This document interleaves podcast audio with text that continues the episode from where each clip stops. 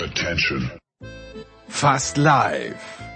Aus einem erstaunlich geschmacklos zusammengestellten Sofa-Ensemble, das aus Kostengründen dennoch Teil der dem bisherigen Baufortschritt folgend Ende 2027 endgültig fertiggestellten Michaela Schifrin Lounge werden soll, kommt die Big Show von Sportradio 360.de.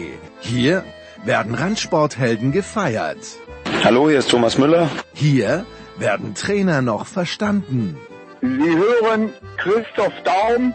Hier wird in erster Linie ausländisch gesprochen. Hi, this is Pierre Maguire. Salut, c'est Pierre Garbert. Hi, this is Joe Sakic. Die Big Show. Jetzt.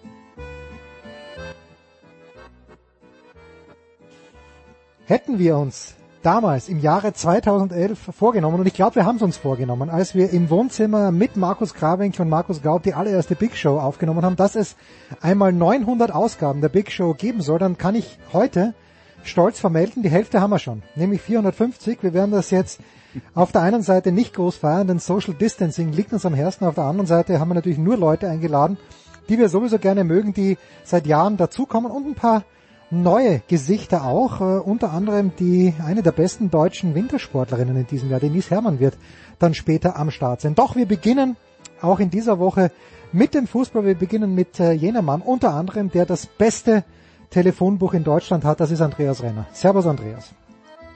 Hallo. Tja, da sagt er nichts drauf. Christian Sprenger ist auch wieder am Start. Christian, unser Literaturpapst, Andreas, der Musikpapst. Servus Christian. Tag zusammen.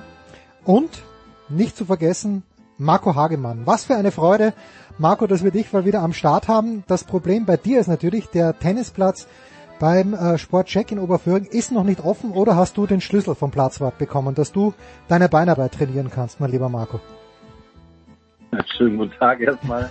Jetzt hängen noch nicht mal Netze. Also Jetzt ist ja wurscht. Würde mir auch ein Schlüssel nicht wirklich helfen. Nee, es ist echt immer traurig, wenn man wenn man äh, da lang äh, geht, fährt, was auch immer, äh, wenn man mal rausgeht und so, ähm, dass die, dass die Plätze alle verwaist sind, aber sie werden tatsächlich hier und da ein bisschen hergerichtet. Ähm, also wir bleiben positiv. Wir bleiben positiv. Das ist auch äh, das Stichwort für Alexander Schäferin und die Europäische Fußballunion, wenn man so ein bisschen am SED-Ticker hängt. Kann ich kurz Einspruch erheben? Bitte. Also ich möchte nicht positiv bleiben und ich möchte auch nicht positiv werden. Naja, Moment, Moment. So. Christian, wir sind alle noch jung Ja, und niemand, niemand ist jünger als der Marco. Also wir können noch positiv werden, weil dann sind wir immun für das Jahr. Aber das war's denn. Ja, aber sorry, ich wollte nicht unterbrechen. Ja, Eigentlich. so. Also am SED-Ticker hänge ich den ganzen Tag aus anderen Gründen, weil ich warte, dass die Wimbledon-Absage jetzt hier offiziell bekannt gegeben wird. Aber Marco, ich fange mit dir an. Es ist immer schön, wenn zitiert wird Medien, Doppelpunkt, Europapokal ab Juli, Länderspiele im Herbst. Wie, wie, wie würdest du sowas bewerten, Marco? Ist das jetzt einfach, äh, da, um die Fußballfans ein bisschen zu beruhigen? Dünkt dich, dass da vielleicht dahinter wirklich ein Plan steckt? Einfach so deine erste Reaktion auf diese Geschichte in dieser schwierigen Zeit.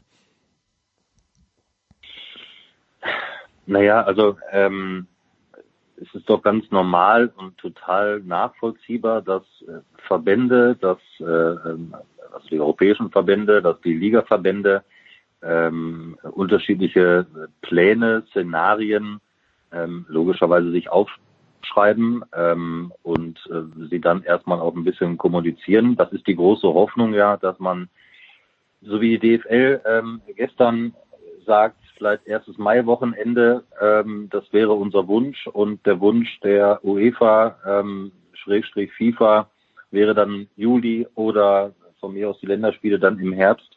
Ähm, all das kann man ja in diesen Tagen normal äh, nicht ganz so, ja, nicht ganz so erstmal für bare Münze nehmen, weil es ist und bleibt erstmal ein Wunsch, ob das dann letztendlich zustande kommt, das steht auf einem ganz anderen Blatt. Ähm, aber dass, dass, dass äh, Szenarien gebildet werden, ich glaube, das ist ja vollkommen nachvollziehbar und das, das ähm, ist auch, das, das darf man ja auch nicht verurteilen, logischerweise, weil ich glaube, in jedem Wirtschaftsbereich letztendlich, äh, über den man sich unterhalten kann, ähm, werden sowieso sämtliche Szenarien durchgespielt. Was könnte sein, wenn und äh, wie könnte es sein, wenn die, wenn die ähm, Kurve abflacht? Ähm, da wird man sicherlich im engen Austausch stehen mit den jeweiligen Gesundheitsministerien. Ähm, so und ob das dann tatsächlich so stattfindet, das das wissen wir alle nicht, da können wir alle nur spekulieren. Äh, und dementsprechend ähm, halt ich persönlich da einen Ball flach und es wäre schön, wenn es äh, an den entsprechenden Daten weitergeht, aber wissen tun wir das nicht. Es ist und bleibt ein Wunsch erstmal. Dünkt es dich als sinnvoll, Andreas, diese äh, Idee zuerst mal die nationalen Ligen eben ohne die Ein- und Ausreise in verschiedene Länder, die verschiedene Restriktionsmaßnahmen gesetzt haben, so zu gestalten, dass wir eben tatsächlich zuerst mal versuchen, einen deutschen Meister zu küren. Nicht, dass es so wahnsinnig wichtig wäre jetzt, aber als Sportfreund interessiert es mich schon. Du, ich halte das für ein für ein mögliches Modell und äh, die die Gründe, die du gerade eben genannt hast, finde ich nachvollziehbar. Ja, dass man dann sagt, wir versuchen dann erstmal äh, national die ganzen Wettbewerbe äh, zu äh, zu beenden, klar. Ja. Ähm, wir müssen uns halt einfach darüber im Klaren sein, dass durch diese durch diese mindestens mal Verschiebung, die uns da jetzt droht, es werden halt am Ende Lösungen da sein, die auch Probleme nach sich ziehen. Es wird keine Lösung geben, mit der alle zufrieden sind. Ja. Und ähm, deswegen, ich, ich kann ich kann halt nur hoffen, bin aber skeptisch, muss ich auch ehrlicherweise sagen. Äh, ich kann nur hoffen, dass äh, in dieser besonderen Situation dann halt auch äh, der ein oder andere mal in der Lage ist, mal etwas zu akzeptieren, was ihm nicht so hundertprozentig in den Kram passt, einfach deswegen, weil man verstehen muss, dass äh, alle, die jetzt Entscheidungen treffen müssen, einen unglaublich schweren Job haben und irgendwelche Entscheidungen muss man aber irgendwann mal treffen und wie die dann genau aussehen. Ähm, wir haben ja jetzt gehört, äh, wir müssen abwarten, wie sich die Zahlen verändern. Ich, ich, glaube, was man jetzt schon sagen kann, und wir sind noch nicht an dem Punkt, wo man wirklich die ganzen äh, hoffentlich positiven Auswirkungen der Maßnahmen, die ja auch erst seit äh, äh sieben bis zehn Tagen äh, wirklich konsequent äh, umgesetzt werden, äh, dass man die abschätzen kann. Aber wir sind äh, wir sind schon an einem Punkt, wo man merken kann, dass die ähm, die Anzahl der Neuansteckungen nicht so weiter nach oben geht, wie das vor zehn Tagen war. Ja? Also ich, gestern war der Wert plus 14 Prozent, vor zehn Tagen war man noch, oder letzte Woche war man noch bei 30 Prozent hm. Neuansteckungen pro Tag. Also äh, ich glaube, es gibt erste positive Anzeichen, die Hoffnung machen. Es muss natürlich noch ein bisschen so weitergehen. Jetzt sagt der Andreas Christian, äh, einige Leute werden sich damit zufrieden geben müssen, wie diese Lösung danach aussieht und auch wenn sie einigen nicht passt. Wo, äh, wo, wo antizipierst du am meisten Widerstand? Ist es von den Fans, die sich dann nicht zusammenrotten dürfen? Ist es möglicherweise, ich habe jetzt gerade gelesen, die österreichische Handballliga wertet, wenn ich es richtig verstanden habe, die vergangene Saison nicht. Das wird Werder Bremen gut gefallen, wenn sie dann in der ersten Bundesliga bleiben. Ich gehe direkt ich gehe direkt dazwischen, weil von mir wüsste dazu nichts hören, weil bei mir schlägt das Pendel im Moment, ich weiß nie, nach welcher Seite stärker aus. Entweder die Seite der Verschwörungstheorien oder aber die vom Konjunktiv. Wir wissen doch alle nichts. Wir können jetzt stundenlang spekulieren. Ähm, ich, eins dazu, ich würde mich natürlich, dann bin ich jetzt auch einmal im Konjunktiv oder andersrum, ich freue mich sehr, wenn ich ab 1. Mai wieder arbeiten kann. Ich hm. gehe auch gerne Geisterspiel. Klar bin ich auch ganz egoistisch. Ähm, haben wir auch schon mal drüber gesprochen, ähm, Brot und Spiele, dass der Fußball dann so akzeptiert werden muss. Und äh, wenn ich jetzt lese, allein wenn ich diesen Unsinn lese, ja, und dann treffen sich alle beim Public Viewing oder gucken zusammen in der Kneipe. Sorry, aber sind Kneipen gerade offen?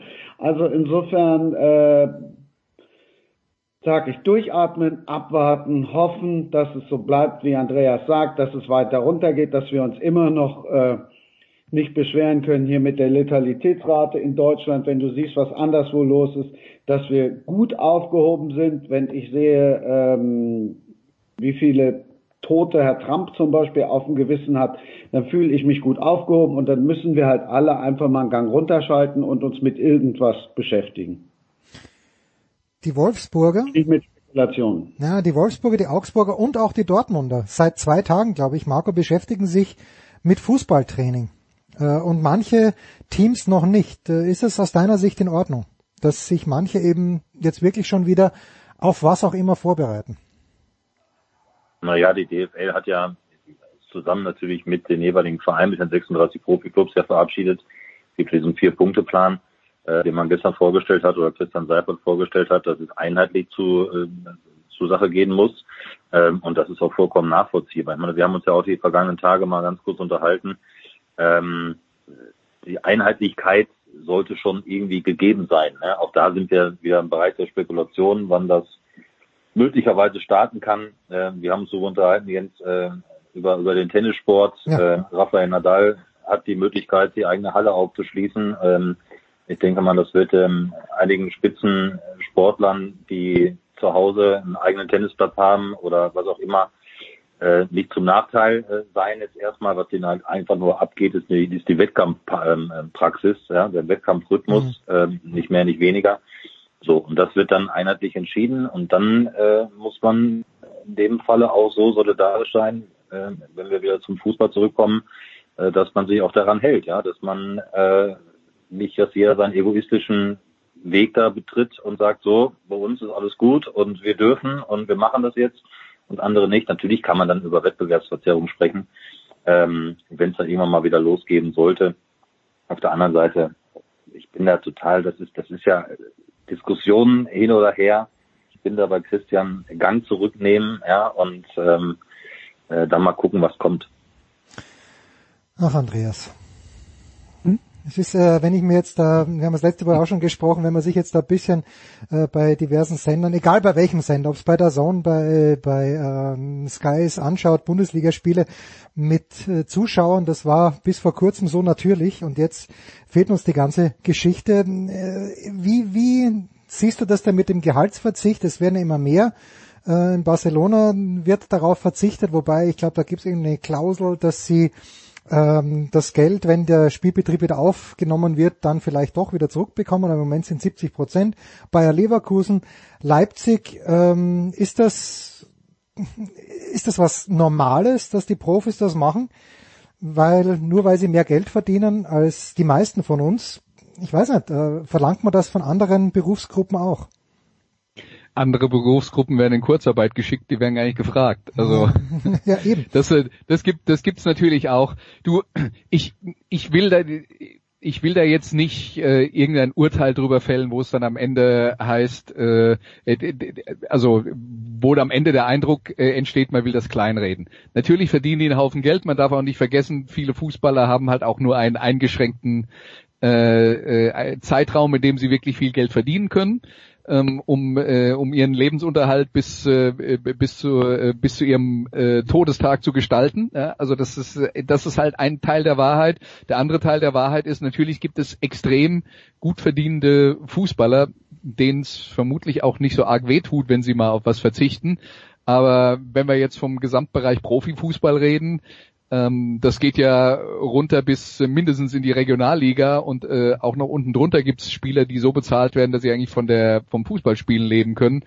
Äh, da werden nicht alle so viel verdienen, dass sie großartig was abgeben können. Ähm, in, insofern, sowas sollte halt nie eine Selbstverständlichkeit sein. Ähm, Barcelona kam ja noch ein paar andere Geschichten dazu mit Streitigkeiten zwischen Verein und Spielern, die die ganze Sache dann nochmal deutlich komplexer gemacht haben, als sie vielleicht anderswo sind. Naja, aber jedenfalls, ähm, ich finde es grundsätzlich gut, wenn äh, Spieler bereit sind äh, zu verzichten. Wenn das dann irgendwann auch wieder normal weitergeht und alle Spiele, die ausgefallen sind, nachgeholt werden, ist es auch vollkommen okay, dass sie dann ihr Geld trotzdem bekommen. Hm. Ja, ihr merkt schon, äh, mir fällt... Ja, und wir müssen, wir müssen Bitte, noch ja. Marco. Wenn ich kurz einhaken darf, dann müssen wir müssen nochmal dahin kommen. Äh, wir, wir, es kommt ja auch den Medien hier zugute ähm, und äh, zutage, wenn wir so die an die ersten Tage denken, wo dann irgendwelche NBA-Profis, fragen mich bitte nicht nach dem Namen, ich bin nicht so ganz drin, äh, aus anderen amerikanischen Sportarten Profis äh, Geld schon spenden, das wird dann gefeiert.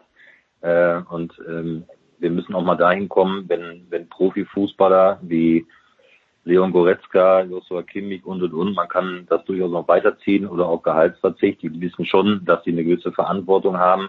Und wenn ich dann manchmal höre, naja, warum spenden denn Leon Goretzka oder Joshua Kimmich nur 500 oder 500.000 und nur eine Million, dann muss ich mich ganz ehrlich mal fragen, also, äh, sie müssen es übrigens nicht machen, ja, sie machen es trotzdem und dann können wir trotzdem mal positiv damit umgehen, dass es eben auch noch äh, wirklich reflektierte äh, Fußballprofis gibt, äh, die klar natürlich viel Geld verdienen und möglicherweise tut es Leon Goretzka oder Joshua Kimmich nicht gerade so weh, vielleicht 500.000 abzugeben von ihren, keine Ahnung, was sie verdienen, vier, fünf Millionen im Jahr äh, brutto.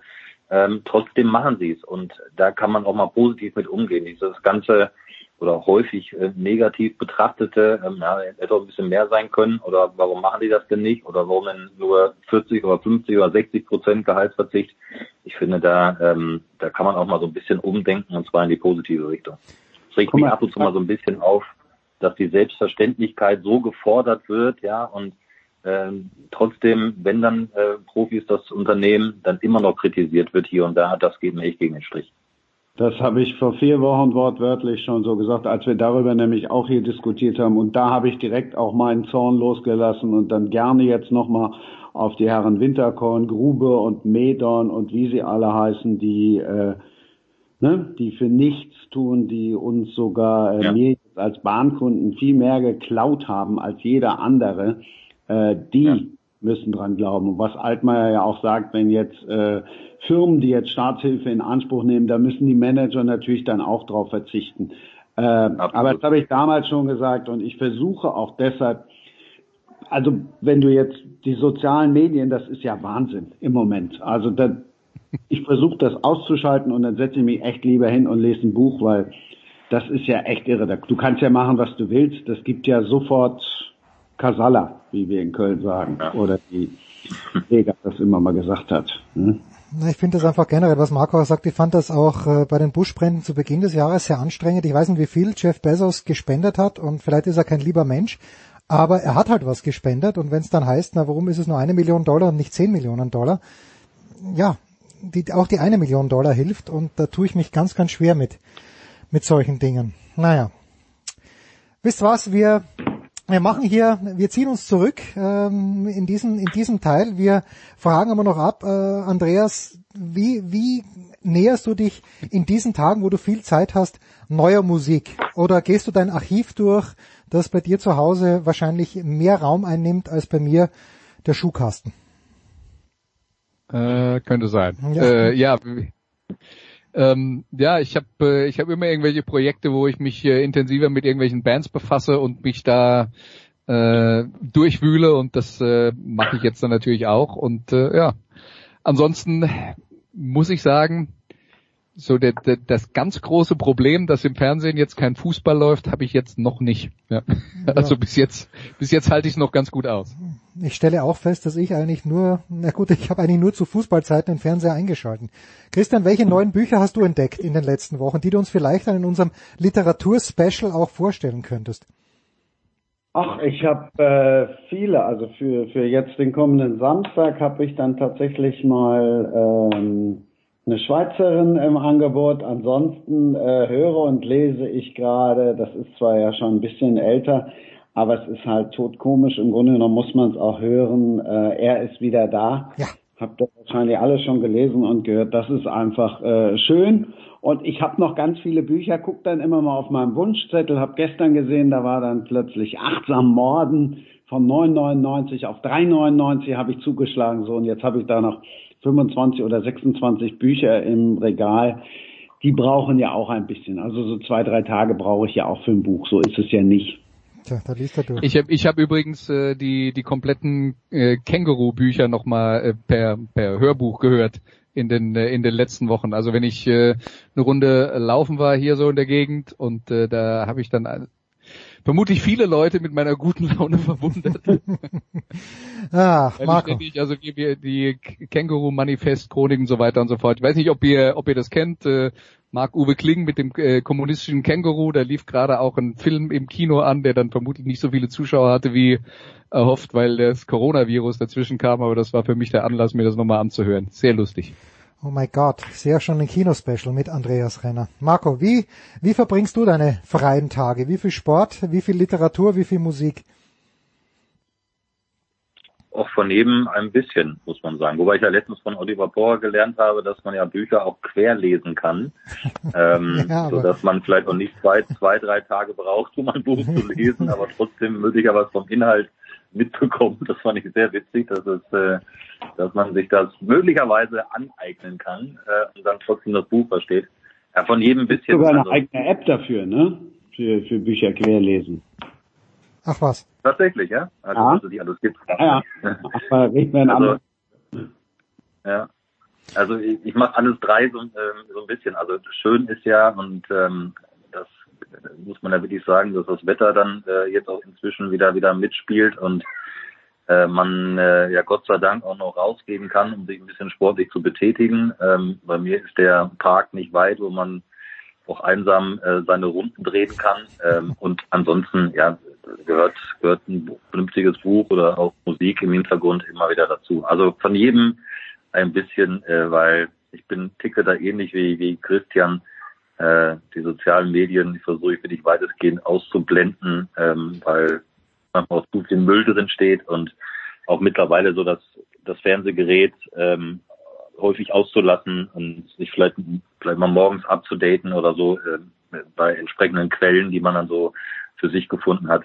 Ja, und dann äh, hat man und, und wartet auf die Dinge, die da kommen. Ja, hilft eh nix. Ja. Und apropos, warten auf die Dinge, die da Nee. kommen. Christian hat schon angesprochen. Am Samstag die zweite Ausgabe unseres Literatur-Dailies und am Sonntag gleich die nächste Premiere, denn Andreas Renner hat sich für seine erste Musikradio 360, hat das treffenderweise genannt, Ausgabe mit François Duchateau kurz geschlossen. Und ja, ich habe GEMA-Gebühren gezahlt. Es wird auch Musik zu hören geben. Ähm, und ich glaube, wir werden alle, ich weiß, wir werden alle extrem viel lernen in dieser Sendung. Andreas, Christian, Marco, ich bedanke mich ganz herzlich bei euch. Wir machen eine kurze Pause. Dann geht's weiter mit der Big Show 450.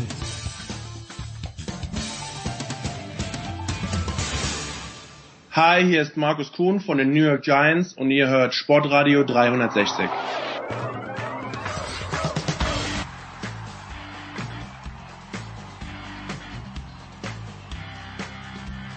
Big Show 450 und ich freue mich sehr, dass er auch zu diesem halben Jubiläum, so ein kleines bisschen ist es ja, 900 streben an, 450 Hammer, er ist wieder dabei. Das ist Martin Konrad von Sky Austria. Servus Martin. Hallo, Servus. Und der Martin hat mitgebracht einen Mann, den wir schon zweimal bei uns gehabt haben. Einmal haben wir ihn live getroffen in Graz und einmal war er auch am Telefon dabei. Das ist der augenblickliche, der aktuelle Trainer des TSV Hartberg. Beim HSV hat er gespielt, in Italien hat er gespielt, in den USA hat er gespielt, natürlich in Österreich und beim glorreichen SK Bundegammer Sturm Graz. Das ist der Markus Schopp. Servus Markus. Hallo, grüß dich, servus. Markus, lass uns gleich mit den unangenehmen Themen anfangen, bitte. Äh, du hast für vier Jahre in Brescia gespielt. Ich ehrlicherweise habe vorher nochmal nachgeschaut, wo das ist. Und das liegt ja eigentlich mitten im Krisengebiet in Italien. Hast du Kontakt zu ehemaligen Mitspielern, zu Freunden dort? Kannst du uns was erzählen, wie die Sachlage gerade ist? Ja, wenn man vier Jahre im Ausland spielt, ähm, dann klarerweise, dann, dann baut man sich einen, einen Freundeskreis auf. Ähm, die vier Jahre in Italien waren für mich extrem angenehme und schöne Jahre, lehrreiche Jahre, sportlich finde ich extrem spannende Jahre und ähm, was geblieben ist, ist sind einfach Freundschaften und Freundschaften, die über den Fußball hinweggehen.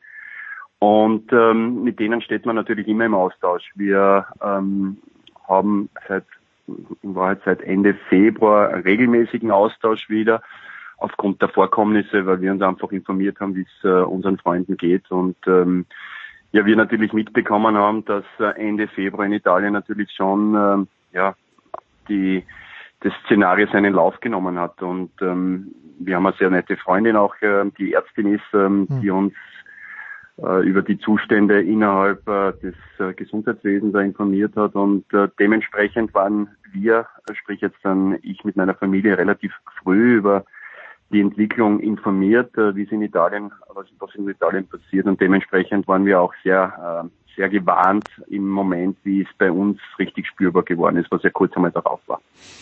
Jetzt, Martin, lese ich, dass die Serie A am 25. Mai, glaube ich, wieder starten soll. Natürlich ohne Zuschauer, aber ich weiß nicht, Martin, äh, ich kann mir es in Deutschland vorstellen, ich kann mir es vielleicht auch in Österreich vorstellen, da kommen wir gleich dazu, aber aus der Weite betrachtet in Italien, da fehlt mir schon die Fantasie. Ja, die Fantasie fehlt, glaube ich, im Moment den meisten Menschen, ähm, weil es ja um andere, wie der Marco schon gesagt hat, auch um die gesundheitlichen Dinge geht. Das Einzige, was bei Italien möglicherweise deshalb dafür spricht, dass es früher vielleicht als bei uns losgeht, ist, dass eben dort die Welle der Erkrankungen auch etwas früher ähm, übergeschwappt ist und dort auch begonnen hat in Europa. Insofern könnte es hoffentlich dann auch sein, dass eben die Zahlen zeigen sich im Moment, auch sie noch immer sehr hoch sind, sowohl der Infizierten als auch der Toten, dass das hoffentlich dann irgendwann wieder in die Richtung geht, die wir uns alle wünschen. Und dann wäre natürlich auch der nächste Wunsch, dass eben wieder mal die Wirtschaft hochgefahren wird, das Leben unter Anführungszeichen, und dann kommen auch die sogenannten Spaßveranstaltungen, auch wenn das natürlich Spaßveranstaltungen mit, mit sehr viel Wirtschaft zu tun hat, in dem Fall Fußball. Und das wird dann vielleicht zunächst einmal unter Ausschluss der Öffentlichkeit sein und über Zuschauerbeteiligung sprechen wir wahrscheinlich dann erst irgendwann im Herbst oder im Spätsommer. Markus, jetzt äh, wird ja gerne ausgemacht, dieses Spiel zwischen Atalanta Bergamo und dem FC Valencia in der Champions League, das da in Mailand stattgefunden hat, als äh, eine der, der Ursachen der Beschleuniger. Lass es mal so formulieren. Aber wenn man das gelesen hat, zum Beispiel in der Süddeutschen Zeitung, was Atalanta für die Stadt Bergamo bedeutet, einfach an Identifikation, das ist natürlich bei vielen Fußballvereinen so auf der ganzen Welt. Wie war das in Brescia in den vier Jahren? Wie wichtig ist da wirklich der Fußball für die Leute? Weil Brescia ist jetzt nicht so eine wahnsinnig große Stadt.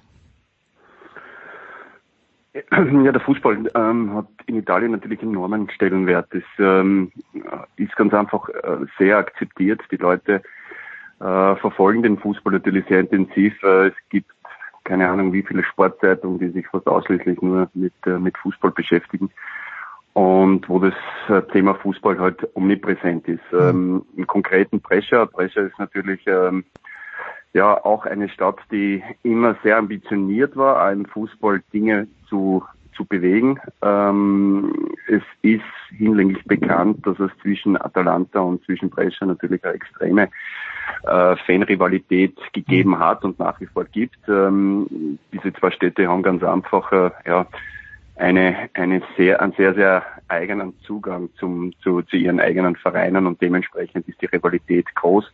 Also wir haben da ähm, extrem spannende Spiele erlebt mit unglaublichen ähm, Ereignissen auch.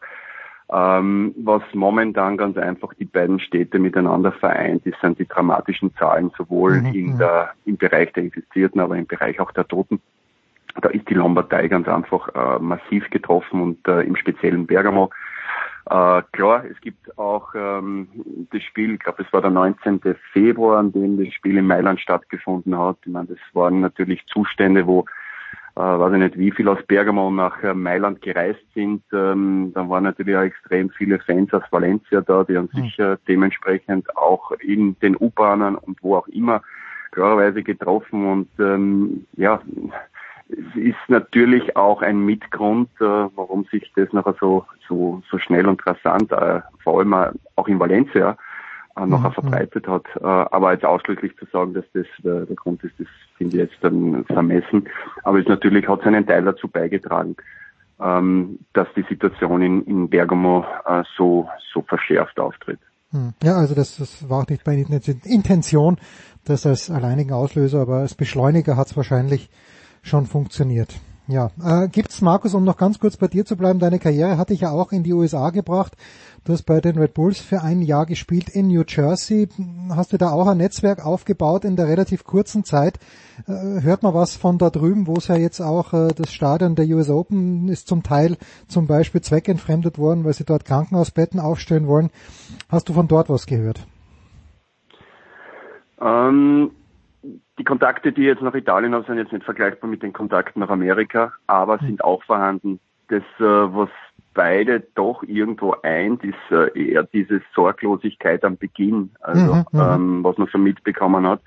Ähm, das ist natürlich in Amerika noch einmal eine Spur verschärft gewesen. Ähm, da war ja auch Ende, Ende Februar noch äh, Aussagen, dass das in Amerika in dieser Form nicht auftreten wird und mittlerweile ist ja Amerika absolut führend bei den Infizierten und auch ähm, ja, schwer im Auffallen an dem, was Todesopfer betrifft. Also ähm, vor allem die, die Ostküste und im speziellen New York ist ähm, massiv getroffen. Also das ist auch in New York nicht anders. Also äh, auch diese Stadt leidet momentan massiv und ähm, befindet sich im Wahrheit erst am Beginn. Ähm, mhm. Aber auch dort äh, ist es mittlerweile so, dass die Leute auch begonnen haben zu begreifen, dass der Alltag äh, jetzt nicht mehr so sein kann, wie er war. Aber wir reden halt auch von der Lombardei und auch von New York, von, das sind ganz einfach äh, Wirtschaftszentren, wo mhm. einfach extrem viel bewegt wird. Und hier die, den Apparat von heute auf morgen herunterzufahren, das ist äh, bestimmt nicht leicht. Ja. Martin, lass uns zum Sportlichen kommen und äh, du darfst den Markus jetzt bitte loben als Coach, äh, weil ich im ersten Jahr, gut, wenn Hartberg in der Bundesliga spielt, dann sagt man gut, vielleicht werden sie halt unterschätzt, aber es ist auch die zweite Saison überragend gelaufen aus meiner Sicht. Äh, lobe ihn bitte, Martin. Du hast natürlich den viel besseren Überblick über die österreichische Fußball-Bundesliga. Ja, die Fakten sprechen eh für, für Hartberg und für Markus Schopp. Also insofern ist es ähm, natürlich eine beeindruckende Saison bisher gewesen. Wird natürlich jetzt alles irgendwie in den Schatten äh, oder tritt in den Schatten aufgrund der Ereignisse. Es ist äh, jetzt ganz abgesehen davon, dass es da Betroffene gibt, nur rein auf das Sportliche bezogen ist, ist es natürlich auch für Hartberg in der Situation und auch jetzt abgesehen vom Wirtschaftlichen äh, einfach auch unangenehm, sage ich einmal, auch wenn man das jetzt nicht vielleicht ganz so laut darstellen darf, aber dadurch, dass diese Meisterschaft aktuell unterbrochen wurde und möglicherweise auch nicht fortgeführt wird oder mhm. vielleicht nicht in der Form fortgeführt wird wie geplant, ist es natürlich auch für Hartberg schade, dass man eben um dieses Highlight fällt im Moment, nämlich die Meistergruppe. Und es wären ja Highlights gewesen, gegen die fünf Teams zu Hause zu spielen, gegen die Top-Teams das wäre eigentlich sozusagen das, äh, die Prämie gewesen für den bisherigen Verlauf der Meisterschaft und da hätte Hartberg sicherlich überraschen können. Also insofern äh, möchte ich das von hinten aufziehen und sagen, es ist schade, dass es nicht so ist, aber dass sich Hartberg bis dorthin äh, eben unter die Top 6 gespielt hat, das ist ein Verdienst natürlich äh, vieler, aber natürlich vor allem auch von Markus, der da mit sehr viel Bedachtsamkeit, Ruhe und dann doch auch immer dem nötigen äh, Fokus äh, mit seinen Spielern das erreicht hat. Denn das ist ja auch nicht selbstverständlich, dass man, das sind ja eben Individuen über 20, jeder möchte spielen, jeder hat seine Vorstellungen und das ist, finde ich, die höchste und die wichtigste Aufgabe eines Trainers, äh, da auch immer die richtige Mischung zu finden, dass da auch nie die sage ich einmal, diese Gefahr, die ja immer besteht, dass man möglicherweise irgendwann einmal dann nicht mehr bei 100 Prozent ist. Und das ist eigentlich bei Hartberg fast nie aufgekommen. Und wenn es einmal ein, zwei Wochen war, dann war relativ rasch wieder die Trendwende da. Also insofern hat der Trainer logischerweise einen großen Anteil an diesem Erfolg, der im Moment leider halt eben in den Hintergrund tritt. Markus, ist das Jahr für euch so gelaufen, wie du dir das vorgestellt hast, dass nicht immer alles rund läuft, ist eh klar, aber im Großen und Ganzen Erwartungen erfüllt, übererfüllt. Wie, wie fällt denn dein Resümee jetzt aus? Nachdem wir noch 22 Runden die Mannschaft waren, die als einziger gefeiert haben, glaube ich, haben wir sehr viel richtig gemacht. ähm, wir, wir, ähm, ja, wir haben, wir sind in die Saison eigentlich gestartet äh, mit der Absicht, ähm, die Vorsaison zu toppen. Das war, das war unser großer Plan. Dafür haben wir gewisse Dinge innerhalb des Vereins umstrukturiert. Wir wollten auch den Kader ein bisschen umstrukturieren. Das ist uns, glaube ich, gut gelungen. Und ja, wenn wir als Hartberg äh, unter die Top 6 sind nach dem Grunddurchgang, dann glaube ich sehr, sehr viel, sehr, sehr positiv. Und wir haben das äh, für unsere Verhältnisse, glaube ich, gut gelöst. Ähm, wir ähm, haben natürlich jetzt eine Situation, dass wir uns auf diese Meistergruppe extrem gefreut haben und äh, auch auf die Spiele natürlich extrem gefreut haben, weil wir als Hartberg ähm, ja einfach äh, die Möglichkeit gehabt haben, gegen die besten Mannschaften Österreich noch doppelt zu spielen.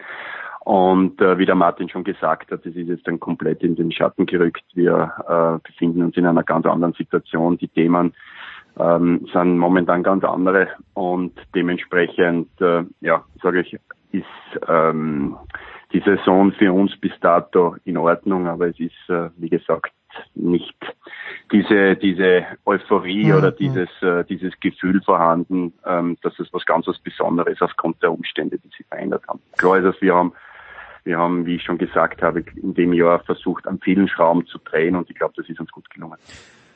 Martin, wie ist der aktuelle Status quo? Ich verfolge es natürlich ein bisschen näher aus Deutschland, wo ich schon den Eindruck habe, auch äh, aufgrund des wirtschaftlichen Drucks, man wird die Spiele über die Bühne bringen, damit das Fernsehgeld reinkommt. In Österreich wird es jetzt nicht wesentlich anders sein, aber in Deutschland ist mein Eindruck, ja, äh, ich könnte mir schon vorstellen, dass im Mai dann halt gespielt wird, gegen Ende Mai vielleicht. Wie ist im Augenblick die Situation in Österreich? Ja, das hast du eigentlich richtig zusammengefasst. Natürlich gibt es einen Druck, einen enormen Druck. Ich glaube, der ist in Deutschland um einen Tick sogar noch höher ja. als in Österreich. Zumindest ist das, was ich bisher mitbekommen habe, wenn ich äh, mit, wenn ich erstens einmal das höre, was in Deutschland im Moment gefordert eben wird, und zum anderen, wenn ich mit österreichischen Geschäftsführern und Verantwortlichen der diversen Bundesliga-Clubs Kontakt habe. Ähm, zu Deutschland kann ich nur sagen, das ist eine schöne Hoffnung, aber nachdem Deutschland ja sicherlich nicht äh, vor Österreich liegt, auch was die Zahlen betrifft und die Infektionen, dann würde es mich wundern, wenn da im Mai, Anfang Mai an Fußballspiele gedacht wird. Und damit komme ich schon zu Österreich, denn das gilt ja für alle Clubs, gilt ja für alle Bewerbe. Wir können ja nicht sagen, wir starten am 7. Äh, Mai mit dem Training und am 8. Mai machen wir das erste Meisterschaftsspiel. Das wird der Markus dann sicherlich gleich noch ausführen. Hm. Wir brauchen so höre ich es, mindestens 14 Tage Mannschaftstraining, weil das Individualtraining ist ja gut und schön, da kann jeder die Fitness halten, aber wir reden ja dann von Fußball, weil sonst hat man dann das Gefühl vielleicht, dass die äh, mit Skischuhen spielen, wenn sie das erste Mal aufeinandertreffen, weil sie eben schon länger nicht mehr dieses Mannschaftstraining mit dem Ball auch absolvieren konnten. Insofern, ich glaube ich, brauchten wir auch eine Vorlaufzeit. Und das ist natürlich dann auch, dann sind wir schon bei Juni. Ja. Und das, glaube ich, sollte das Ziel sein. Und das wäre natürlich auch für die österreichischen Clubs wichtig. Denn eines, und das hört man von allen heraus, ist, wenn es nicht Juni ist, dann zumindest äh, Ende Juni, Juli. Also man versucht ja jetzt ja schon den Sommer sozusagen freizuschaufeln. Denn das hört man eben dann auch am Ende des Tages, gibt das auch für Österreich. Man will die Meisterschaft unbedingt zu Ende spielen, vielleicht nicht mit, mit allen Spielen, aber dann eben noch gekürzt die Variante mit Playoff oder Turniermodus oder nur fünf Spiele. Also das heißt, dass man nur einmal gegen jeden Gegner spielt. Aber man will das unbedingt, weil eben dann die Einnahmen aus äh, den Medienrechten, aber natürlich auch möglicherweise Sponsorgelder, Abonnenten, denn es könnte auch sein, dass ein Abonnent sagt, ich habe eigentlich 16 Heimspiele gekauft und habe bis jetzt nur 11 gesehen. Ja. Also dann äh, ist eben dieses Ziel, das irgendwie noch durchzubringen, um eben auch diese Einnahmen zu haben, denn ansonsten ist es September und dann bin ich mir nicht sicher, also in Deutschland bin ich mir sogar hundertprozentig sicher, dass es dann nicht die Profiklubs gibt, die es bis jetzt gibt. Und in Österreich wird es dann natürlich für den einen oder anderen auch eng. Hm. Und das äh, macht das Ganze natürlich so schwierig, dass man abwägen muss, die gesundheitlichen Aspekte auf der einen Seite und die andere, auf der anderen Seite die wirtschaftlichen Aspekte. Und letzter Punkt noch, und selbst wenn es heißt, wir spielen, also unter Ausschluss der Öffentlichkeit, dann gilt es natürlich auch für Markus Schopp, für seine Mannschaft, für seinen Club zu verantworten, dass die Spieler hm. sich nicht infizieren. Denn ja. dann gibt es ja trotzdem 100 Leute oder 200 Leute, die sich da treffen, wenn ein Fernsehsender überträgt. Es gibt einen Staff, es gibt ein paar Funktionäre, es gibt Schiedsrichter, es gibt Ballbuben oder auch nicht. Ich, keine Ahnung, jedenfalls, wer garantiert dann, dass das alles so abläuft, dass sich keiner infiziert, dass es eben auch keinen gibt, der angesteckt ist. Denn wenn es dann noch dazu kommen sollte, dann ist die Meisterschaft komplett tot, weil dann müssen ja alle in 14 Tagen in Quarantäne. Also insofern ist das sehr, sehr schwierig und es gilt es abzuwägen, mit welchen Methoden auch immer. Äh, wo fange ich an, Markus? Fangen wir mal vielleicht damit an, dass es im Moment relativ schwierig ist, um nicht zu sagen unmöglich, durch Europa zu reisen. Sind deine nicht österreichischen Spieler im Moment in Österreich? Könntest du, manche deutsche Bundesligisten haben ja mit dem Training schon wieder begonnen, Augsburg, Wolfsburg, der BVB glaube ich auch vor zwei Tagen, ich glaube beim HSV wird auch trainiert. Könntest du überhaupt mit am Training beginnen, wenn das dir erlaubt wäre? Ja, also wir haben im Moment, äh, wie die Verordnung gekommen ist, dass das Training untersagt ist, äh, war es uns auch wichtig, dass wir die Spieler in Österreich lassen. Also wir haben ihnen bewusst gesagt, es werden Trainingspläne ausgeschrieben und mhm. ähm, sollen, sie sollen nicht nach Hause fahren, also diejenigen, die das hätten können. Das heißt, ähm, im Moment, wo das grüne Licht erscheinen würde, wäre es für mich ein leichtes zu sagen, okay, wir starten jetzt dann. Also das ist, äh, das ist nicht die Herausforderung. Aber ich glaube, der Martin hat sehr, sehr viele Dinge angesprochen, ähm, die natürlich für den Ablauf, für den wirklich professionellen Ablauf ähm, zu überlegen sind. 14 Tage ist realistisch, äh, dass die Skischuhe abgelegt werden. Markus? Ähm, also ich, ich, der Martin hat es natürlich jetzt ein bisschen überspitzt dargestellt, aber klar ist es, wir reden jetzt dann von einer doch einer, einer mittlerweile ja, langen Pause wenn wir von diesen Daten ausgehen, von denen der Martin jetzt dann spricht, dann, dann, dann ist es einfach eine extrem lange Pause und ähm, noch in zwei Wochen etwas auf die Beine zu stellen, ist äh, ja ist natürlich nicht einfach, aber man wird auch hier versuchen, Lösungen zu finden. Ähm, und es gilt hier ganz einfach nachher so gut wie möglich vorbereitet zu sein. Und da sind natürlich die Spieler in erster Linie gefordert, äh, konditionell ihren Teil jetzt dann mhm. so abzuarbeiten, dass sie dass sie nachher bereit sind. Alles, was nachher über dieses taktische Element hinausgeht, ähm, wir brauchen uns da nachher nicht anlegen. Das, ähm, da wird es wahrscheinlich die eine oder andere Mannschaft geben, die aufgrund ihrer Mechanismen besser funktionieren und dann wird es Mannschaften geben, die dann natürlich ihre Themen haben werden. Aber ähm, ja, ich glaube, glaub, ich geht dann jeden in dem Geschäft auch darum, wir wissen, um was es geht, wir wissen, dass es irgendwann einmal noch so weit sein wird und dann muss man halt auch bereit sein. Ja, vielen Dank. Jetzt war ich habe noch eine abschließende Frage, Martin, und zwar an den Markus, denn der einzige Verein, ich glaube auf der ganzen Welt, bei dem auch immer was los ist, wenn nicht Fußball gespielt wird, bei dem, Markus, hast du auch schöne Jahre verbracht, wie ich hoffe, nämlich beim Hamburger Sportverein. Inwieweit äh, kennst du... Also, ich habe gedacht, du sprichst jetzt über den SK Sturm. Ja, ja, ja gut, da habe ich nicht aufgepasst beim SK Sturm, aber beim, beim HSV äh, hat einmal wieder äh, der Vorstand gewechselt. Der Marcel Janssen ist jetzt Präsident. Wir werden danach in aller Ausführlichkeit noch mit dem Marcel Meiner und Michael Born über den HSV sprechen. Aber Markus, aus der Ferne betrachtet, äh, kennst du noch die handelnden Personen? Hat, äh, hast du mit Bernd Hoffmann, war das deine Zeit oder ist er erst nach dir gekommen? Also Marcel Janssen natürlich vom Namen her ja, aber das war nach meiner Zeit. Ähm, was angenehm und schön ist, ist ganz einfach, dass der HSV ein Verein ist, der, der bewegt und ähm, das ist gar nicht, das ist gar nicht gering. Ähm, natürlich verfolge ich vor allem die sportliche, die sportliche Entwicklung und ähm, da sage ich einmal, da war diese Saison natürlich auch von vielen Höhen geprägt, aber auch von, von, von Tiefen ähm, was dem Verein zu wünschen ist. Und das äh, wünsche ich allen meinen Vereinen, bei denen ich in irgendeiner Form einmal tätig war, ist, ähm, dass sie sportlich äh, einfach sich gut entwickeln. Und ähm, der HSV ist ganz einfach ein Verein, der in die Bundesliga gehört. Aber das gehören ja viele und dementsprechend muss man einfach äh, diese, diese Möglichkeit nützen, die sie jetzt in der zweiten Liga haben um gewisse Dinge zu verändern und ähm, besser aufgestellt zu sein für das, was nachher passieren wird, wenn sie wieder in die Bundesliga kommen. Und dort ganz einfach eine, eine bessere Rolle spielen können. Ja. Thomas Wagner kommt dann auch noch und der hat in seinem Profilbild ein Bild vom Ernst Happel im HSV-Trikot ohne Helm auf einer Harley Davidson. Also wer einmal dem HSV verfallen ist, der kann nicht mehr raus. Martin Konrad, Sky Austria und Markus Schopp, aktueller Coach von TSV Hartberg. Das fällt mir als Volzberger sehr leicht zu sagen. Wir aus der Provinz halten gewissermaßen zusammen. Markus, ich bedanke mich ganz, ganz herzlich. Martin, ich bedanke mich herzlich. Kurze Pause in der Big Show 450.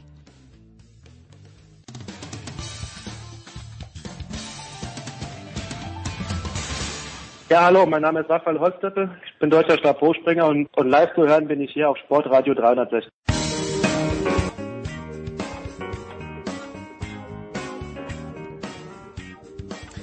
Big Show 450 und ich klatsch jetzt schon, denn auch in der Jubiläumssendung darf eine junge Frau nicht fehlen, die immer da dorthin geht, wo es weh tut, unter anderem zum Biathlon, aber auch zum Schwimmen. Das ist natürlich the one and only Saskia Leite von der Süddeutschen Zeitung. Servus Saskia.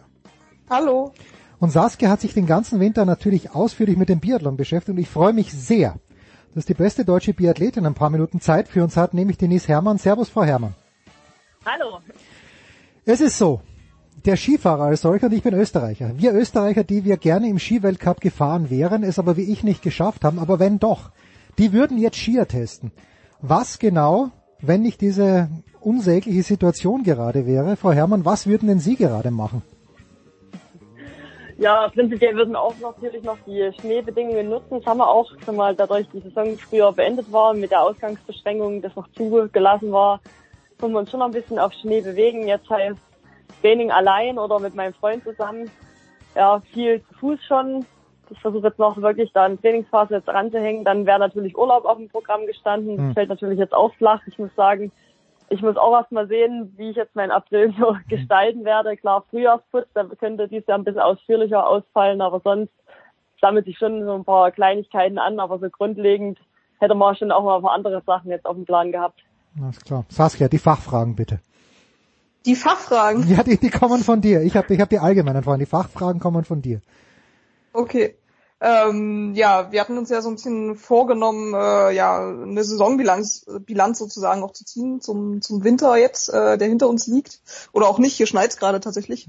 ähm, und äh, was mich tatsächlich interessieren würde, ich weiß, dass ich zum Saisonauftakt eine Geschichte geschrieben habe und ähm, es so ein bisschen um die Frage ging, trainiert Denise Herrmann jetzt äh, das Schnellschießen sehr intensiv, weil das ja doch so ein Trend ist, ähm, der sich in der Konkurrenz durchgesetzt hat. Und äh, ja, wie hat sich das so gestaltet über den Winter? Ist das so ein Fokus, den man tatsächlich gelegt hat? Und äh, ja, hat man da vielleicht nochmal korrigiert? Prinzipiell auf jeden Fall. Man muss ja schon immer schauen, dass die Weltspitze oder wo sich wo die Tendenz prinzipiell hingeht, dass natürlich die letzten Jahre schon mit so Schnellfeuereinlagen haben das uns natürlich die internationale Konkurrentinnen schon vorgemacht und da lag natürlich auch so ein bisschen die Prämisse im ganzen Sommertraining, dass man sich auch mal rantraut, dort wirklich mal bisschen aufs Gas zu drücken. Im Sommer ist natürlich immer die, die grundlegenden Bedingungen in Ruhpolding am Schießstand, die sind natürlich meistens fast wie Laborbedingungen. Da kann man da relativ schnell was umsetzen, auch unter ruhiger Belastung und immer leichten, ja, intensiven Belastungen. Dann war schon mal bei der deutschen Meisterschaft, ging es auch noch ganz gut, aber prinzipiell ist natürlich auch nicht nur, weil man jetzt mal drei, vier Monate schnell Schießen trainiert hat, dass man das direkt unter jeglichen Wettkampfbedingungen abrufen kann. Da muss man natürlich muss ja Grundtechniken halt auch beherrschen, dass man da überhaupt die gezielten Treffer setzen kann und dann kommt erst die Geschwindigkeit. Aber das war bei mir die letzten Jahre, ich habe schon ganz gut getroffen, aber jetzt noch nicht so kontinuierlich über die ganze Saison. Aber letztendlich muss man sich trotzdem ja, ja mit der Weltspitze messen und das haben wir gemacht. Und das ist natürlich am Anfang auch ein bisschen schief, schief gegangen mit diesen, wenn man sich auch unter Druck setzt, dass man schnell schießen will. Das muss halt einfach dann auch mal passieren, muss eigentlich locker bleiben und alles andere so abspulen wie immer, aber es muss halt irgendwie dann doch um Strich schneller sein, aber nicht unter Zugzwang. Das funktioniert im Biathlon eher schlecht. Da bin ich natürlich auch ein bisschen dann erstmal auf die Nase gefallen und musste dann, man muss dann halt einfach den Mut haben, das zu analysieren, so wie es ist, und dann auch mal wieder einen Schritt zurückzugehen. Und damit bin ich dann wieder ein bisschen besser gefahren. Bin natürlich aber trotzdem in der Schießzeit gerade liegend schon um fünf Sekunden vom letzten Jahr auf diesen Jahr schon vorangekommen mal klar 20 Sekunden, was natürlich für die absoluten Schnellschützinnen da rausfeuern. Da werde ich vielleicht jetzt die nächsten ein, zwei Jahre nicht hinkommen. Das ist auch nicht mein Ziel, aber letztendlich habe ich schon immer stellenweise ja 15 Sekunden verloren pro Schießeinlage und das wollte man natürlich schon ein bisschen runterfahren. Das ist mir auch wirklich eine gute Richtung schon gelungen, muss natürlich noch besser werden, aber es darf natürlich dann nicht unter der Trefferleistung dann, ja, die darf natürlich dann nicht schlechter werden. Das soll man natürlich mitnehmen. Ja, na gut. Saskia, bitte. Nee, mach du gerne. Nee, nee, ich wollte eigentlich nur sagen, dass ich das tatsächlich so eine spannende Dynamik fand sozusagen im, im Winter, weil klar, man nimmt sich irgendwas vor und dann klappt es vielleicht nicht gleich so und wie korrigiert man nochmal und ja, man hat ja jetzt am Ende gesehen, dass es dann äh, mit, mit sicherem Schießen sozusagen dann doch auch wieder ähm, ja, für Top-Platzierungen, also Siege gereicht hat. Von daher. Ja. ja, das ist halt aufbauen, tust du halt in Millimetern und einreißen in Metern, so ist es halt ungefähr beim Schießen auch dass man halt überhaupt mal drei Sekunden schneller wird im Schießen. Das ist bei mir jetzt noch möglich. Manche, die jetzt eh schon bei drei bis 25 Sekunden, da ist natürlich jede Sekunde, die man schneller wird, umso schwieriger, das sich zu arbeiten. Aber bei mir war da schon mehr Spielraum und Potenzial da, dass ich da mal gleich mal so vier, fünf Sekunden schneller schießen kann. Stehend habe ich immer schon ganz gut auf der Schießzeit mal da jetzt nicht so viel verloren. Da ging es eher um die Trefferleistung, aber gerade liegend musste ich da wirklich ein bisschen sehen, dass ich da vorankomme. Aber letztendlich ist das, wie gesagt, das ist immer ein sehr schmaler Grad. Und da muss man schon immer dann abwägen. Und wie gesagt, auch gerade bei Windbedingungen, da sind die Schnellschützen dann oft auch in der Runde. Und dann, wenn du dann die zwei Sekunden schneller geschossen hast, aber dafür zweimal mehr in der Runde musst, dann musst du halt abwägen, was ist jetzt besser hm. fürs Endergebnis. Ja. Jetzt war es, glaube ich, Ihre dritte volle Saison, die Sie in, in diesem Jahr absolviert haben im Biathlon.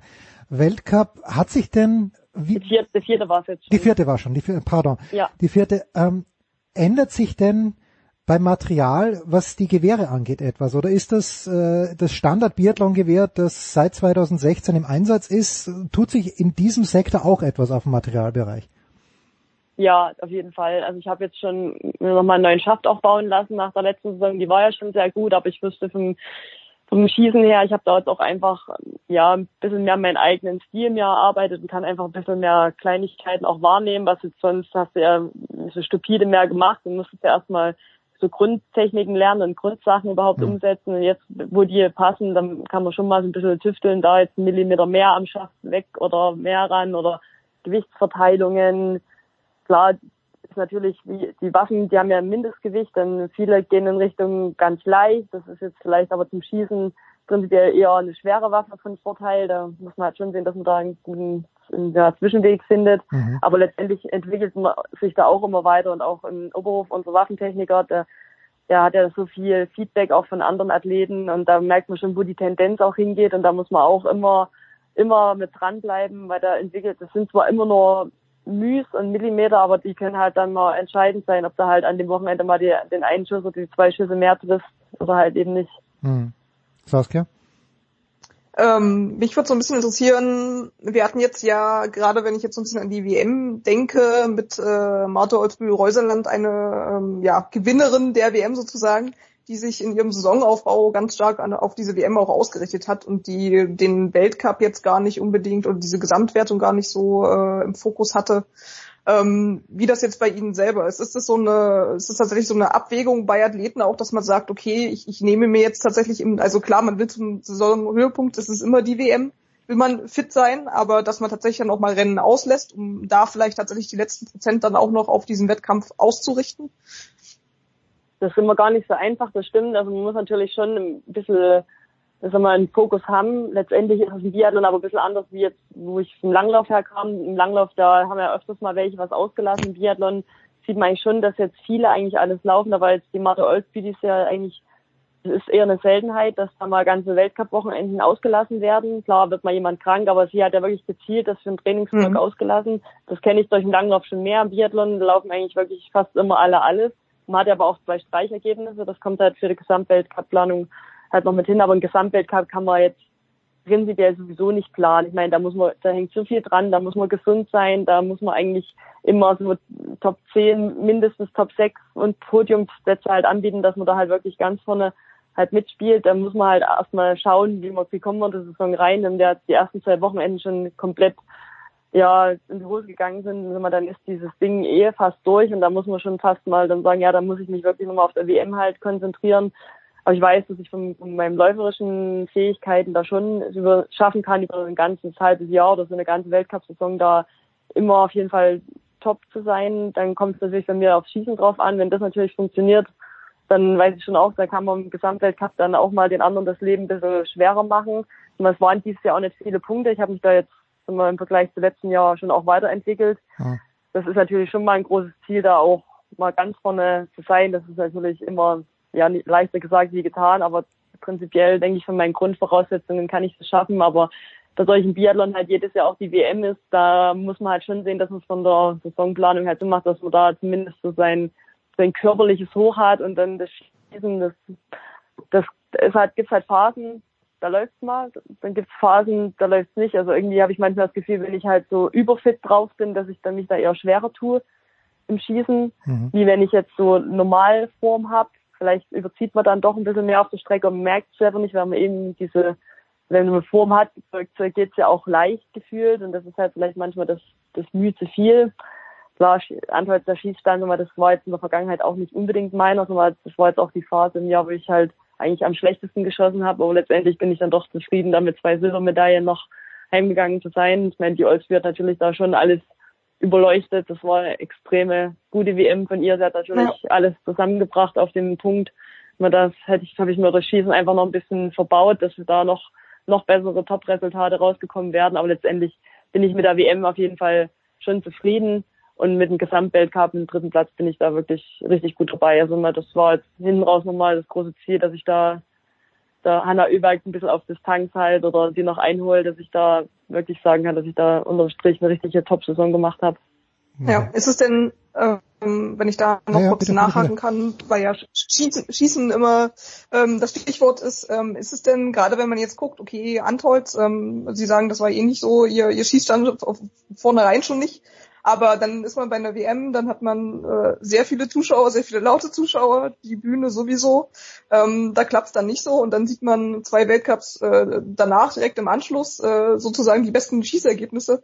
Ähm, wie sehr spielt das Mentale da eine Rolle? Wie sehr arbeiten Sie daran? Wie sehr, ja, ist das so, sozusagen noch ein Knackpunkt, der Ihnen da oft die, die, das Ergebnis vermiest? Die letzten Jahre war es eigentlich eher so, dass diese Massenstadt und diese Rennen, wo so viel, sehr viel Trubel um mich rum war, dass mir das eigentlich immer besser getan hat, so gerade beim Schießen und auch die Zuschauer, das kriegst du sicher unterbewusst mit, aber das habe ich jetzt nie so bewusst wahrgenommen. Dieses Jahr war es das erste Mal so ein bisschen anders, dass ich mich da in die Einzelrennen, gerade Sprint, war eigentlich dieses Jahr das vom Schießergebnis her oftmals besser, wie jetzt so gerade in diesem Massenstart und Verfolgungsrennen. Das hat sich dieses Jahr irgendwie so ein bisschen gewandelt. Aber warum das manchmal so ist, wie gesagt, vielleicht laufen Sachen automatischer ab jetzt beim Schießen, wo man da einfach sich, ja, wo man irgendwie mehr Zeit hat, andere Sachen außerhalb wahrzunehmen. Und am Anfang war so, ah ja, wie stecke ich jetzt mein Magazin richtig rein? Und da waren wir noch mit diesen Banalitäten mhm. beschäftigt. Und dieses Jahr das wird natürlich immer automatischer. Jetzt hat man vielleicht mal so Probleme, was die anderen vielleicht jedes Jahr hatten. Das hatte ich die letzten Jahre jetzt nicht.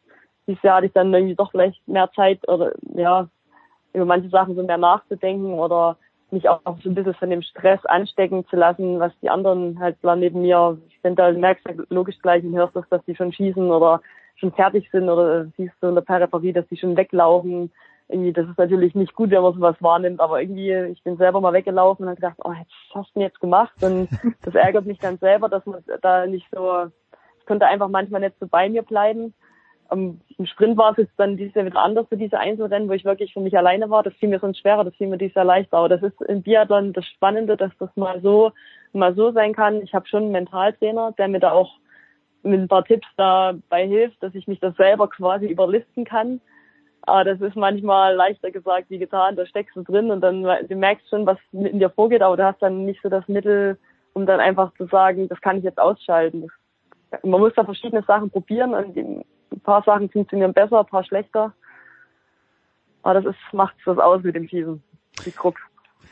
Antholz ist angesprochen worden und in Antholz wie auch in Hochfilzen ist ja der Stefan Steinach ein lieber Freund dieser Sendung. Mhm. Und der Stefan ist, Sie, Sie kennen ihn natürlich auch. Äh, wer ihn nicht kennt, der Stefan ist für die Beschallung zuständig, für die Information der Zuschauer.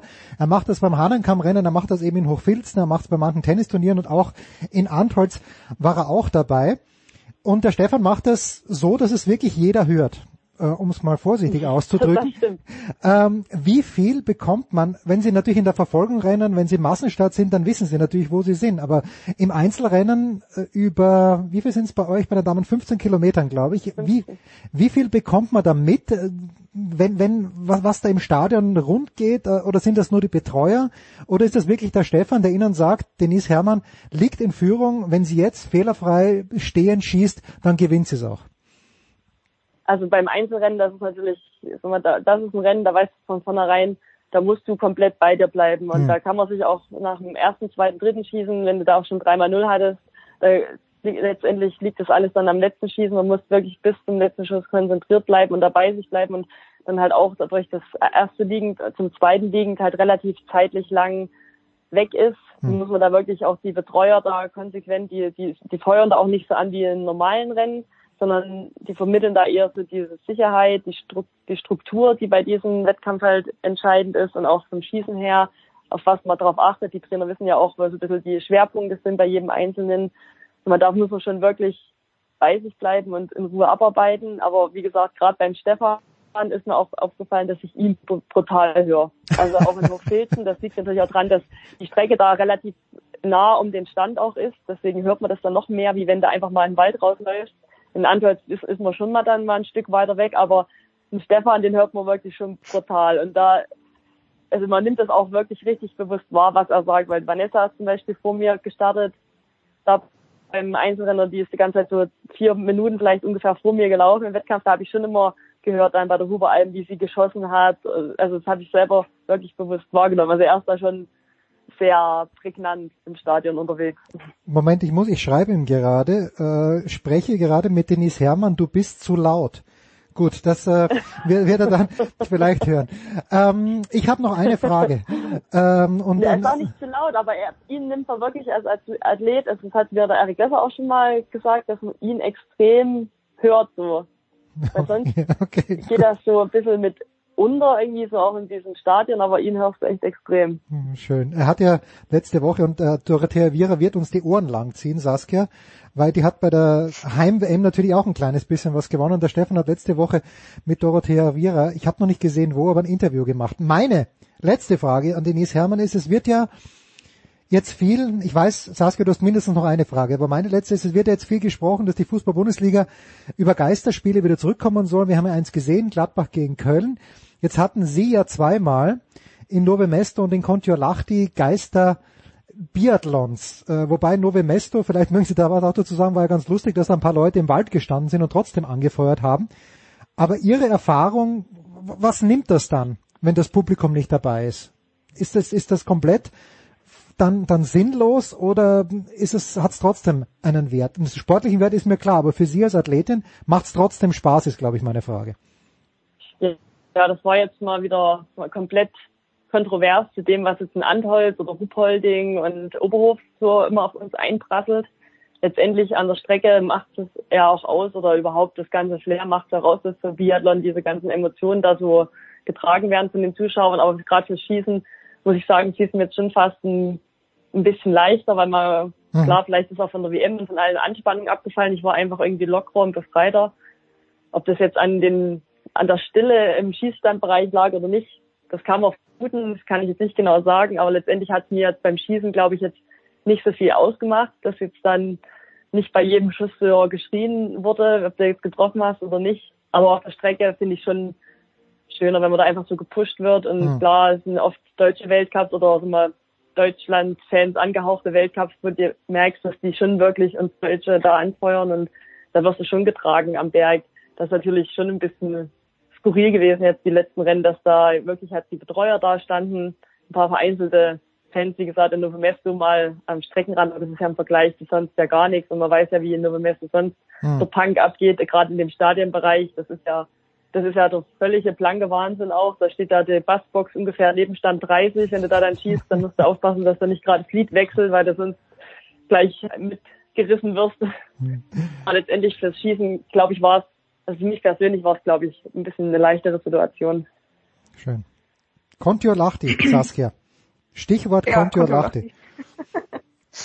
äh, Stichwort sowieso irgendwie die letzten fünf Wochen. Also ich habe irgendwie, ich muss immer wieder überlegen, es ist jetzt fünf Wochen her, dass das letzte WM-Rennen stattfand. Und äh, wenn man so überlegt, was seitdem passiert ist, ähm, ja, es ist einfach krass in der, in der Entwicklung äh, mit dem Coronavirus. Ich weiß, dass ähm, beim letzten Rennen in, in Antholz ähm, ja, man dann schon erste Züge nicht mehr fuhren nach Deutschland rein und so weiter.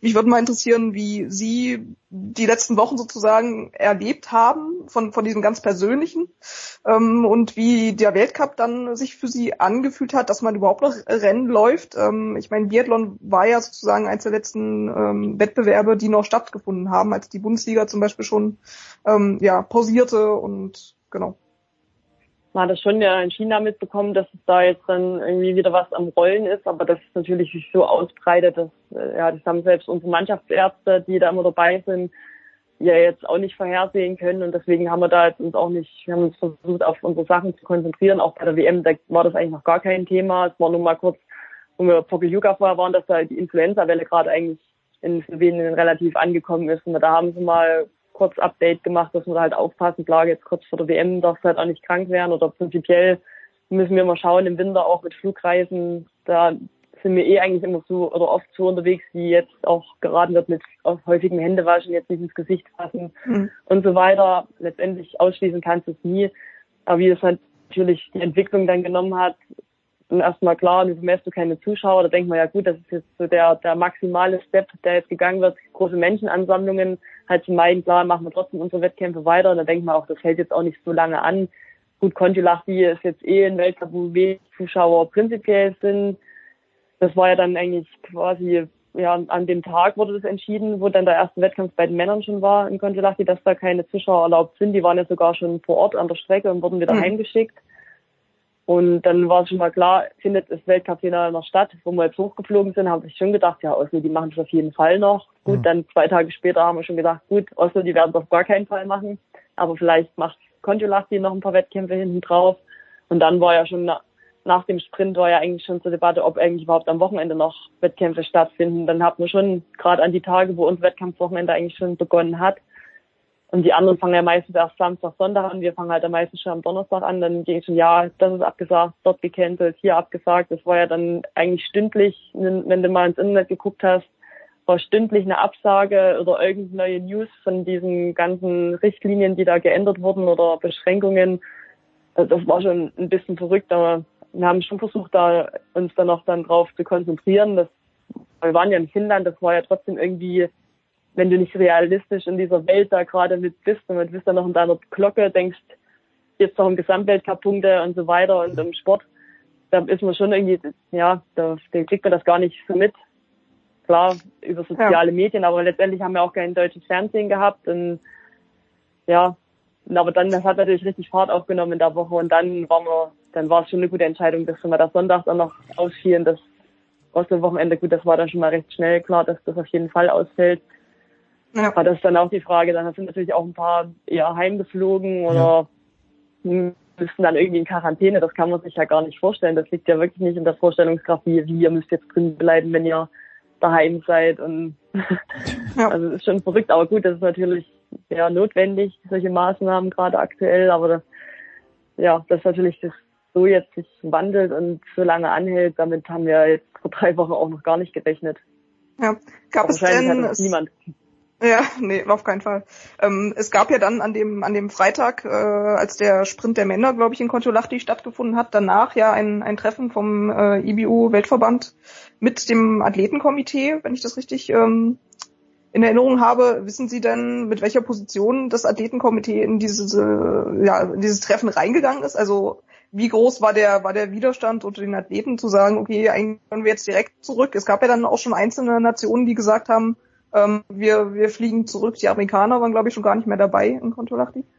Genau, also unsere Athletensprecher, die waren grundsätzlich da gar nicht oben. Also der Erik ist ja Athletensprecher, da mhm. war ja schon, hat er schon Saison beendet gehabt und die Claire Igen, die ist ja auch schon da mit mhm. heim gewesen. Also mich hat die IBU auch selber dann nach unserem Sprint halt mal angesprochen, wie ich das selber sehe, sollen noch Wettkämpfe stattfinden oder nicht. Aber ich war dann schon der Meinung, ja, ob der Verfolger jetzt noch ist am nächsten Tag oder nicht. Wir wären mhm. sowieso nicht eher heimgefahren oder heimgekommen. Prinzipiell, dann schon mal, das ist natürlich vielleicht auch was anderes, wie wenn eine Doro da sich äußert, weil in Italien war es ja schon recht akut zu dem Zeitpunkt, genau. aber ob wir da jetzt einen Tag eher oder später das hat dann eigentlich, finde ich, nicht mal die Rolle gespielt, weil es war prinzipiell eh geplant, wir fliegen am Montag heim, dann hat die IBU sogar noch einen Charterflieger extra für den Sonntag geplant. Das fand ich dann mhm. auch eine gute Geste, dass wir da gesehen haben, wir müssen versuchen, die Leute so schnell wie möglich halt heim zu fliegen und ob der Samstag dann jetzt noch Wettkampf ist oder nicht. Das fand, fand ich schon, wenn man eh schon oben ist und wir wären eh nicht eher weggekommen, von daher war es dann eigentlich auch egal, ob wir jetzt noch laufen oder ja. nicht. Dann muss man halt nochmal sich nochmal zusammenreißen und ja, waren ja, ich sag mal, es ist dann schon schade, wenn ein Gesamtweltcup mal vorher schon so entschieden wird, aber letztendlich können wir ja noch froh sein, dass wir überhaupt noch so einigermaßen unsere Saison haben durchziehen können. Ich meine, das ist in dem Moment nicht bewusst, aber jetzt im Nachhinein uns fehlen jetzt unterm Strich vier Wettkämpfe. Das ist ja aber eigentlich nichts. Ich meine, jetzt wär, wird Olympia verschoben, jetzt für die Sommersportler, die jetzt vielleicht eine Saison beginnen, da gibt's gar keine Wettkämpfe. Also das ist ja, das, das ist ja wirklich gar kein Problem gewesen, weil man konnte naja. eigentlich noch annähernd unsere Saison durchziehen. Ja, das stimmt. Als Biathlet ist man da noch ganz gut äh, bei weggekommen am Ende. Ja. Gerade so weggekommen, ja. ja. Die WM anderthalb Wochen später will auch keiner sich überlegen, was da wieder passiert. Nee. Ah, ja, das wäre hätte nicht mehr stattgefunden. Die gute Nachricht für die Biathleten ist ja zusätzlich nee. zudem, dass es erst im Dezember wieder losgeht oder im späten November. Das war ganz, ganz fantastisch. Saskia, ich bedanke genau. mich herzlich bei dir. Frau Herrmann, was soll ich sagen? 25 goldene Minuten äh, in unserem kleinen, sympathischen Familienformat. Äh, wir machen eine kurze Pause in der Big Show 450. Danke Denise Herrmann, danke Saskia Aleite. Bitte.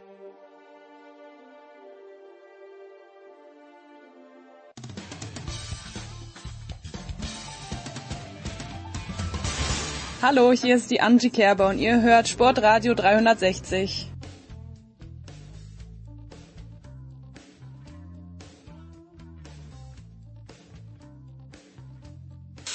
Ah, Big Show 450 und in diesem Trio hat man sich schon lange nicht mehr beieinander. Was soll ich sagen? Äh, der große Frank Buschmann, der große Thomas Wagner, der große Wolf Christoph Fuß. Ich gehe gleich mitten rein.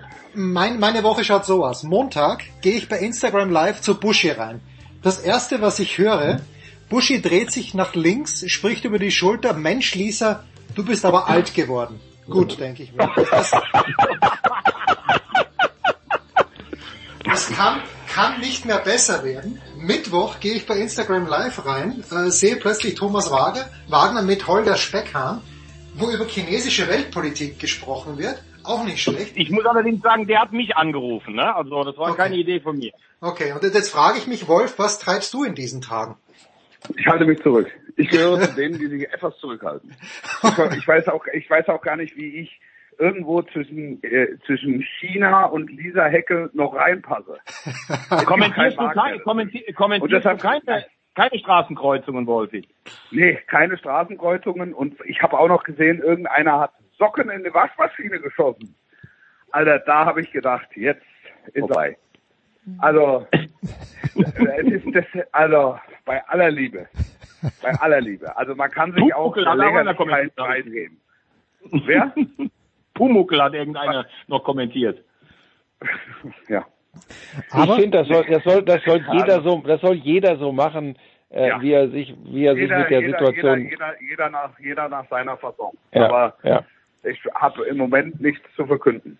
Ich, ze ich zeige immer mal ein Foto von meinen, äh, von meinen Fähigkeiten als Bob der Baumeister. Ich habe meiner Tochter nämlich ein Gartenhäuschen gebaut. Das ist so stark, das ist so stark. Ähm, Übrigens, das Ja, das- letzte Mal, Moment, ganz kurz, das letzte Mal, dass ich Wolf Fuß in einem Garten gesehen habe, das muss jetzt ungefähr 12 bis 14 Jahre her sein, da gab es Karneval in Köln. Wir waren Freitagabend. Ja, in einem. Samberwagen. Er im Trikot Ja. der St. Louis Blues. Wir haben es schwer eingehoben und hatten am nächsten Tag das Niederrhein-Duell Duisburg-Gladbach. ich glaube, es ist mittlerweile verjährt. Und Wolf Ja. Fuß fuhr morgens mit einem Leihwagen bei mir vor. Er bremste ein bisschen spät, hat meine Tanne rasiert und hat sich dann erstmal mit den Worten bei mir abgemeldet, fahren kann ich nicht, du musst. Aber da Also siehst du, wir haben, wir haben uns dann beide darauf verständigt, dass wir zunächst an einer Tankstelle anhalten, weil wir Elektrolyte brauchen. Und haben Aber daran sieht man- Gatorade reingefüllt. Aber daran sieht man doch ganz wunderbar die unglaubliche Wandlung. Ich möchte sogar von einem Reifeprozess bei Wolf Christoph Fuß sprechen. Muss man ganz deutlich sagen. Wenn du diese Geschichte hörst und dann jetzt diese Ruhe, diese Abgeklärtheit, dieses, dieses Souveräne, das ist, das ist eine Entwicklung, mit der bin ich einverstanden. Ja, besonders. besonders Wir erinnern in diesem Zusammenhang auch bitte noch an Horst Köppel, äh, den ich interviewt habe im Urlaub. Erst mit der rechten Hand auf das Mikro.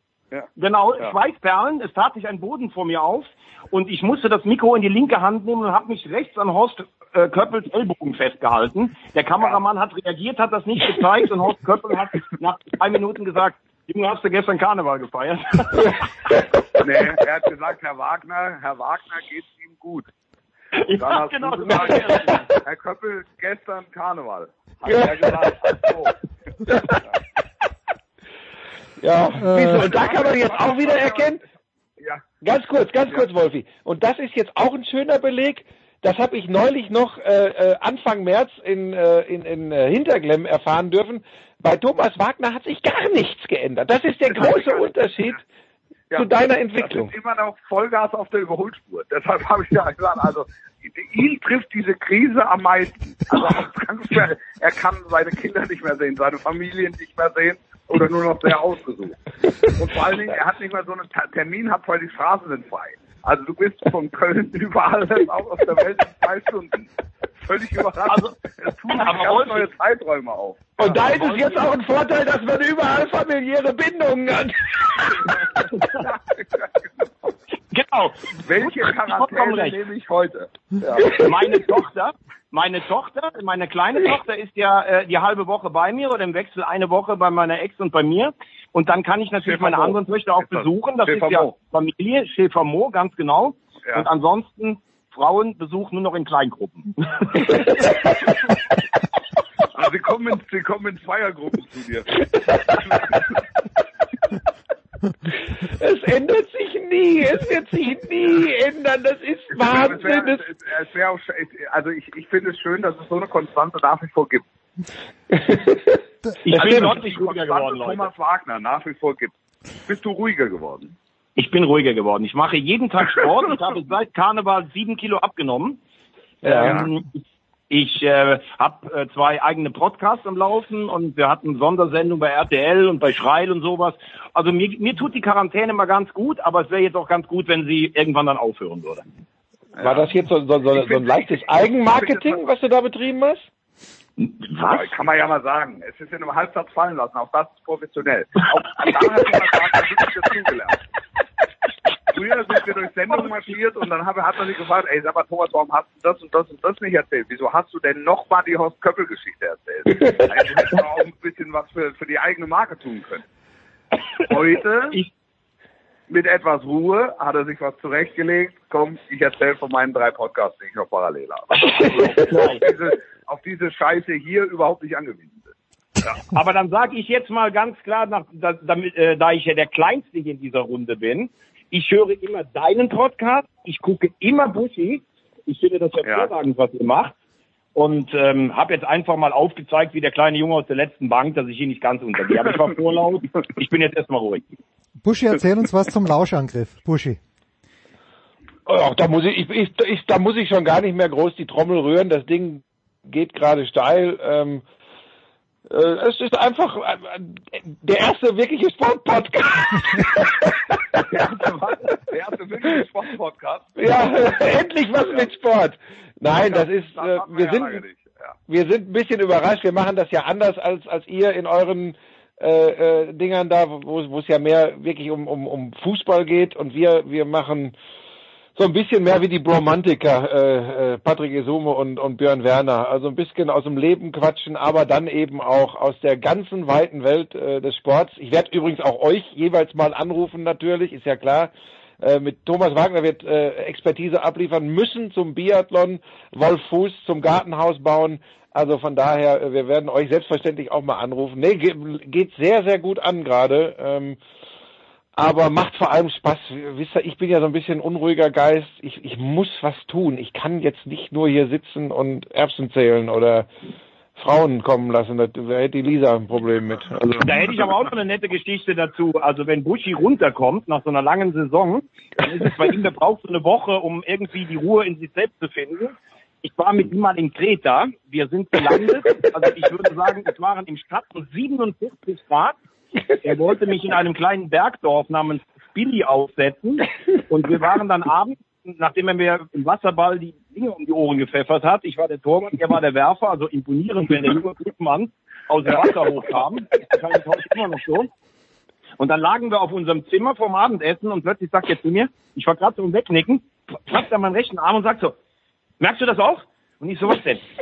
Der Fernseher wandert. Und dann ist wie der Fernseher. Hier, hier, wachset alles. Hier wandert was. Erste Diagnose, Sonnenstich bei Frank Buschmann. Oder Ach, das ist mir alles sehr unangenehm, aber auch bei mir ja sicherlich ein gewisser Reifeprozess. Jetzt steht der Fernseher fest, sagst du? Weil, weil, du die, weil du die Kräuter weglädst, oder? Ja? das ist alles der Wahnsinn mit wobei, euch. Wobei, Aber, ich hab, wobei ich habe dich tanzen gesehen, ne? Du, ihr habt, ihr habt da getanzt im Bademantel. ja, ja, ja, ja, ja, das ist gut durch die Decke gegangen, aber äh, ungeschlagen immer noch Lisas Einzeltanz, äh, ohne Scheiß bei Facebook 2,8 Millionen Aufrufe. 2,8 Millionen, also das ist, das macht mir alles ein bisschen Angst. Also Ähm, Thomas, wenn du, äh, Thomas, wenn du auf den Fuhrpark von Frank Buschmann schaust, mit dem er derzeit zum Skifahren äh, fährt, entdeckst du einen Reifeprozess? Es soll ja Stichwort Stichwort Galtür, glaube ich, sollte ich dir zurufen. Also, aber das jetzt wird's aber langsam unangenehm hier. Also es gibt auch. Buschi, darf ich die abgespeckte Version davon erzählen? Ah, lass das bitte sein. Ey, hör auf, das geht, das, das, das weckt Okay, doch wieder. dann- dann- nein, dann lass- in die, nein, ohne Scheiß, in diesen Zeiten nicht ein andermal, aber nicht in diesen Zeiten. Das ist. Ich lasse. Ich, ich, aber ich, kann, ich kann jemanden, den wir auch sehr gut kennen, in dem Zusammenhang was erzählen. es war nachdem wir Galten die Lawine runterging, waren wir danach in Ischgl. Wir haben vorher die Dame im Hotel gefragt, sind wir denn lawinensicher? Ja, völlig lawinensicher. Hier geht gar nichts runter. Wir waren keine zwei Stunden im Bett. Da geht die schlimmste Sirene an, die ich in meinem Leben jemals gehört habe. Ja, stimmt leider, ja.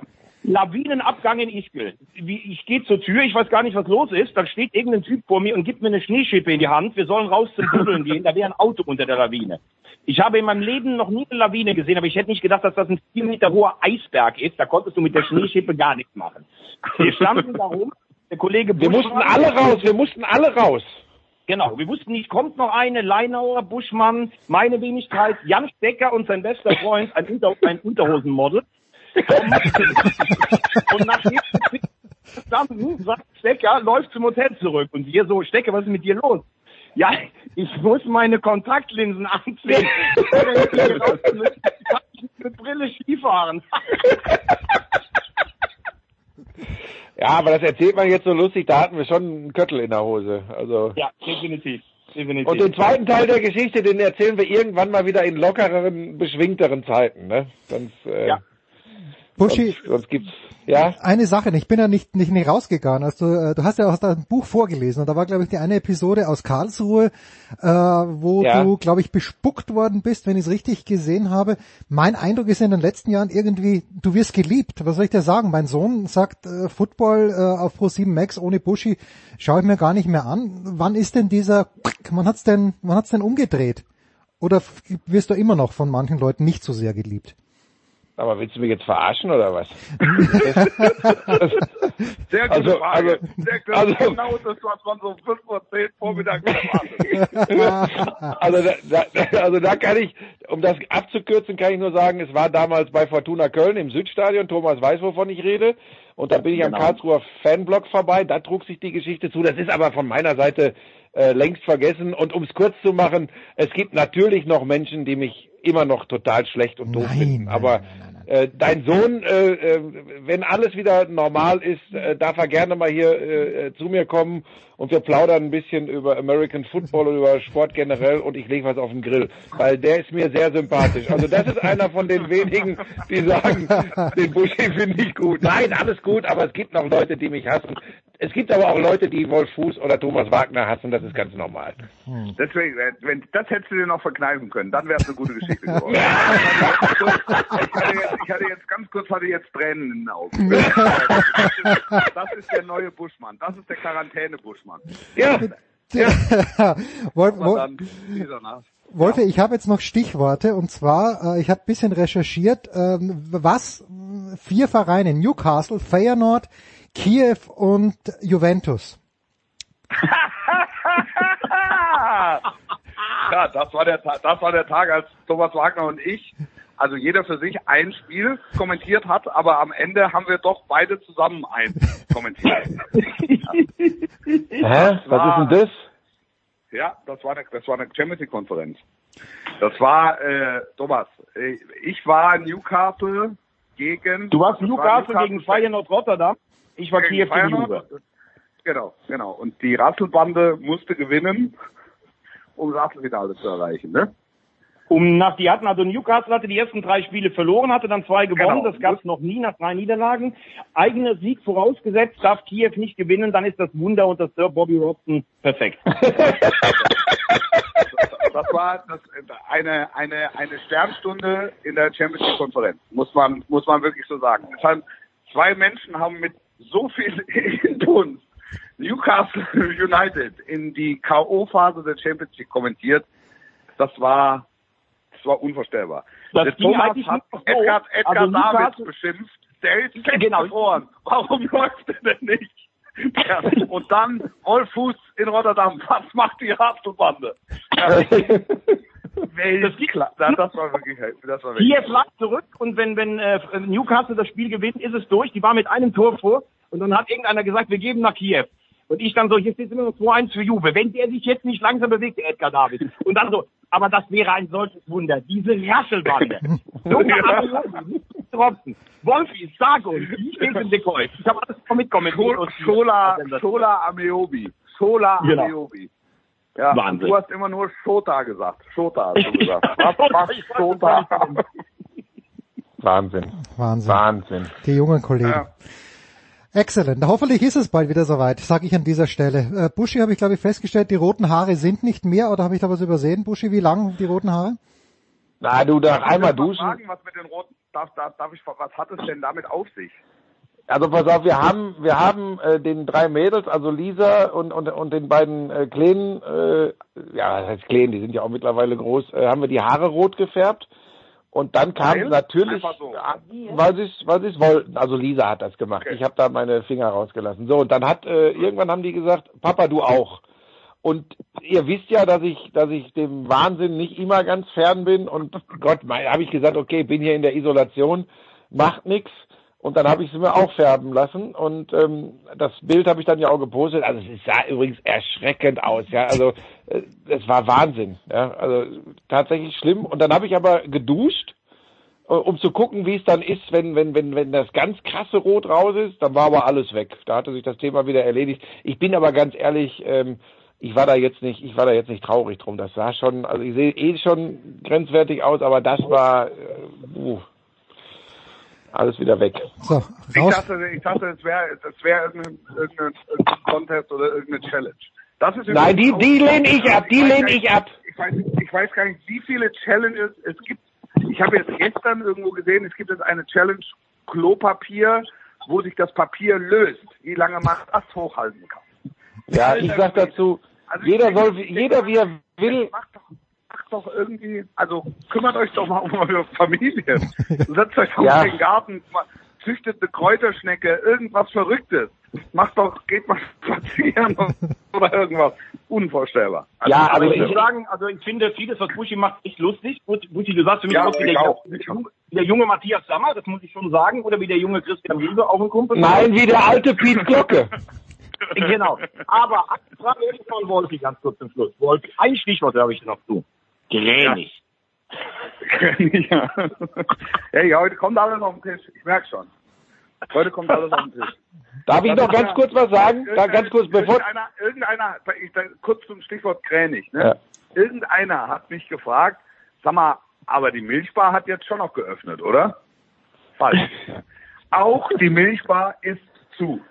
Die Milchbar ist eine Münchner Institution. Wenn du nicht mehr weißt, wohin, du brauchst noch ein paar stampfende Rhythmen und noch einen schnellen Kübel Wodka Red Bull, dann war immer die Milchbar dein Anlaufpunkt.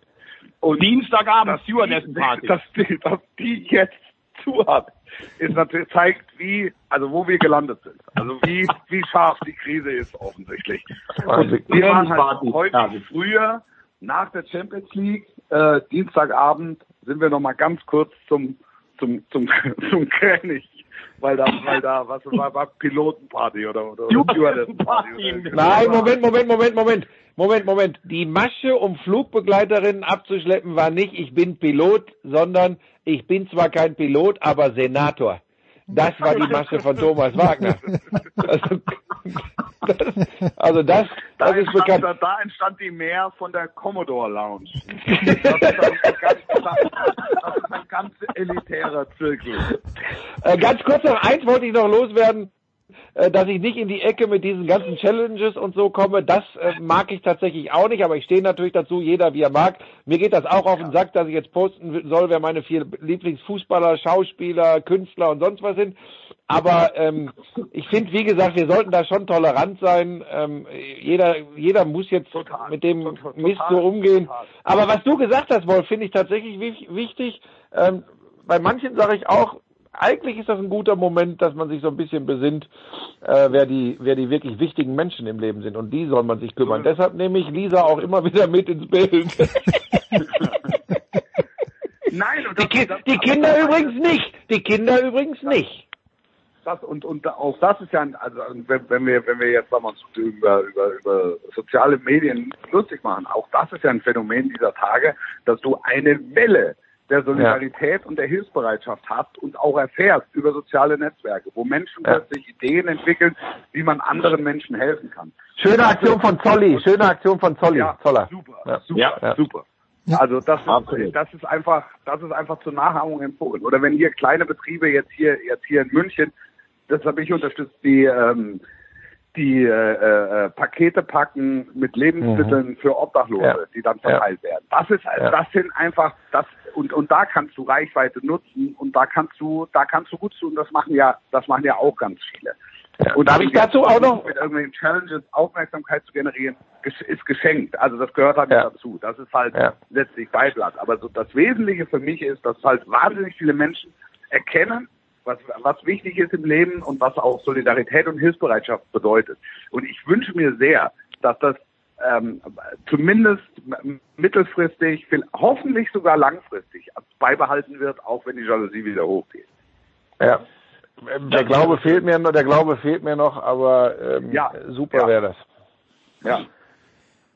Gut. Vielleicht, vielleicht noch eins, vielleicht noch eins, ähm, was, was jeder machen kann, wenn er sich irgendwie leisten kann. Zum Beispiel sind ja jetzt auch, das ist beschissen für jeden, viele Urlaube ins Wasser gefallen, aber das ist wirklich unsere größte Sorge gerade nicht. Wer es sich leisten kann, das ist immer ganz wichtig dazu zu sagen, vielleicht einfach nicht direkt alles stornieren und Kohle wiederholen, sondern vielleicht mal an eine Umbuchung denken oder so, dass man auch den Gastronomen da in den Gebieten, wo man normalerweise gerne hinfährt, äh, nicht direkt in die Schnauze tritt. Äh, Das sind alles so Kleinigkeiten, glaube ich, die ein bisschen helfen könnten.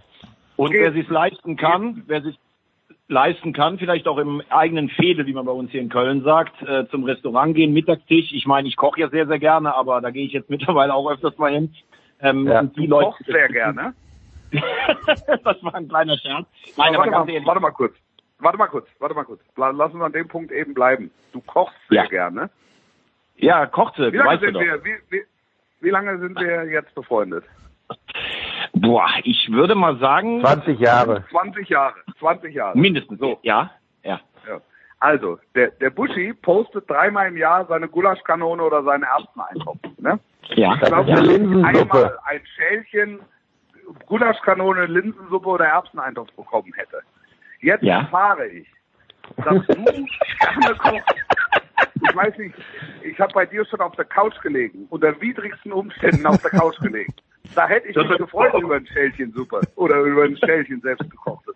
Nicht gab's, nicht. Es gab noch Ich habe unter widrigsten Umständen habe ich auch schon mal bei, ich habe unter widrigsten Umständen auch schon mal bei Thomas auf der Couch gelegen. Lass uns das an dieser Stelle lassen. Warum, warum, warum, warum, erfahre ich denn in Krisenzeiten davon, dass du so gerne kochst und so gut, offensichtlich? Äh, es war Hallo? eher, es war ein Scherz, weil ich eben, äh, ich war, wir haben einen Kochzirkel, da kannst du 150 Punkte erreichen. Platz 3 hatte 132 Punkte, ich lag unter 100. Also um das nur mal ganz klar Ja. zu meinen Kochkünsten zu sagen. Ähm, nein, aber ernst wollte ich mich anschließen, die heimische Wirtschaft auch ein bisschen unterstützen und was ich echt geil finde, neben dem, was du eben gerade von Solidarität gesagt hast, und das finde ich das Schöne an unserem Beruf, wenn ich morgens zugeschaltet werde mit zwei der größten und geilsten Sportjournalisten, die dieses Land hat, und wir uns immer noch kaputt lachen können über Sachen, die 20 Jahre zurückliegen, das finde ich Klar. geil. Das wollte ich auch mal sagen. Also wenn wir das nicht mehr, wenn wir das nicht mehr können, haben wir verloren. in, und in 20 Jahren unterhalten wir uns und lachen uns über die Dinger kaputt, die dieser Tage passieren. Wie würde Boris Becker sagen? Word. Hashtag Word. Danke Buschi, danke Wolfi, danke Thomas Wagner. Pause. Ja, Moment, wann kommt denn, wann kommt denn der Teil, wo wir über Sport sprechen? Ja, das ist doch ein Sportradio. Ja, Frage an dich, Buschi. Wird die BBL zu Ende gespielt? Das ist die Sportfrage des Tages. Nein, glaube ich nicht. Ich, ich kann es mir nicht vorstellen. Danke Frank Buschmann, danke Wolf Christoph Fuß, danke Thomas Wagner.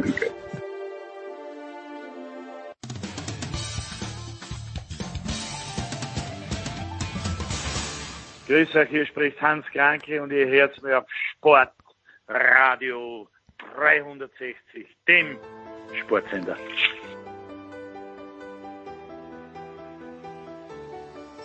In der Big Show 450 biegen wir jetzt in eine ganz neue Kurve ein, denn den Bahnradsport, den haben wir uns noch gar nicht angeschaut. Und wenn jemand sich auf der Bahn zu Hause fühlt, egal auf welcher Bahn, aber meistens ist es die Innenbahn, dann ist es Sebastian Kaiser von der Bildzeitung. Servus Sebastian. Einen wunderschönen guten Tag. Sebastian, du hast uns jemanden mitgebracht, einen mehrfachen Weltmeister, einen Medaillengewinner bei Olympischen Spielen. Warum stellst du ihn nicht vor, mein Lieber? Ähm, ja, weil er einfach zu bekannt ist dafür. Also ähm, Max Levy spricht für sich selbst, ein super Athlet, der ähm, alles, fast alles gewonnen hat, was es zu gewinnen gibt. Ähm, er hat Olympiamedaillen, er hat, äh, du hast gerade gesagt, WM-Titel, ähm, die eine große goldene, die fehlt leider in der Sammlung, die hätte sich nach diesen vielen Jahren verdient gehabt. Ähm, aber das größte Plus bei Max, das werden wir jetzt gleich äh, mitbekommen, das ist, dass er immer schon über den Tellerrand äh, des äh, oder über den Rand des Bahnradovals, um im Bild zu bleiben, äh, hinausgedacht hat. Ähm, war immer einer, der seine Meinung frei heraus gesagt hat. Das hat nicht jedem gefallen, vor allem im Verband nicht. Da haben wir teilweise äh, dieselben, ich will aber sagen, Gegner gehabt. Und ähm, ja, er hat immer super gemeistert, trotz aller Widerstände an ihm kam vor 15 Jahren, als wir uns kennenlernten, äh, schon niemand vorbei, weil er einfach zu gut war. Und das ist jetzt äh, 2020 immer noch so und er wäre ja auch in ähm, Tokio dabei gewesen. Und ich hoffe inständig, äh, dass er dieses ein Jahr noch dranhängt und dann wirklich auch nächstes Jahr am Start steht. Ja, Max, herzlich willkommen. Schön, dass du ein paar Minuten Zeit für uns hast. Die erste Frage, die ich immer äh, jetzt, wenn wir mit aktiven Athleten sprechen, stelle, was würdest du jetzt machen, wenn diese Corona-Krise nicht wäre und was machst du tatsächlich? Also danke erstmal für die Blumen, Sebastian. Das war eine tolle äh, Vorstellung, tolle Einladung. Da habe ich auf jeden Fall Lust, äh, mit dir noch in, in Hopfengetränk drauf zu trinken. Ja, also in, in Wahrheit äh, ist es natürlich nicht ganz so einfach im Moment durch die Verschiebung von den Spielen um, um ein Jahr. Im Normalfall wäre ich jetzt auf Mallorca im Trainingslager, würde dort äh, Grundlage fahren. Mhm. Das versuche ich hier schon äh, auch immer noch zu machen. Ähm, ich versuche jetzt nicht gänzlich die Spannung zu verlieren und ähm, habe jetzt auch nicht vor, zwei oder drei Wochen komplett zu pausieren, um jetzt einfach ja ein bisschen im Rhythmus zu bleiben und doch ich nutze die Zeit eben auch auf dem Rad, um klare Gedanken zu fassen. So kann man schon sagen. Ja, klare Gedanken. Wir sind ja auch auf dich gekommen, äh, der Sebastian und ich, weil der Sebastian letzte Woche mir im persönlichen Gespräch gesagt hat, naja, das mit dieser Verschiebung der Absage, wo das IOC zuerst gemeint hat, jetzt geben wir uns mal zwei Wochen Zeit und dann waren es doch nicht mal zwei Tage, äh, dass es da durchaus Sportler gäbe, die ähm, das jetzt, also meine Blase hat mir gesagt, der Bach muss sofort absagen, aber Sebastian meinte, Du, Max, wärst einer von den Sportlern gewesen, die schon noch Interesse daran gehabt hätten, dass, dass man sehr viel daran setzt, dass die Olympischen Spiele stattfinden. Auch in diesem Jahr. Habe ich das richtig verstanden? Also zum einen natürlich, wenn der, wenn die gesundheitlichen Rahmenbedingungen gestimmt hätten, äh, wäre das natürlich schön gewesen. Ähm, dass es wahrscheinlich oder dass es danach aussah, dass die Spiele dieses Jahr nicht mehr stattfinden, das hat glaube ich dann am Ende jeder kommen sehen. Und trotzdem habe ich mir gewünscht, dass das IOC sich eben nicht so sehr unter Druck setzen lässt von der Öffentlichkeit, um am Ende eine sinnhafte Entscheidung zu treffen. Und sinnhaft hätte ich verstanden, sie nehmen sich tatsächlich die Zeit und, äh, und informieren uns dann natürlich auch über etwaige Ersatztermine oder Ersatzpläne. Sicherlich war da die Kommunikation vom IOC auch nicht gerade optimal. Äh, so eine Situation hat aber wahrscheinlich noch keiner gehabt. Und letztendlich passierte eins, in dem Moment, wo das IOC äh, die Spiele absagt, ohne drüber nachgedacht zu haben, wie könnte eine Alternative aussehen, dass äh, sehr, sehr viele Sportstätten endgültig geschlossen wurden, dass mhm. äh, Förderungen sofort eingefroren wurden. Äh, also auch für uns als Sportler letztendlich wenig oder keine Zeit war, sich auf die Situation einzustellen. Weil letztendlich äh, bin auch ich Unternehmer an der Stelle als Sportler mhm. und muss natürlich auch zusehen, wie, wie kriege ich meine Brötchen bezahlt. Und in dem Moment, wo erstmal alles stehen bleibt, weil man zwanghaft auf diesen Stoppknopf drücken muss, anstatt erstmal zu überlegen, was bedeutet das eigentlich für den einen oder anderen und wie könnten dann auch, auch jetzt in Deutschland äh, Pläne aussehen, die, die Sportler aufzufangen oder was kann man ihnen anbieten oder da gibt's ja am Ende gar nichts, sondern jetzt ist die Entscheidung gefallen, die, die ohnehin absehbar war aber es gibt eigentlich keinen Notfallplan. Und das ist nach wie vor ja so. Ja. Ich meine, jetzt haben wir seit gestern einen neuen Termin. Hm. Äh, das ist vielleicht sicherlich auch schon erstmal ein Schritt. Aber wie das konkret aussehen soll, weiß ja heute auch noch keiner, weil letztendlich auch keiner abschätzen kann, wie lange diese Krise andauert. Sebastian, ich habe 10.000 Fragen, aber du darfst auch gerne. Nein, ähm, Max und ich sind ja soweit klar. Wir haben ja auch die letzten Tage schon immer mal äh, über die Situation gesprochen. Ähm, wie gesagt, mir geht es ihm wirklich darum, und das fand ich eben so beeindruckend, ähm, dass äh, er nicht in den Mainstream schwimmt, äh, wie äh, der Athletensprecher oder wie viele aus dem DOSB auch, äh, die sagen, ja, der Bach hat zu früh entschieden, der Bach, äh, der Bach hat äh, zu, äh, sich zu viel Zeit gelassen zu entscheiden, das IOC ganz schlechte Figur, das finde ich eben auch nicht.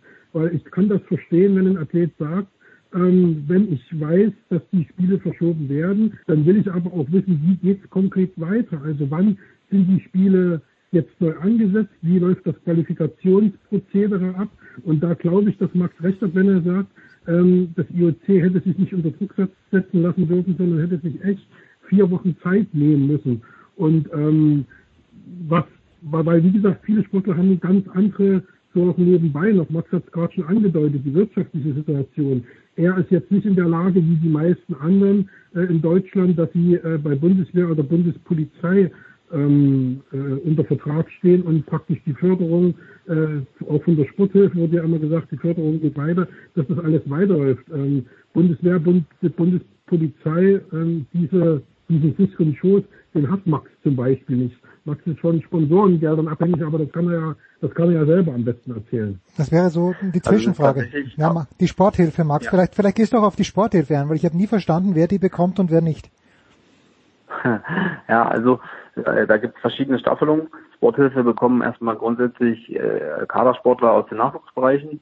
Und dann gibt es später die, die Einstufung eben in Top-Teams. Äh, Top-Team Future gibt es und es gibt jetzt dieses Top-Team Tokio. Äh, schöner Zungenbrecher. Und ähm, auch da gibt es jetzt Programme, in denen ich zum Beispiel drin bin. Das heißt äh, Elite Plus.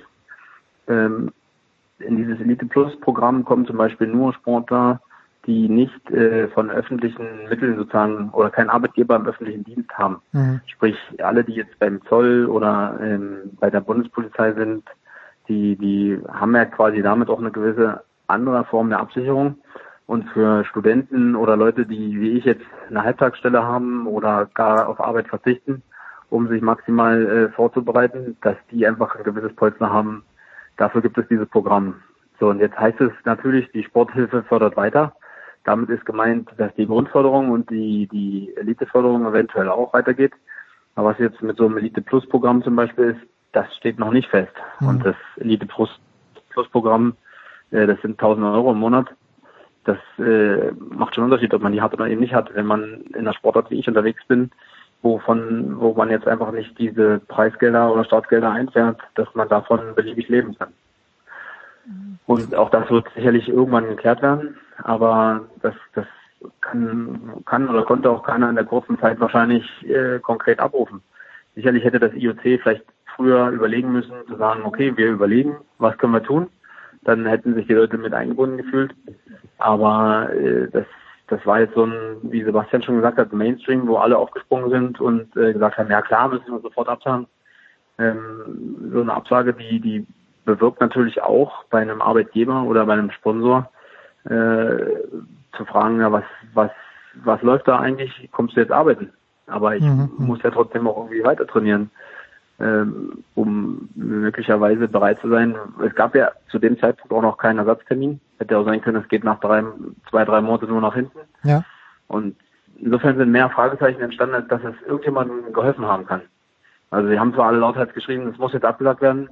Äh, jeder, der realistisch war, wusste, dass es eh nicht stattfindet. Aber auch die, die sich jetzt noch qualifizieren müssen, wissen ja letztendlich auch nicht, wann sind jetzt die Qualifikationswettkämpfe. Kann auch, kann auch keiner heute wissen, weil niemand weiß, ab wann wir wieder Wettkämpfe bestreiten können. Und das hätte man schon mit ein bisschen mehr Zeit auch, äh, denke ich, schon deutlich eleganter lösen können. Jetzt habe ich ja, wenn ich es richtig verstanden habe, hat der Bach ja gesagt, alle, die jetzt schon qualifiziert sind, äh, also für 2020, die behalten ihren Platz bei Olympia für 2021. Die Frage daran anschließend, Max, A, wärest du schon qualifiziert gewesen für 2020? Ich gehe da aus deiner vorherigen Antwort davon aus, nein. Aber B, ist das überhaupt Sache des IOC oder ist das Sache des DOSB, der sowas entscheidet? Also das stimmt insofern auch nicht ganz, sondern es ist letztendlich auch eine Milchmädchenrechnung. Es ist jetzt so, dass quasi die, die Quotenplätze, die eingefahren wurden, dass die hm. bestehen bleiben. Also ah, okay. bei mir jetzt im Bahn, Bahnradsport, wir haben also die Teamsprint-Mannschaft qualifiziert. Äh, dazu gehören aber mehr Sportler als die, die am Ende am Start stehen. Der, der Qualifikationszeitraum ging über zwei Jahre und da wurde eben in verschiedenen Formationen im Prinzip das auch teilweise getestet und auch dieser Platz eingefahren. Jetzt gibt es im Prinzip intern gab es äh, eine, eine wie soll ich sagen, eine Vorschlagliste, wo wir am, im, im Mai nominiert worden wären. Und da wäre ich auch mit dabei gewesen. Also de mhm. facto mhm. wäre ich dabei gewesen. Mhm. Das heißt jetzt aber nicht, dass ich 21 auch dabei bin, weil, wie gesagt, Deutschland hat den Startplatz. Ähm, der DOSB kann aber in Abstimmung mit meinem Fachverband letztendlich die Sportler, die äh, ja, im erweiterten Kreis sind, wenn sich da jetzt einer hervortut und ich mich schwer tun würde oder sowas, kann das auch noch gewechselt werden. Also äh, ist es am Ende in vielen Sportarten so, Ruderachter zum Beispiel, da haben sich auch acht Mann zwar letztendlich qualifiziert, das heißt aber nicht, dass diese acht konkret auch am Start stehen werden nächstes Jahr. Mhm. Also die Quotenplätze bleiben, äh, aber intern habe ich zumindest das Signal nicht empfangen, dass wir damit automatisch nominiert werden.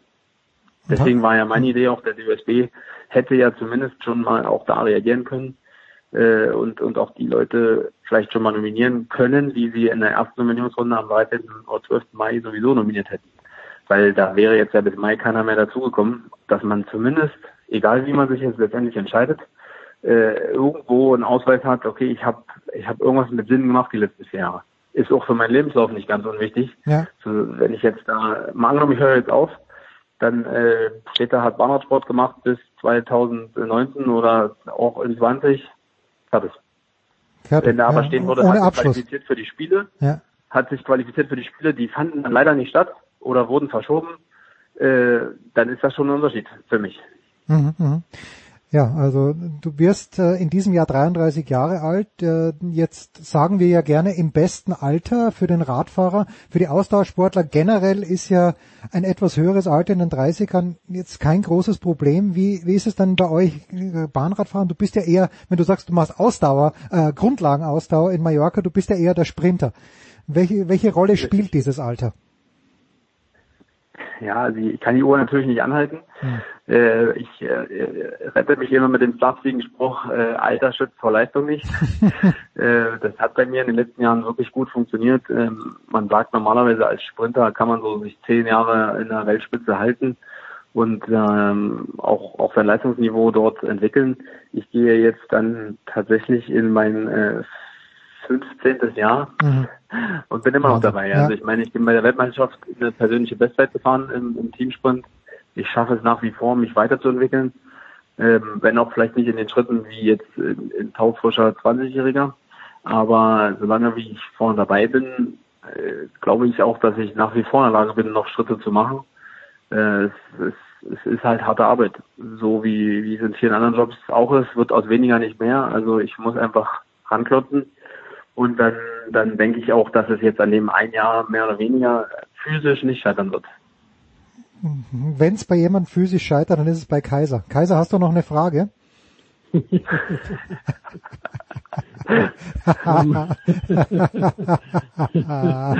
war gut, der war richtig gut, der war richtig gut. Ja, ja, ja. Hast du noch ja, eine Frage? Ich, prinzipiell ist ja immer ganz, Bitte. also wenn, fragt mir in solchen Situationen immer, ähm, was macht man denn, wenn man so viel Zeit hat wie jetzt und eben nicht auf die Bahn darf und so weiter oder auf die anderen äh, Sportstätten bei anderen Sportlern. Aber bei Max äußert sich ja die Frage bei drei Kindern und einer Frau zu Hause, oder? Tatsächlich, also es ist jetzt, äh, ich bin öfter mal damit konfrontiert worden, äh, ist doch toll, dass du jetzt zu Hause bist und hast ja Zeit. Ähm, ich bin jetzt äh, mit meiner Frau zusammen im Prinzip Lehrer, Koch, Entertainer und äh, nebenbei haben wir ja auch noch was zu tun. Also arbeiten gehen müssen wir ja auch noch. Und äh, das stellt sich manch einer da draußen irgendwie so vor, als hätten wir plötzlich Zeit. Aber das Gegenteil ist eigentlich der Fall, weil ja, drei Kinder zu Hause zu bekochen und zu beschäftigen, wenn man vor allem kaum Möglichkeiten hat, also ich kann ja nicht mal in den Tierpark gehen oder sowas, ähm, also muss im Prinzip einer auf die Kinder aufpassen und der andere geht dann einkaufen wechseln wir uns dann irgendwie ab. Und äh, das gleiche ist dann auch mit, mit dem Sport und das ist schon eine spannende Herausforderung. Also die Decke fällt mir nicht auf den Kopf. Was, Max, wird gekocht? Muss ich, ich betreibe ja auch so nebenbei Austauschsport, bin komplett undiszipliniert. Beim Essen, wenn du jetzt für die Kinder mitkochst, ähm, was bekommen denn deine Kinder? Ist das ein Carbo-Loading schon um 11 Uhr Vormittag mit 6000 Kalorien im Teller? Also ich habe das, das äh, ja, Glück oder Problem, das kann man sehen, wie man will. Mein, mein jüngster Sohn, der ist jetzt ein Jahr alt, hm. der hat das mit dem Schlafen noch nicht so ganz verstanden. Ah, okay, gut. äh, und es ist auch leider zu oft äh, wach nachts. Aber wenn er dann eingeschlafen ist um drei, halb vier, dann schläft er auch bis um acht. Insofern kriegt er nicht vor neun Frühstück. Also können wir das mittags zu einer normalen Zeit um 13 Uhr abhalten und nicht um elf.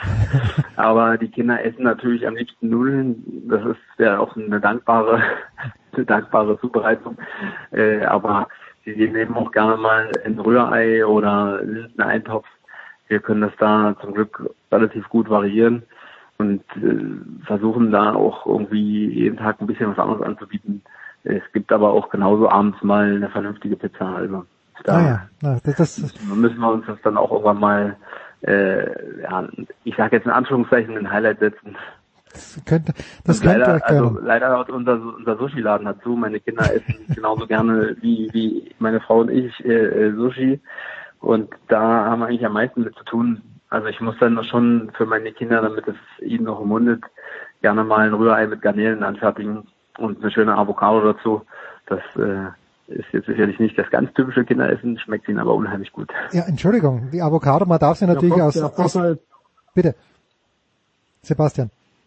Ich wollte gerade sagen, der, der Vorteil bei Familie Levi ist ja, dass die Eltern äh, oder dass die Kinder die Eltern nicht gegenseitig ausspielen können. So nach dem Motto, beim Papa, beim Papa gibt's das gute Essen, bei der Mama gibt's nur das gesunde Essen, ähm, weil äh, auch Max, äh, Maxes äh, Ehefrau ja äh, Hochleistungssportlerin war. Und insofern, äh, glaube ich, stimmt da die Chemie äh, schon mal mehr als bei anderen Familien. Ja, und, wenn ich, und wenn ich nur höre Avocado, man darf sie natürlich aus moralischen Gründen nicht essen, aber im Großen und Ganzen äh, das beste Fett, das man bekommen kann. Max, äh, Tatsächlich. ja, ja, hatten wir gestern Abend nee, hier also, auch. Ja, ist das so, ja? Mit Ausrufezeichen, ja, das Ja. sehe ich genauso. Ja, ja. Max, vielen, vielen Dank für deine Zeit. Äh, Max Levy, äh, Europameister im Kairin 2017, Olympiateilnehmer 2008 mit Medaille, 2012 mit Medaille in London und hoffentlich auch 2021. Wir machen eine kurze Pause in der Big Show 450 äh, und hören, hören uns gleich wieder.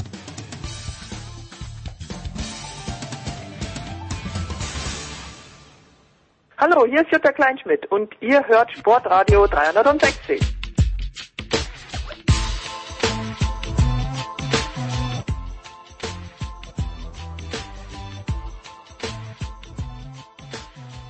Die Österreicher, da gibt äh, Stefan der Voice Heinrich gleich das Stichwort für unseren Motorsportteil in der Big Show 450. Äh, Stefan und Stefan sind am Start, Stefan Ehlen von motorsport.com und Stefan der Voice Heinrich. Without further ado, the Voice.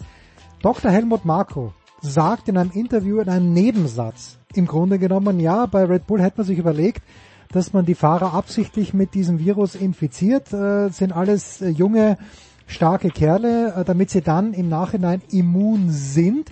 Und dann sagt er aber im Nachsatz, das wurde aber sofort wieder im kleinen Kreis verworfen. Aber natürlich erhebt sich ein Shitstorm äh, in, ja, in normaler Höhe, wenn nur irgendwo Red Bull drinnen steht. Äh, Es ermüdet mich schon langsam, aber ich weiß nicht, wie es dir geht, The Voice. Und zwar diese Aufregung, äh, alles was Red Bull macht, ist scheiße.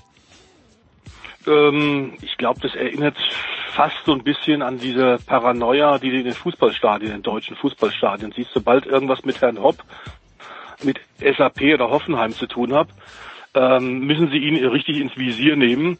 Das scheint so ein bisschen Reflex zu sein. Ist ja bei Red Bull Leipzig auch tatsächlich so ein Ding, äh, dass äh, sogenannte äh, Hardcore-Fans meinen, ähm, sie müssten das neue Geld, äh, was tatsächlich äh, in den Spielbetrieb kommt, tatsächlich ähm, bannen und verbannen und verurteilen. Ist natürlich komplett albern, denn äh, nicht nur Fußball ist ein Milliardengeschäft, Motorsport natürlich auch.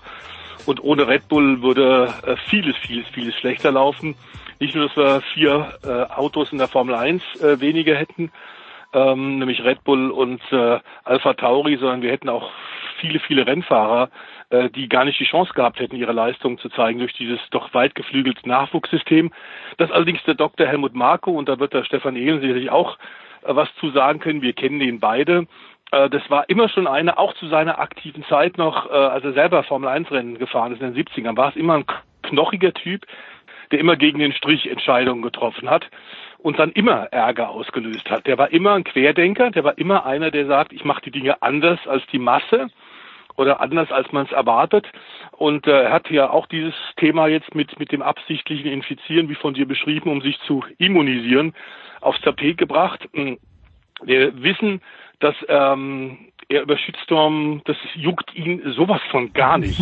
Manchmal hat man sogar den Eindruck, wenn er einen richtigen, richtig Ärger kriegt, scheint ihn das nur weiter zu beflügeln.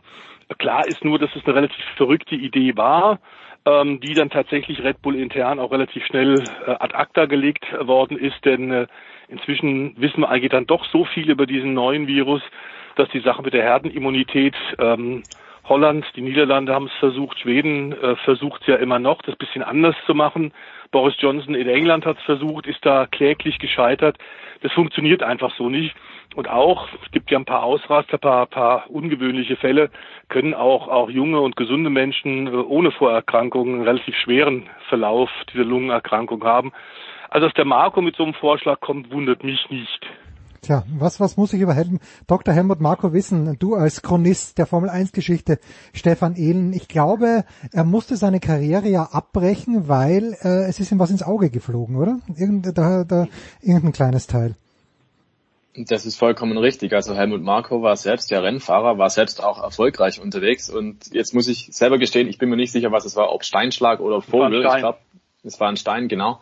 Ähm, man muss sich das im Prinzip so ähnlich vorstellen. In neuerer Zeit hat man das ja mal erlebt mit Felipe Massa, als der hinter Rubens Barrichello hergefahren ist, 2009 am Hungaroring. Und der Barrichello verliert eine Feder, also ein metallisches Objekt am Auto und das knallt dem Felipe Massa auf den Helm. Und zwischen dem Unfall von Helmut Marko und zwischen dem Unfall von Felipe Massa lagen einige Jahrzehnte.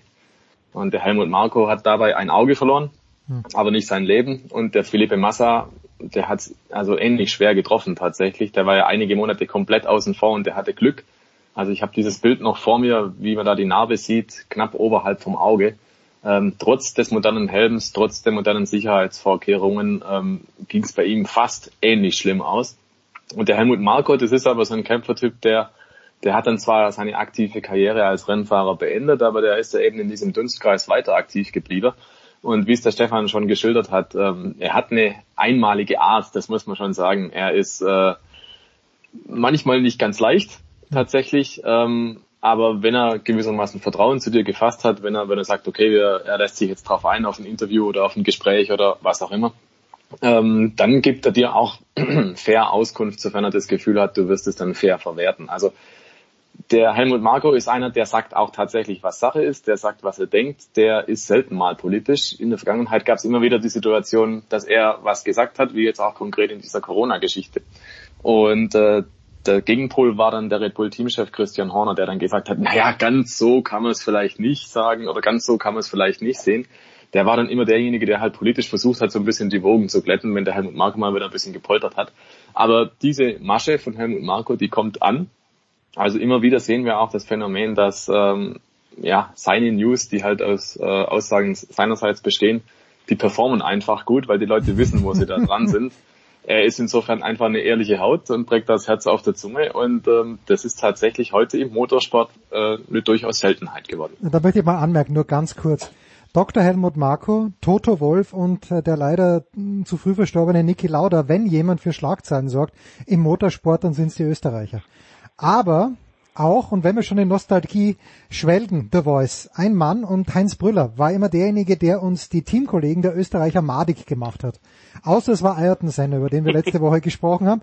Aber alle anderen waren in erster Linie nicht die Teamkameraden, sondern die ersten Gegner von Niki Lauda, von Gerhard Berger etc. Von halt denjenigen, die gut fuhren. Claire Gazzoni war ein Jahr lang oder waren es vielleicht sogar zwei, auch äh, bei Ferrari der Team der Teamkollege von Niki Lauda. Du wolltest den ehren. Die Bühne ist yours, The Voice. Also die waren sogar vorher, bevor Niki tatsächlich den Turnaround und das äh, Erfolgscomeback bei Ferrari geschafft hat. Und das hat er, glaube ich, der Niki damals in den 70er Jahren, Mitte der 70er Jahre auch nur geschafft, weil tatsächlich der Tessiner Clay Regazzoni sein Teamkollege war. Äh, ähm, Clay Regazzoni hat den Niki bei Enzo Ferrari vorgeschlagen. Die waren nämlich im Jahr zuvor, 1973, zusammen bei Sir Louis Stanley in dessen Team BRM mhm, mhm, äh, mit Marlboro-Lackierung. Ähm, und da sind die gemeinsam gefahren und da hat der Clay Regazzoni, der da schon ein etwas älterer oder routinierterer Fahrer war als der junge Niki Lauda, hat plötzlich gesehen, wie analytisch der arbeitet und da hat sich eine völlig, völlig neue Herangehensweise an die technische Formel 1 ge, ge, gebracht hat. Er war keiner von diesen Playboys ähm, wie James Hunt oder wie viele andere in der damaligen Zeit, sondern er war schon sehr, sehr auf die Technik fixiert und hat immer versucht, das Maximale aus der Abstimmung der Autos rauszuholen. Und so war es auch in diesem, man muss sagen, unterfinanzierten, nicht richtig konkurrenzfähigen BRM-Auto, dass der erstaunlich ist, der Niki geschafft hat. Und Clay hat es gesehen und hat, weil er als Tessiner natürlich auch in Italien beste Kontakte hatte, auch bei Ferrari quasi schon einen Vertrag hatte, hat das dem Enzo Ferrari vorgeschlagen.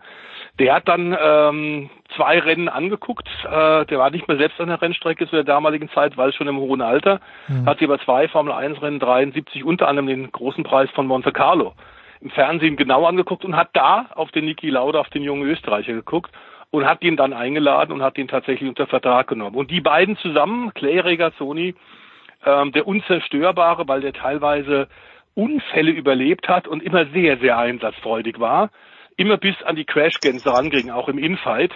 Ähm, sehr beliebt bei den anderen Fahrern, sobald er nicht im Auto war, hm. aber gefürchtet, sobald er sich festgeschnallt hat im, im Rennfahrzeug.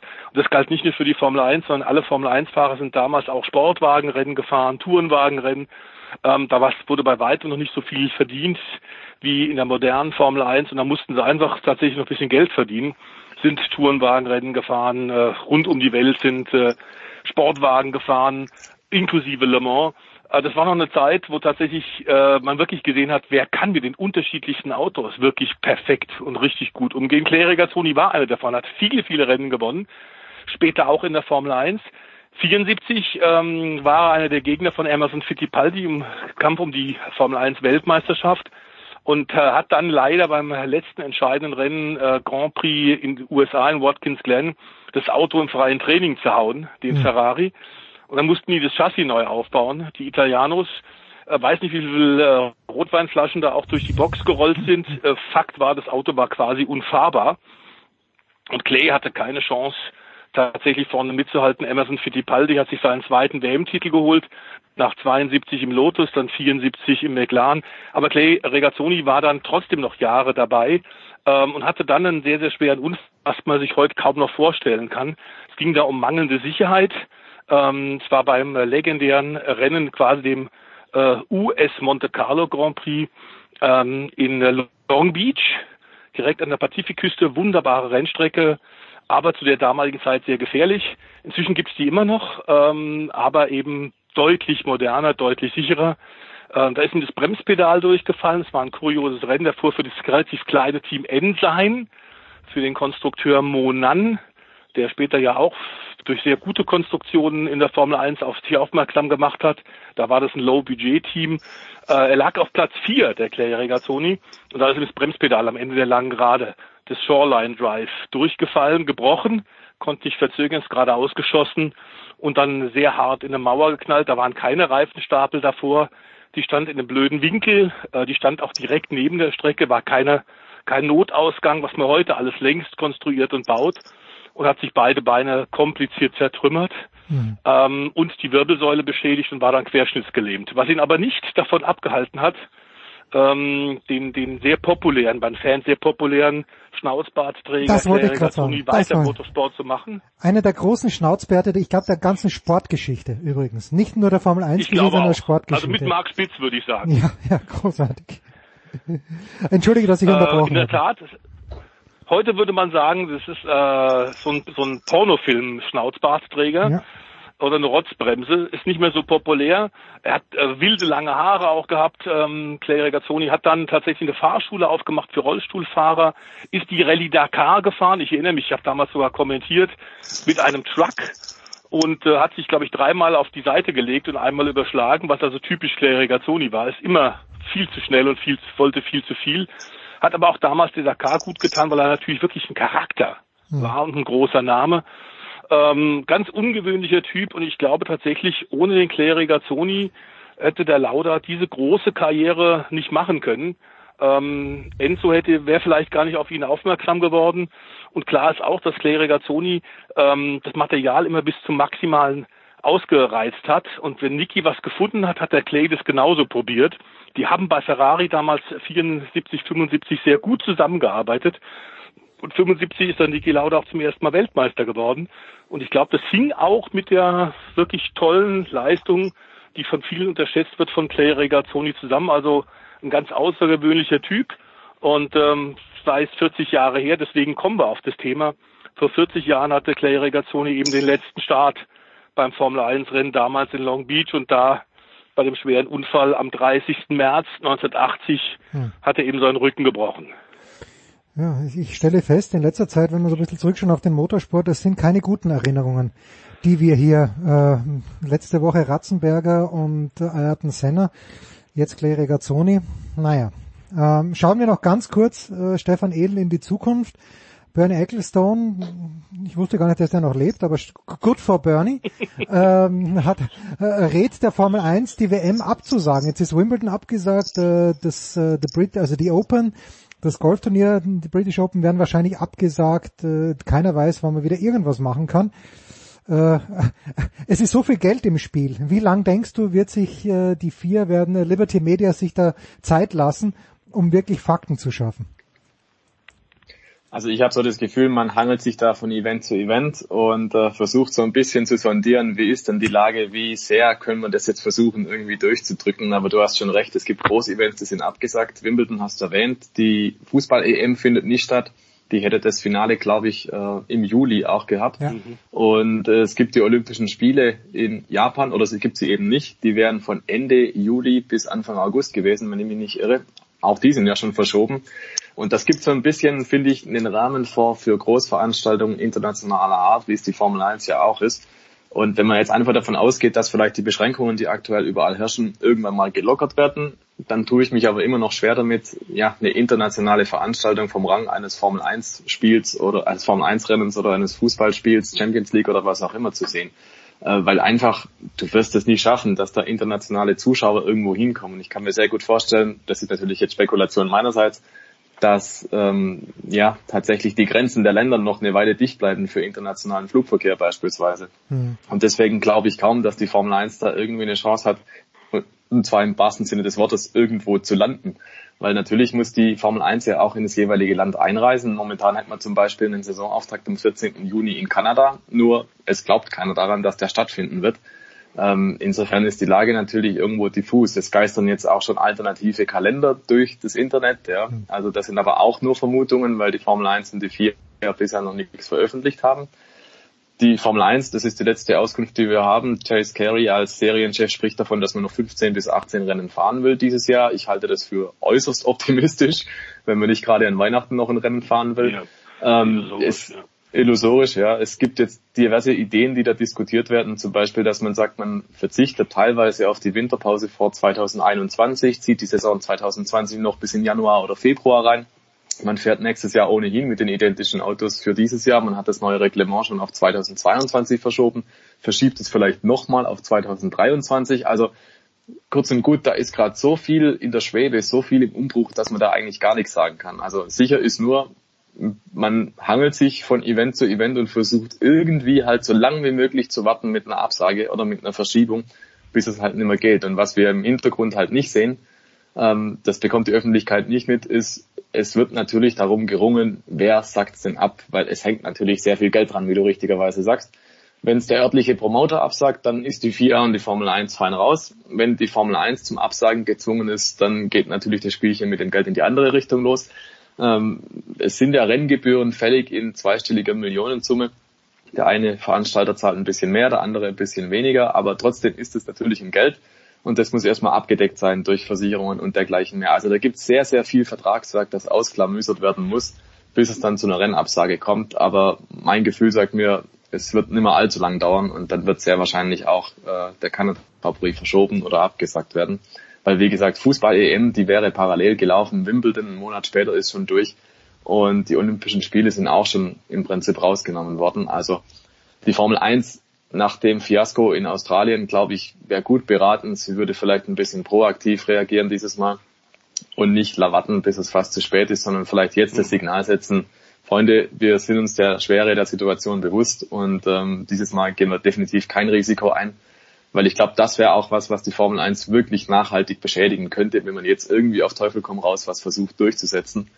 Ähm, vielleicht muss man an der Stelle auch noch erwähnen, es braucht mindestens acht Rennen, damit diese Weltmeisterschaft in der Saison 2020 eine Weltmeisterschaft sein kann. Mhm. Dazu müssen auch insgesamt drei Kontinente bereist werden.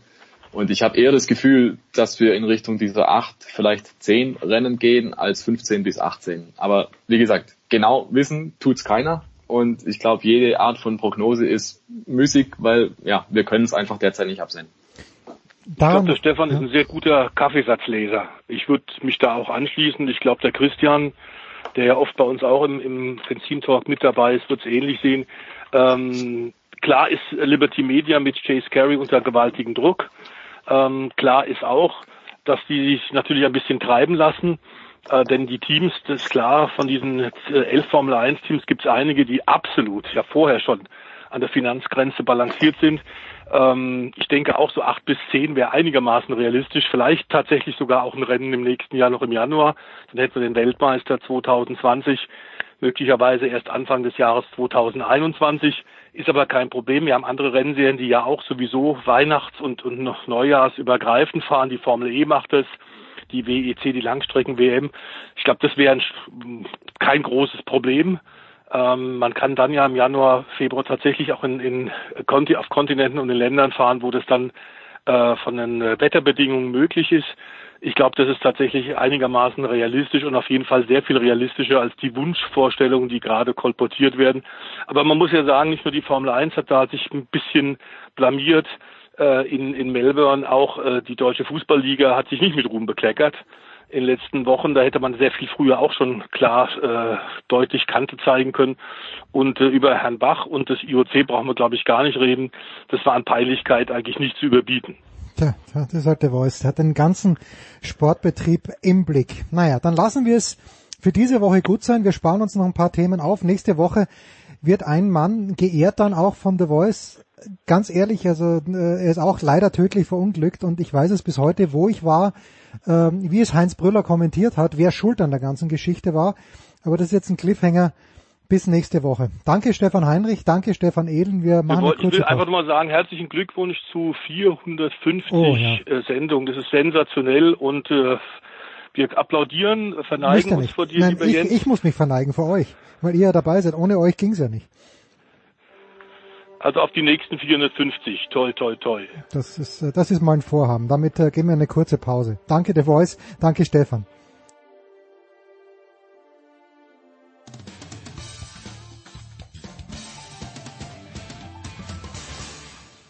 Hey guys, it's Michaela Schifrin and you're listening to Sport Radio 360.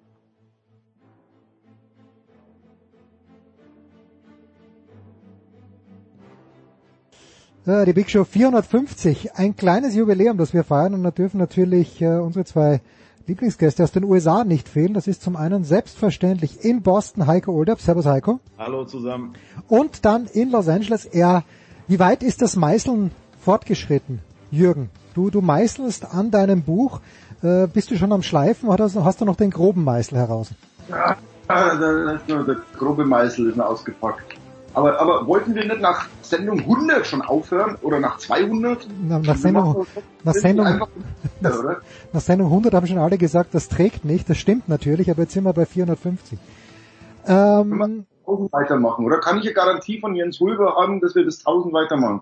Du kriegst du jetzt. Hier und jetzt kriegst du die. Das ist äh, keine Frage.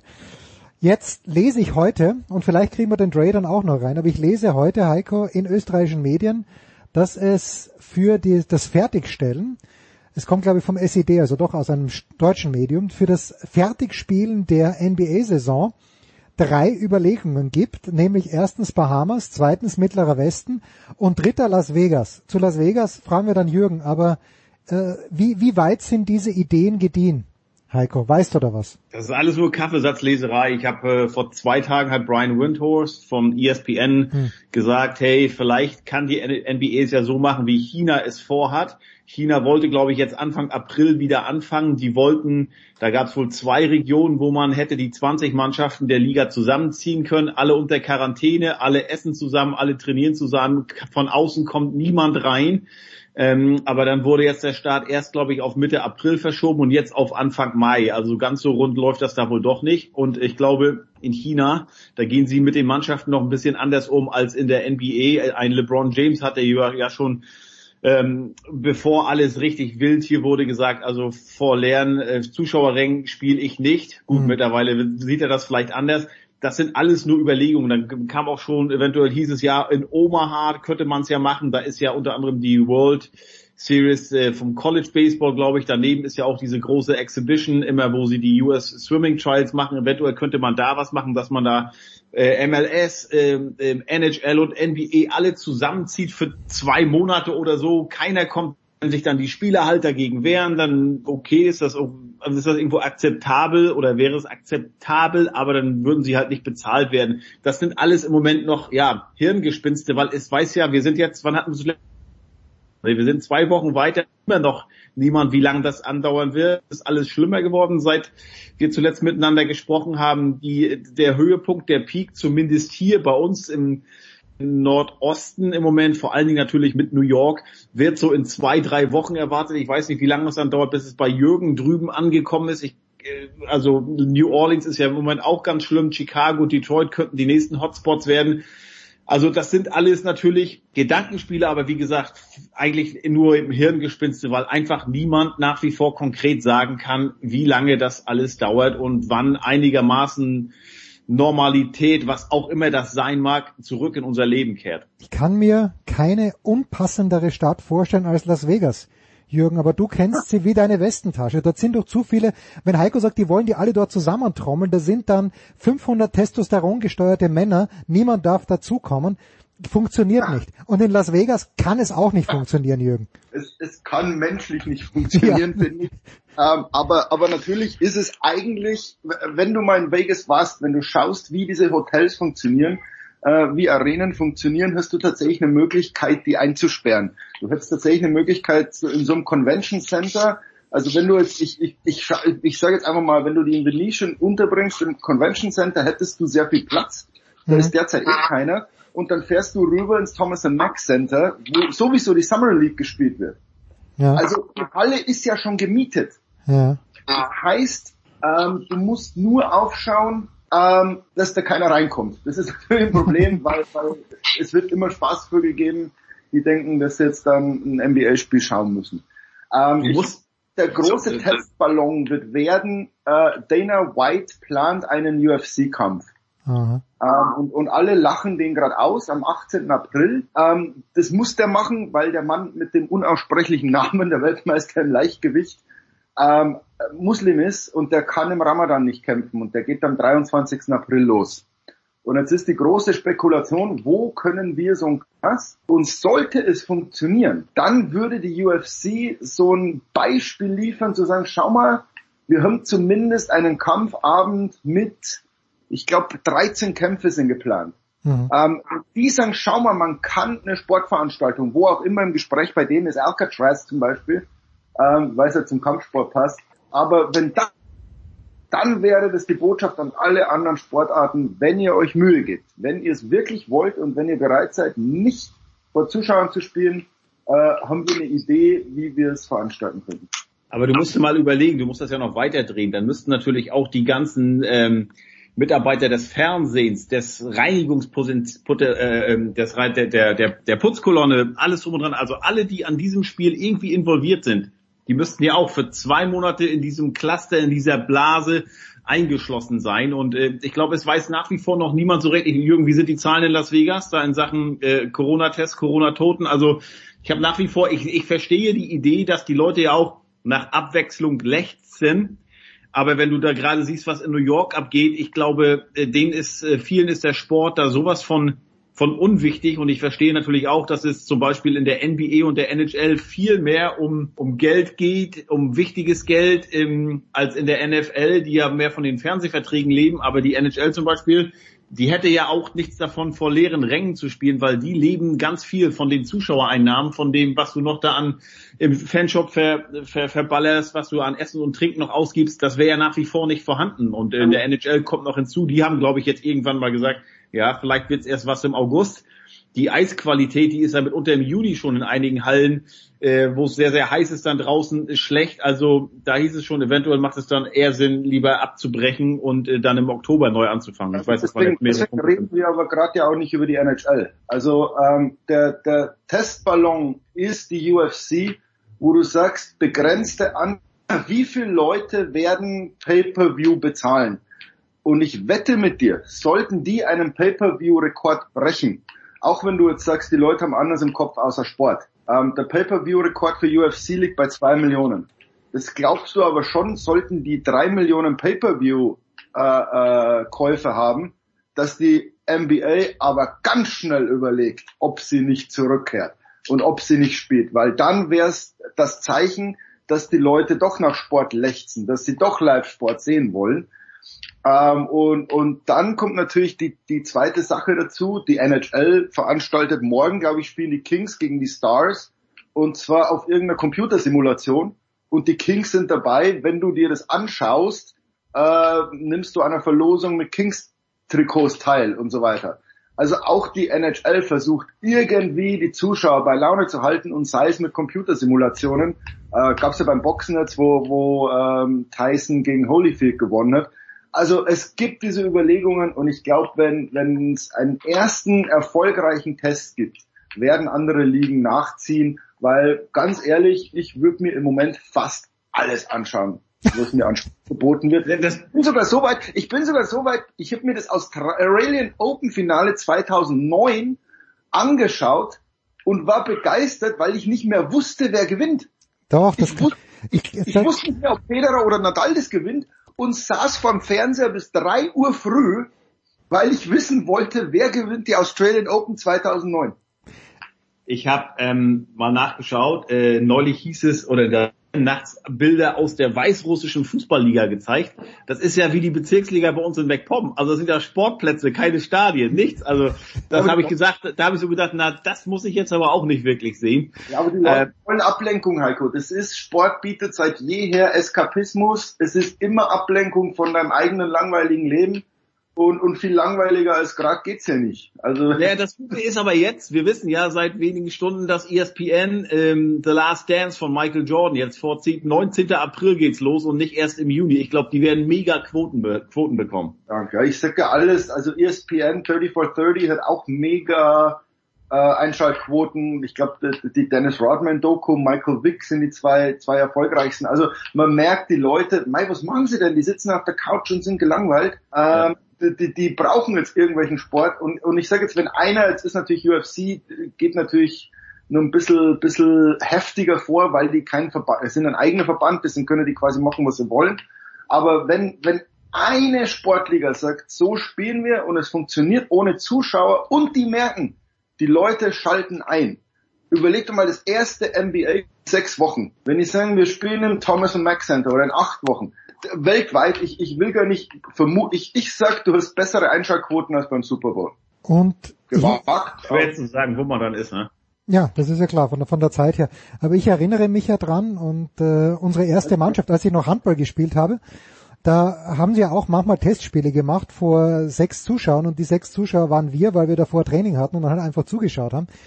Es funktioniert natürlich, äh, auch wenn wahrscheinlich der letzte Biss ein kleines bisschen fehlt deswegen, ich kann es mir schon vorstellen, auch Heiko, wenn du natürlich völlig zu Recht sagst, das sind Luftschlösser, die hier gebaut werden.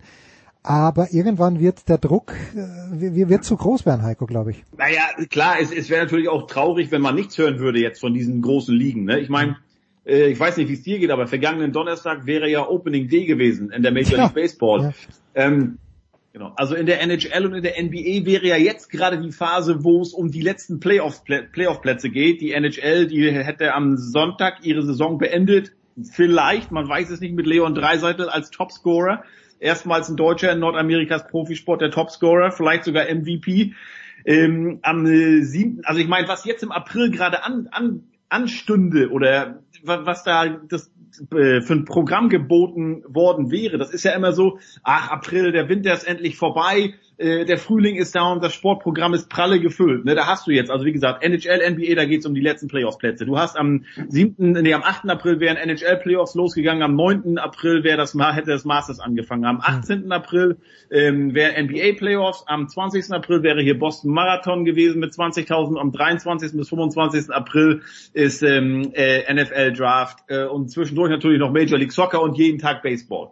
Ne? Und jetzt haben wir das erste Mal seit 1883, dass im April kein Profisport läuft in Amerika. Habe ich gerade so eine, so eine Statistik gestern gefunden. Damals äh, äh, ging es um die um die National League der äh, Baseball und die haben damals am 1. Mai angefangen. Ansonsten ist es das erste Mal, dass im April nichts geht. Die NFL hält ja derzeit noch am Termin fest an der Draft, 23. bis 25.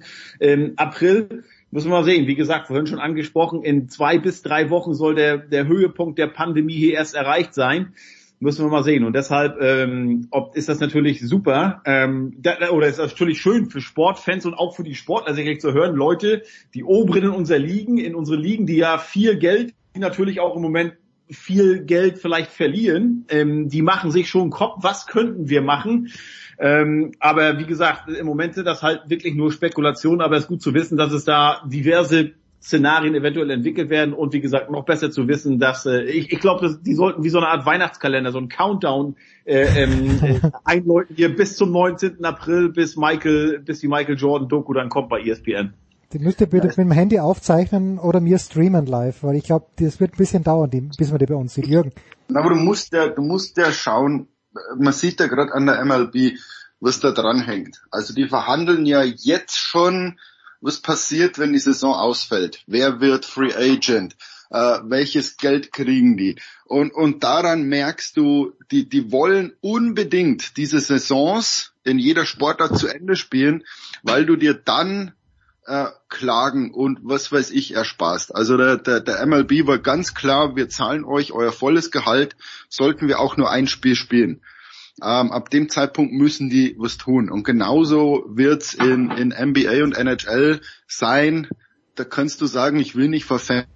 Ab dem Zeitpunkt, wo die NBA sagt, du kriegst nur einen, einen Gehaltscheck, äh, wenn du nach Vegas kommst und spielst, äh, wirst du sehen, wie schnell äh, da alle hinfahren werden. Und, und dann werden die sich feiern und, und sagen, wir sind die, die den Leuten Abwechslung bieten und werden begründen, warum sie spielen. Also wenn, wenn das Schlimmste vorbei ist, ich glaube, ich habe eine schöne Analogie gehört, äh, wir erleben gerade 9-11 in Zeitlupe und gerade und gerade ist das erste Flugzeug in den ersten Turm geflogen.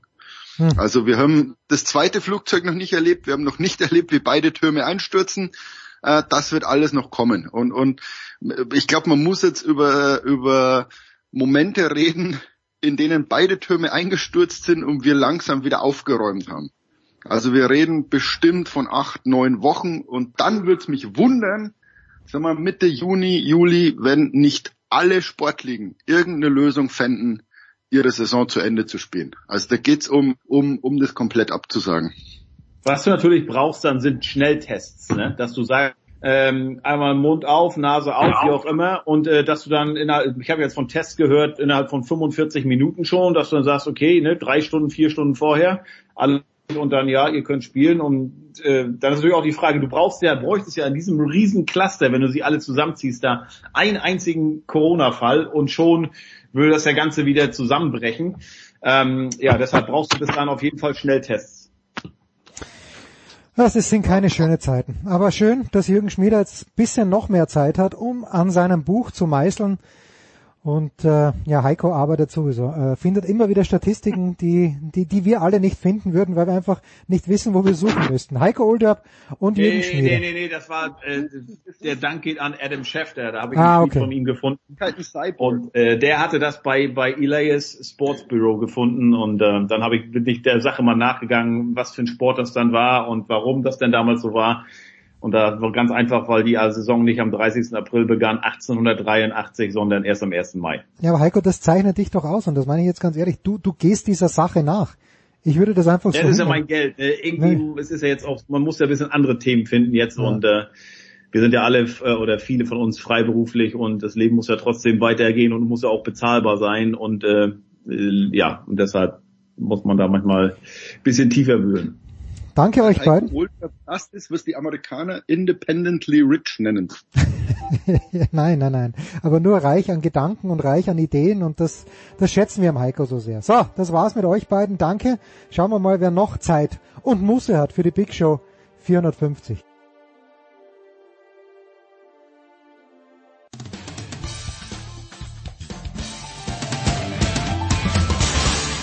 Hier ist Herr Spiegelburg und ihr hört jetzt Sportradio 360.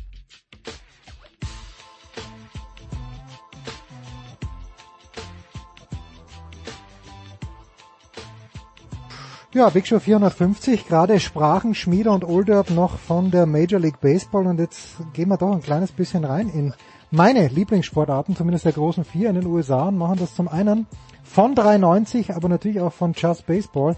Das ist der vierte Offizielle, der fantastische Axel Goldmann. Axel, ich grüße dich.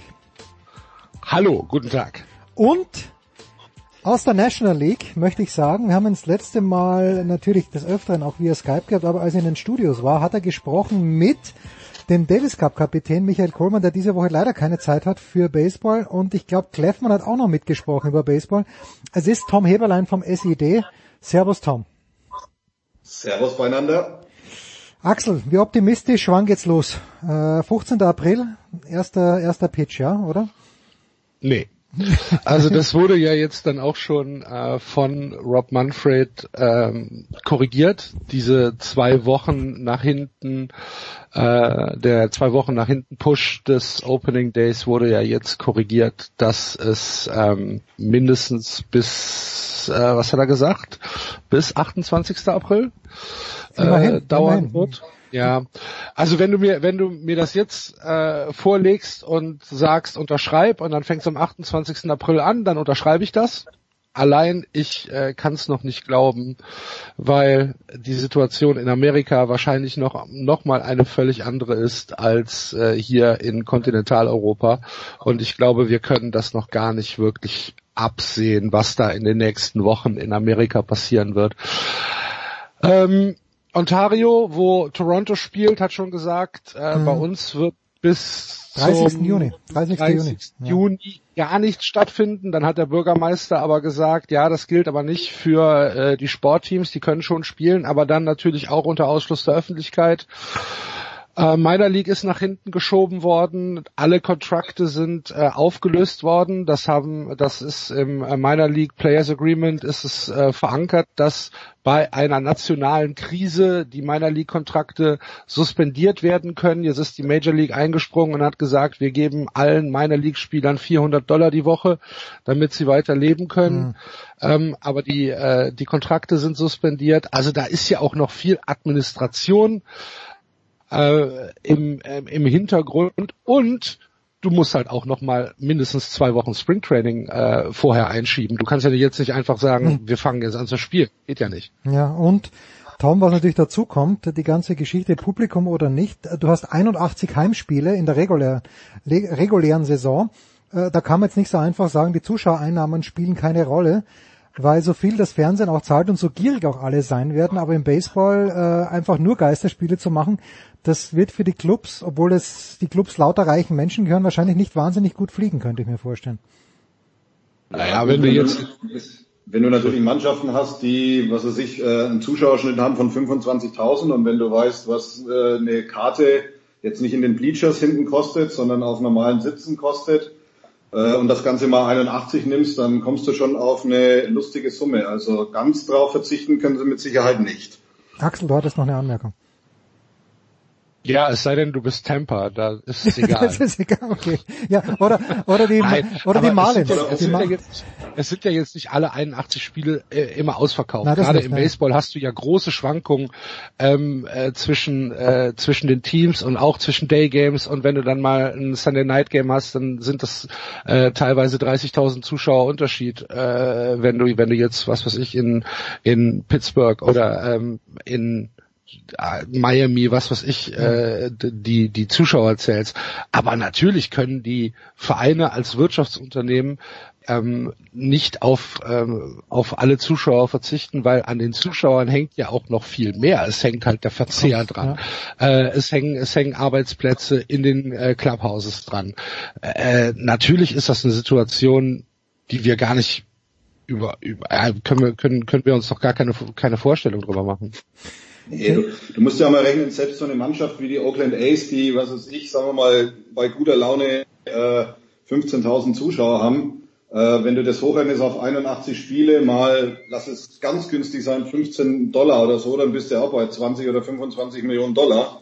Und äh, für eine Mannschaft, die äh, nicht mal ansatzweise in die Höhe des äh, vorgegebenen Gehaltslimits kommt, ist äh, 20 Millionen Dollar schon ein Haufen Kohle. Also das muss man schon einkalkulieren. Also selbst bei Mannschaften, die wenig Zuschauer haben, wie die A's oder die Rays, ja, die Royals haben jetzt auch nicht besonders viele. Ja, also und, und Miami natürlich auch. Also die Marlins, die spielen ja im Grunde genommen auch unter Ausschluss der Öffentlichkeit. Ähm, jetzt bin ich natürlich hin und her gerissen. Ich habe mich, und das ist natürlich Asche über mein Haupt, das würde Axel mit dem glorreichen, na wie sagst du immer, der erste FC Köln ist nicht glorreich, sondern der vormals Ruhm und Glorreiche. Ah, der vormals Ruhm und Glorreiche. Von dem würde sich Axel natürlich nie lossagen. Ähm, ich hingegen habe mich ein kleines bisschen, ich sage euch, wie es ist, von den Pittsburgh Pirates entfernt, weil es mich einfach langweilt. Seit jener Saison, wo sie endlich mal wieder die Playoffs geschafft haben und dann aber natürlich, ich glaube sogar bei, bei, beim einzigen Playoff-Spiel rausgegangen sind, oder war es eine Serie gegen Cincinnati, ich kann mich gar nicht mehr erinnern. Ich bin ja auch auf äh, die Seite der Red Sox übergeschwappt, mittlerweile die dunkle Seite des Mondes. Aber Tom, du hast ja noch einen boden, bodenständigen, äh, bodenständigen Zweitligisten, würde man sagen, in Deutschland, die Chicago Cubs. A, erzähl uns vielleicht in drei Sätzen nochmal ganz kurz, wie es dazu gekommen ist. Und B, wie wäre denn die Aussicht für die Chicago Cubs in der Saison 2020 gewesen, beziehungsweise wie ist sie? In drei Sätzen das zu erklären ist ein bisschen schwierig. Ich äh, habe Bekannte, die wohnen in Minnesota. Die habe ich 1989 besucht und damals lief Baseball im Fernsehen bei WGN. Ja, natürlich. Die Station in Chicago. Mit Harry Carey. Harry Carey am, genau, am, Mikrofon, ja. Genau, Harry Carey, Steve Stone, alles großartig. Und äh, dann habe ich also das geguckt und habe gesagt, wie, was, was ist das? Ja, Chicago Cubs. Und dann sagt er, ja, das ist äh, auch noch Wrigley Field, da musst du unbedingt mal hin. Nachdem wir sowieso nach Chicago wollten, mein Kumpel und ich, sind wir dann nach Wrigley Field gefahren. Ich kann mich noch erinnern, es war ein Nachmittag, es waren ungefähr 15.000 Zuschauer im Stadion. Und ich habe mir nur gedacht, was ist eigentlich hier los? Und äh, von diesem Moment an, muss ich sagen, war ich dann doch ein bisschen geflasht, auch wenn die Umstände jetzt nicht so super toll waren, aber ich fand das irgendwie faszinierend und gut, äh, nachdem ich sowieso, wie gesagt, ein gewisses Fable für Loser-Teams habe, mein mhm. Basketball-Team sind auch noch die Sacramento Kings, ja, weil ich da mal gewohnt habe. Insofern, äh, ja, ich habe einen Hang zu Lovable Losers oder nicht zu Lovable Losers. Ja. Da, da kann der keiner helfen. Nee, da kann mir keiner helfen. Wirklich nicht. Geburtsfehler. Wenn man in Nürnberg zur Welt kommt, dann ist das mit dem ersten FC Nürnberg ja schon mal ja ein bisschen so in der Blutbahn drin. Ja, und was diese Saison angeht, muss ich ganz ehrlich sagen, ich, äh, ich finde ein bisschen so eine Wundertüte. Also ich halte David Ross für einen auch wenn er noch keiner war, aber für einen Typen, der so eine Mannschaft, glaube ich, ganz gut führen kann. Er war ja praktisch so eine Art Player Manager, als er noch gespielt hat. Und ähm, sie haben natürlich schon ein paar Löcher, vor allem halt auf der Bank. Also so die, ich will es mal sagen, die erste Mannschaft ist, ist relativ gut, nach wie vor, aber wenn es halt umgeht, mal jemanden von der Bank zu holen, da schauen sie ganz schlecht aus. Und äh, das gilt halt vor allem auch für den Bullpen. Also da muss ich ganz ehrlich sagen, da habe ich dann schon meine Zweifel. Sollte die Saison mal losgehen, ob sie dann äh, da irgendwie, ja, keine Ahnung, ob sie dann da vorne mitspielen können. Wobei ich muss ganz ehrlich sagen, ich glaube, dass es keine Saison geben wird. Gar keine. Aber das nur am Rande. Uh, nee, das, das ist, kann ich mir nicht vorstellen. Das, das, das, das wäre natürlich schon extrem hart. Ich möchte dazu eine Sache anmerken, Axel, wenn ich darf. Als ich ähm, mit meiner Frau in den frühen 90er Jahren in den USA waren. Da, wir waren öfter dort, hatten die Möglichkeit zu wohnen. Da gab es auch zwei Channels, die immer Baseball gebracht haben. Der eine war TBS und das andere war eben auch WGN9 aus Chicago. Und ich habe den Namen Steve Stone verdrängt, weil ich habe ihn gehasst. Tom. Ich habe, ich konnte, ich, ich, ich ertrug ihn nicht. Ich glaube, der hat da selber mal gespielt, äh, Steve Stone. Aber ja. es, es war, war für mich unerträglich, wie er kommentiert hat. Es war wirklich kein Spaß und ähm, aber ich habe dann auch sehr sehr viel Cups geschaut. Das war die Zeit und da ist Axel viel zu jung dafür von Ryan Sandberg, der damals ja. äh, auf Second Base gespielt hat, wo mir alle erzählt haben, wie super der ist, aber in den Playoffs war er nie. War ganz ganz ja. schwierig. Ja, Axel, wenn du rüberschaust in die National League Central, ähm, wo hätten die Cups, wenn denn eine Saison stattgefunden hätte, nach Diktion von Tom Heberlein wird es die nicht geben, wo hättest du die denn eingeordnet? Also wir haben bei Just Baseball die, äh, die National League Central ja schon previewed ja, ja. Äh, vor ein paar Wochen und äh, ich glaube, wir waren uns einig, dass die Cups ähm, auf dem dritten Platz eintrudeln werden, dass sie also nicht in die Playoffs kommen dieses Jahr. Äh, großes Problem wurde eben schon angesprochen, äh, Bullpen auch Craig Kimbrell äh, ist nicht immer der äh, verlässliche Closer, der er ähm, sein sollte oder für den er bezahlt wird, äh, haben natürlich tatsächlich ein furchterregendes Middle of the Lineup, wo halt viel äh, viel Power dabei ist, aber auch da darf tatsächlich nichts schief gehen. Und ähm, wir haben wir waren so ein bisschen underwhelmed von den von den Cups, ähm, auch wenn man überlegt, wie sie sich entwickelt haben nach der World Series, wie sie also ähm, diesen World Series Hangover äh, nicht nur drei Monate, sondern im Prinzip drei Jahre jetzt äh, mit sich rumschleppen. Und ähm, ich bin mir nicht sicher, ob wir, ob wir die Cups wirklich als äh, als ernsthaften Contender äh, ansehen könnten dieses Jahr. Allerdings ähm, sind wir jetzt halt vor einer völlig neuen Situation. Also eine, 100, eine 161 Spielesaison wird es nicht geben, da gehe ich auch komplett mit. Ähm, ob es vielleicht eine 121 Spielesaison geben wird, hm, vielleicht.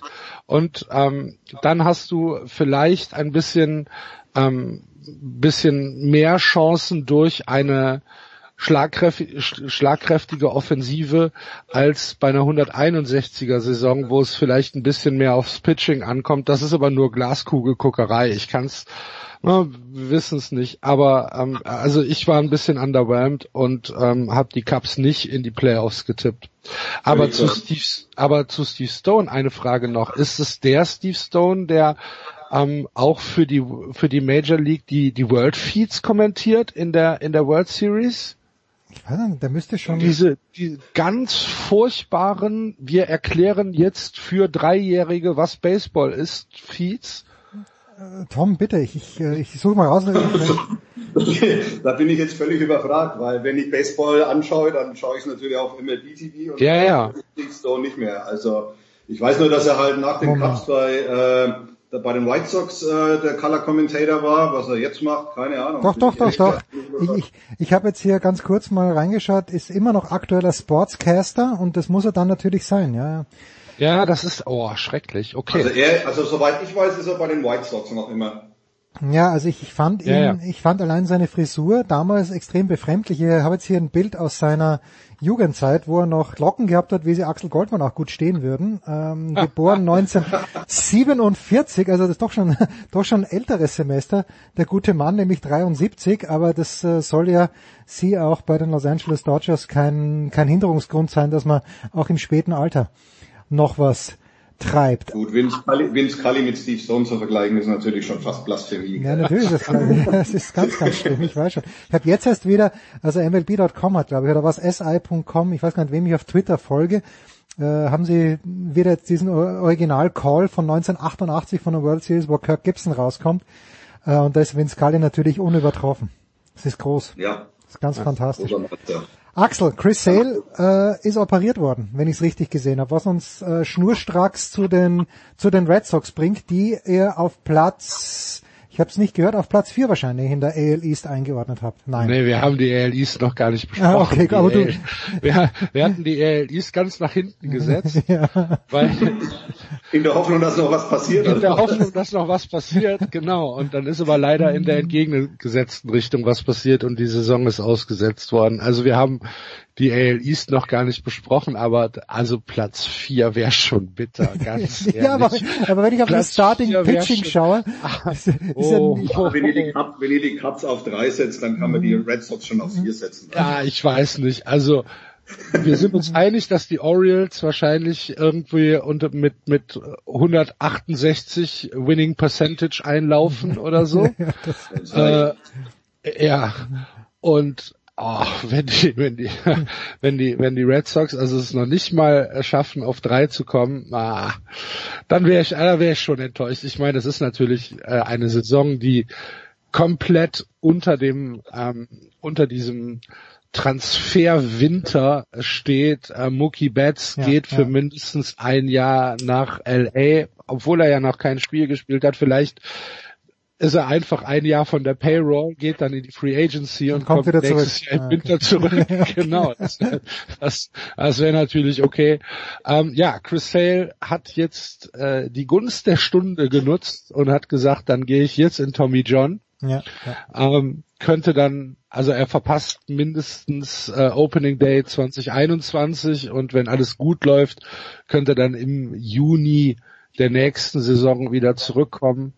Aber alles in allem ist das natürlich eine Mannschaft, die in der ähm, die, die keinerlei Ambitionen hat, im Moment äh, in die in die Playoffs zu kommen, auch wenn da Spieler dabei sind, äh, die durchaus Potenzial für, also sogar All-Star-Potenzial haben. Also ähm, da sind, da sind natürlich immer noch gute Spieler dabei. Das große Problem ist dann halt im Moment die Rotation.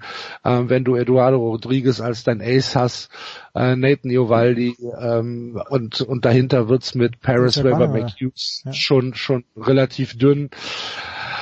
Ja, dann äh, glaube ich nicht, dass die Red Sox da irgendwas reißen würden, auch nicht in der verkürzten Saison, aber äh, das ist dann halt ein Jahr, das muss man muss man dann halt einfach mal so stehen lassen. Dafür wurden halt äh, Steuern gespart, dafür wurden halt Strafen gespart und äh, vor allen Dingen wurde, da wurde, wurde, äh, wurde am Salary gespart und vielleicht äh, wird ja wird ja nächstes Jahr wieder angegriffen im Winter. Keine Ahnung. Also, wenn, wenn die Saison, wenn die Saison nicht stattfindet, seid ihr natürlich super clever. Im Gegensatz zu den Cups, weil die nächstes Jahr dann nämlich ein wichtiges Problem haben. Dann, wenn Bias Bryant und wen habe ich jetzt noch vergessen? Einer, äh, einen noch, äh, wenn dann alle Free Agents. Also die werden sie dann nicht alle halten können. Schwaber, genau. Und dann wird Kein Schwaber. Ja, Schwaber. Schwaber, äh, Bias und äh, Ryan haben nächstes Jahr dann praktisch ihr letztes Jahr, dann werden sie Free Agents, unrestricted. Ah. Dann wird's lustig. Tja. Ich Insofern hat Boston relativ clever in der Krise gehandelt. Seht's mal positiv. Ja, ja drei Monate bevor, bevor es bekannt war. Also ja, ja, das ist äh, die, die weise Voraussicht, die, die ja, Boston ja. auszeichnet. Äh, wen siehst du, weil du sagst, der All-Star, ich, ich, will, ich finde immer, dass der Bogarts für mich ein komplett unterschätzter Spieler ist, komplett eleganter Spieler, aber ist es das, äh, der war glaube ich auch schon beim All-Star-Game, äh, oder siehst du den Devers auf, der, äh, auf 3B als All-Star, wer Axel, wer? Also absolut. Raphael Devers wird äh, in der ist noch ganz jung, oder? Der ist erst also, 22. Ja, der ist, der ist 21. Ah, Moment, ähm, 96 geboren sehe ich hier, ja. 96? 96? Ist er schon 23? Also er ist okay. jetzt schon 23. 24, ja. okay. Ähm, ja, ähm, Raphael Devers äh, wird eine Karriere hinlegen. Ähm, er ist von Jahr zu Jahr besser geworden. Er hatte ja letztes Jahr eigentlich sein erstes volles Jahr auf äh, 3B, hat in dem, in dem Jahr davor nur äh, Spot-Einsätze bekommen. Ähm, Raphael Devers wird, wenn er, wenn alles normal läuft, wird Raphael Devers ein All-Star werden, weil Raphael Devers hat ein unglaublich gutes Auge mittlerweile, äh, ist auch nicht mehr so ähm, ja so so wilder Hund mäßig, wie das viele Rookies äh, waren oder sind, wenn sie an der Platte stehen und halt nach allem schwingen, äh, was was auf sie zukommt, sondern er hat mittlerweile tatsächlich das Auge, wann er halt mal äh, nicht schwingen muss. Also er zieht auch relativ viele Walks. Er ist also in der Offensive ähm, sowohl was das Spot Hitting als auch was die Power angeht, äh, einfach äh, unglaublich gut geworden und halt seine Athletik hat sich halt ähm, sehr, sehr verbessert über die letzten Jahre. Ähm, er ist sehr viel gelenkiger geworden. Äh, seine seine Werfwürfe über den Diamond sind sehr, sehr präzise. Für mich ist Rafael Devers auf jeden Fall ein upcoming All-Star. Ähm, auch wenn das natürlich sehr früh ist. Ne? Wer weiß, vielleicht lernt er in zwei Jahren eine Frau kennen und hat keinen Bock mehr auf Baseball. Kann ja sein. Aber soll es gegeben ähm, haben, ja? Oder soll es ja. gegeben haben, genau. Aber wenn alles so normal läuft und wenn die Entwicklung so stringent läuft, äh, wie es bis jetzt in seiner Karriere der Fall ist, dann ist Rafael Devers für mich ein ein absoluter äh, All-Star-Kandidat. Ja, ihr müsst euch ja nur mal, ihr müsst euch ja nur mal angucken, was der für, für Statistiken hat. Ich glaube, der hat ja von, der hat ja von 2018 auf 2019 hat er, glaube ich, was weiß ich, äh, sich, glaube ich, von 240 auf 310 oder 311, glaube ich, verbessert im, im, im Hitting Average. Also, und glaube, äh, Ja, das On-Base, das On-Base ist halt das, das Entscheidende bei ihm. On-Base halt, hat er, ne? On-Base hat er, On-Base hat er, glaube ich, auch so ungefähr 70 Punkte dazu, also Genau. hinten 70 Punkte gemacht. Und da musst du halt auch mal gucken, ich meine, ich glaube, der hat seine RBIs verdoppelt, der hat bei den, bei den Home Runs hat er, glaube ich, ein Drittel, äh, die Hälfte zugelegt, also der hat schon einen extremen Sprung gemacht und du, der ist 23 Jahre alt, also der hat, äh, wie sagen die immer noch nicht, der hat noch nicht die Ceiling errei erreicht. Genau. Also da ist Also, noch viel Luft nach oben. 23 Jahre ist jetzt nicht äh, dein durchschnittliches äh, Alter für deine dritte Saison in den Major Leagues halt. Nee, ne? äh, das ist nicht. das ist schon ähm, das ist schon ein, ein, ein sehr sehr guter und und dazu möchtest du ihn natürlich immer knuddeln. Ja, das kommt noch dazu, ja. Und zwar mehr als äh, Pablo Sandoval, denn der, der war schon ein bisschen zu groß zum äh, Knuddeln. Und äh, wer es nicht gesehen hat, äh, danke euch beiden, aber ich glaube, äh, Axel hat es mindestens gesehen. Ich weiß nicht, ob es auf Instagram oder auf Twitter war, aber äh, David Ortiz, der ums Leben, Verrecken nichts mit PED am, am äh, Stecken gehabt hat, hat Wiffleballs geworfen. Hast du das gesehen, Axel? Äh, und zwar Nee, auf seinen Sohn. Und Vater Ortiz ist dahinter gesessen und hat versucht, diesen Wiffleball zu fallen. Und wer so ein Teil schon mal ist, ein ganz leichter Plastikball mit Löchern drinnen, der ganz schräg fliegt. Äh, schaut euch das bitte an auf Twitter oder auf Instagram. Ist sehr, sehr nett. Ich glaube, es kam auf Twitter von den Red Sox. Axel Goldmann, Just Baseball 390 und Tom Heberlein vom SID.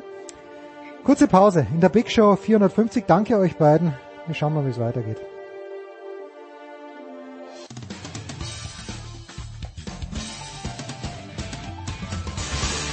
Ja, hallo, es ist Marcel Sieben. Ähm, willkommen zu Sportradio 360.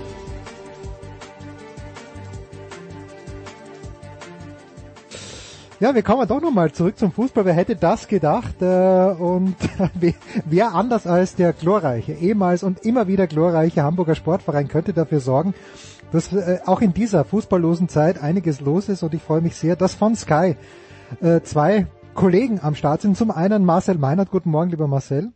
Moin. Und äh, dann in Hamburg sitzt Michael Born. Guten Morgen, Borni. Guten Morgen, ihr beiden. Ah, wie, wie kann man das zusammenfassen? Äh, dass Marcel Jansen, ich dachte vor einem Jahr oder wann auch immer der gesagt hat, er möchte eine Funktion beim HSV übernehmen, dass das eher verspäteter Faschingsscherz war, wenn es sowas in Hamburg überhaupt gibt. Und jetzt ist er plötzlich der starke Mann, Borni. Wie, wie, wie ist das zu erklären? Ist noch sehr früh, ehrlich gesagt, um weitreichend solche komplexen Dinge zusammenzufassen. Und wie du es schon richtig gesagt hast, anscheinend ist das nur in Hamburg möglich. Also äh, keine Ahnung. Also er wollte ja äh, wie auch immer Präsident werden und das hat funktioniert. Hm. Und dann haben wir die Parallele da auch schon zu Hoffmann, über den wir ja auch gleich sprechen werden, äh, der ja auch Präsident war und äh, bei Amtsantritt schon gesagt hat, ich will natürlich niemals Vorstandsvorsitzender Mhm. werden der Fußball AG, ja. Und genau diese Sätze hört man jetzt auch von Jansen. Das Ganze noch mit Vorsicht zu genießen. Aber durch diese Position als Präsident ist er automatisch im Aufsichtsrat und durch eine, sagen wir mal, ziemlich enge Nähe zu Herrn Kühne haben sich die Dinge jetzt so entwickelt, wie sie sich gerade entwickelt haben. Also ist er jetzt Vorsitzender des Aufsichtsrates des Hamburger Sportvereins Fußball AG und Präsident des Hamburger Sportvereins e.V. mit 34 Jahren. Das hätte ich nicht für möglich gehalten. Marcel, du hast ganz, ganz viel Fantasie. Hättest du das für möglich gehalten? Weil Marcel Janssen ja immer Alter ist, wo viele noch auf dem Platz herumrennen in kurzen Hosen und einen Ball nachjagen. Nein, das hätte, glaube ich, wenn man sich vor allem die verkrusteten Strukturen des HSV aus den letzten letzten Jahren äh, anguckt, genau wie Bonnie das richtig sagt, noch vor kurzem äh, keiner für möglich gehalten. Ähm, ich finde insgesamt den Auftritt, den er hinlegt, der tut dem HSV gut. Äh, inwieweit ist dann die, die Tätigkeit in welcher Position auch immer dann auch äh, im Profifußball ähm, dann sein wird, das muss man sicherlich nochmal abwarten. Dafür ist das dann äh, zu vielschichtig und mit zu vielen Ungewissheiten äh, für die Zukunft dann natürlich auch ähm, auch belastet, dieses, dieses Thema. Ich werde werd auch noch nicht so 100%ig schlau draus. Borny ist sicherlich bei der, bei der ganzen Thematik deutlich näher dran als, als ich. Äh, dass natürlich eine Person wie, wie Bernd Hoffmann äh, immer ganz, ganz viele Reibungspunkte erzeugt, alleine mit seiner, mit seiner Art, wie er vorgeht. Das muss jedem klar gewesen sein, als es damals in eine, in eine zweite Amtszeit ging und ähm, dass dann die Reibungspunkte irgendwann mal so groß sind, dass es dann nicht mehr funktioniert, kann, glaube ich, auch nicht komplett überraschen, wenn man äh, sich gewisse Vorgehensweisen dort in den letzten Jahren anguckt. Bonnie, war nicht die Idee, als der Hoffmann zurückgekommen ist, dass der Einfluss von Kühne zu groß geworden ist und dass man diesen Einfluss zurückdrehen möchte? Und jetzt hast du ja gerade vorhin gesagt, Janssen kann mit äh, Klaus Michael Kühne sehr, sehr gut ist jetzt alles wieder wie vor fünf Jahren? Das werden wir sehen. Aber ich meine, damit hast du die Frage natürlich beantwortet, äh, was die Intention war von Hoffmann, was die Intention war der Leute, die Hoffmann auch gewählt haben. Äh, letztendlich platt gesagt war das jetzt ein Machtkampf zwischen Hoffmann und seinen Leuten und Kühne und seinen Leuten. Hm. So, und wer hat gewonnen? Herr Kühne hat gewonnen. Herr Kühne gibt vor acht Tagen, glaube ich, ein Interview in der Zeit, indem er die Vorgänge im Vorstand als Deguntant bezeichnet und auf einen Führungswechsel hofft beim HSV und acht Tage später ist Hoffmann weg. Hm. So, also mehr muss man nicht wissen. Das ist äh, das ist genau so gelaufen, wie Hoffmann sich das, äh, äh wie wie Kühne sich das vorgestellt hat. Und zu Hoffmann bleibt dann natürlich noch zu sagen, ähm, er hat sich definitiv jetzt auch am Ende überschätzt. Also er ist äh, in diese in diese ominöse Aufsichtsratssitzung gegangen, wo dann High Noon war im wahrsten Sinne des Wortes am Samstagmittag, wo sieben Leute abgestimmt haben und er war felsenfest sicher, meine vier Leute stehen. So und ich bleib hier und da kann gar nichts passieren. Und da war die Sitzung vorbei und dann waren zwei Leute umgefallen. Hoppla. Hm.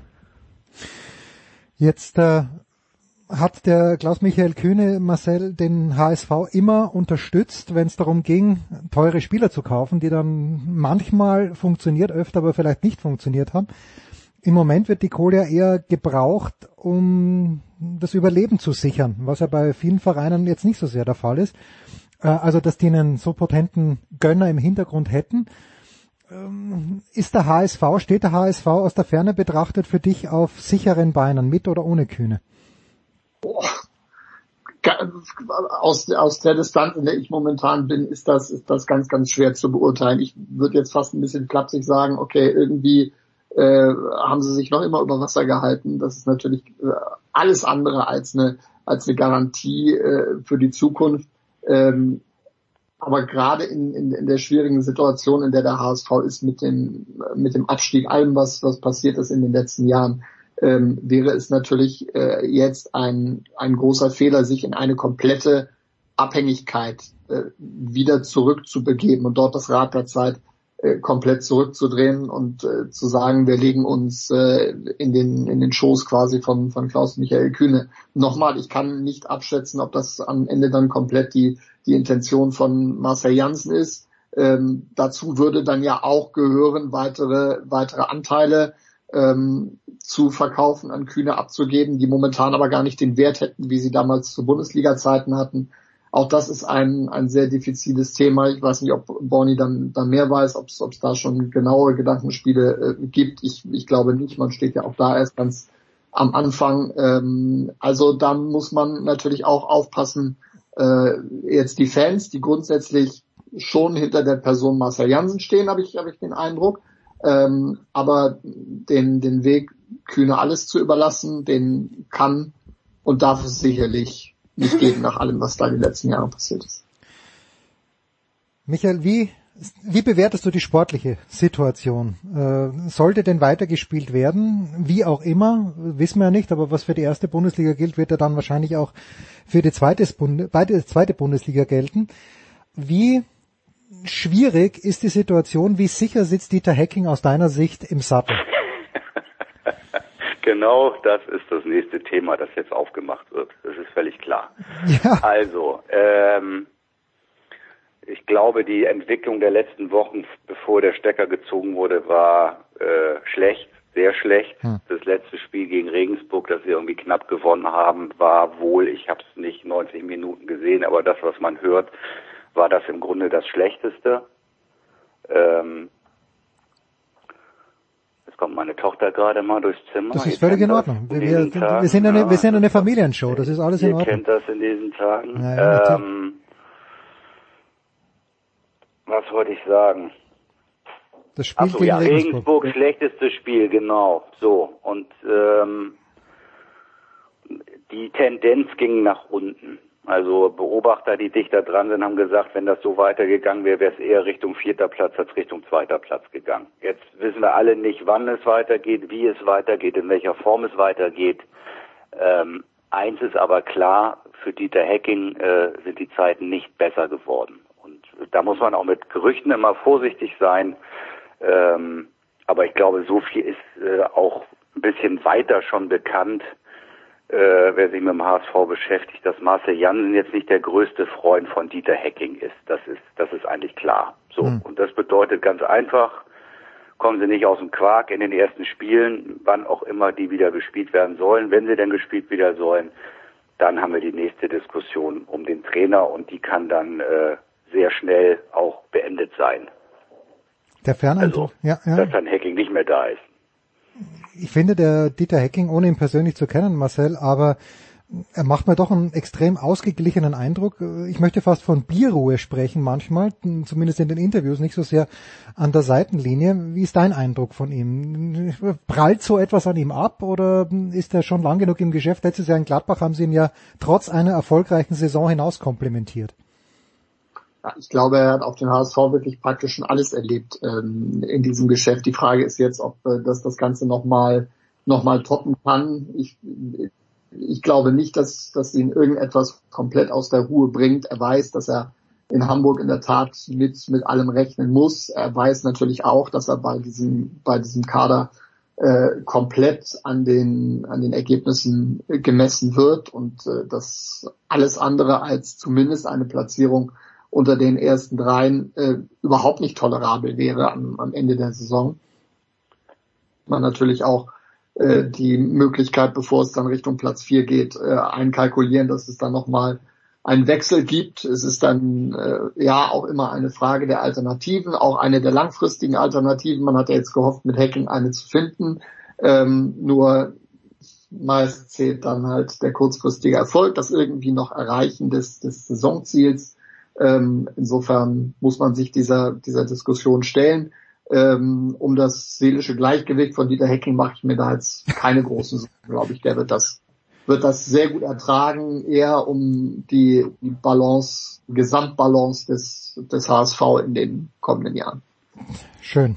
Gesamtbalance des HSV, die gibt uns, und äh, da schließe ich ja euren lieben Kollegen Gregor Biernat mit ein und auch Thomas Wagner selbstverständlich immer wieder auch ein paar Minuten Gesprächsthema. Borni, ich danke dir sehr, sehr herzlich, dass du so früh aufgestanden bist. Marcel hat es noch nicht ganz überstanden. Äh, wir sprechen dann gleich noch zum Tennis. Aber Michael, in diesen Tagen, wie hältst du dich fit?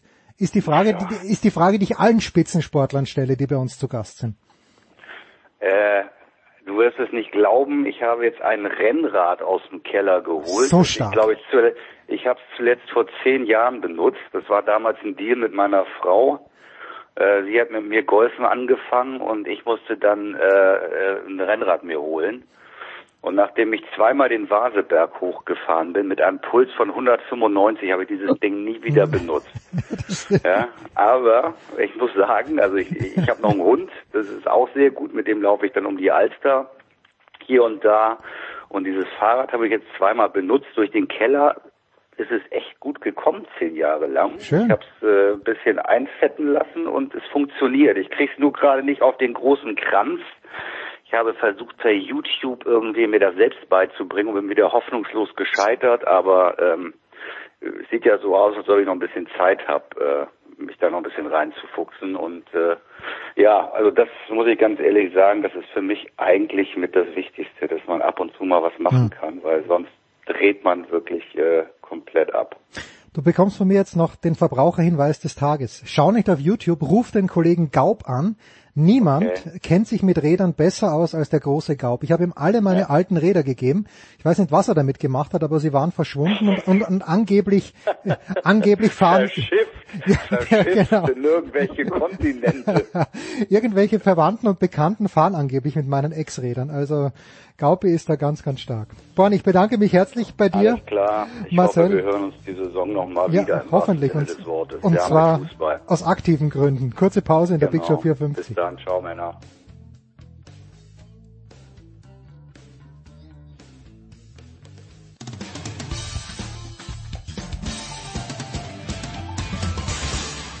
Hallo, hier ist Patrick Kühnen und ihr hört Sportradio 360.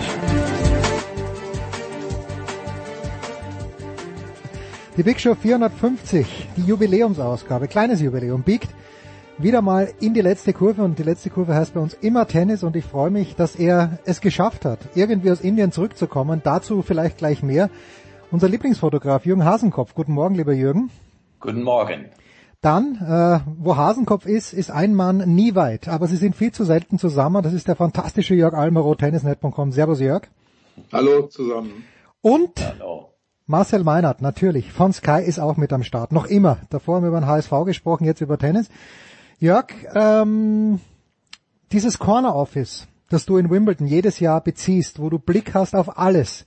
Es wird, wir nehmen Mittwochvormittag auf, nach allem, was man weiß, unbesetzt bleiben in diesem Jahr. Finanziell wird Wimbledon keinen Schaden erleiden, weil sie eine Versicherung haben, aber ideell, wie groß ist der Schaden für den Tennissport? Ja, zunächst mal äh, in der Tat wird dieses Büro auf mich verzichten müssen, zum ersten Mal seit sieben oder 28 Jahren jetzt. Äh, schade drum, ja. Äh, welche Bedeutung es hat, natürlich ist, ist Wimbledon das äh, ikonischste aller, aller Tennisturniere und äh, es ist äh, es ist nicht, es ist nicht schwer zu verstehen, dass es äh, auch nicht das letzte Turnier sein wird, dass das abgesagt äh, werden wird in diesem Jahr.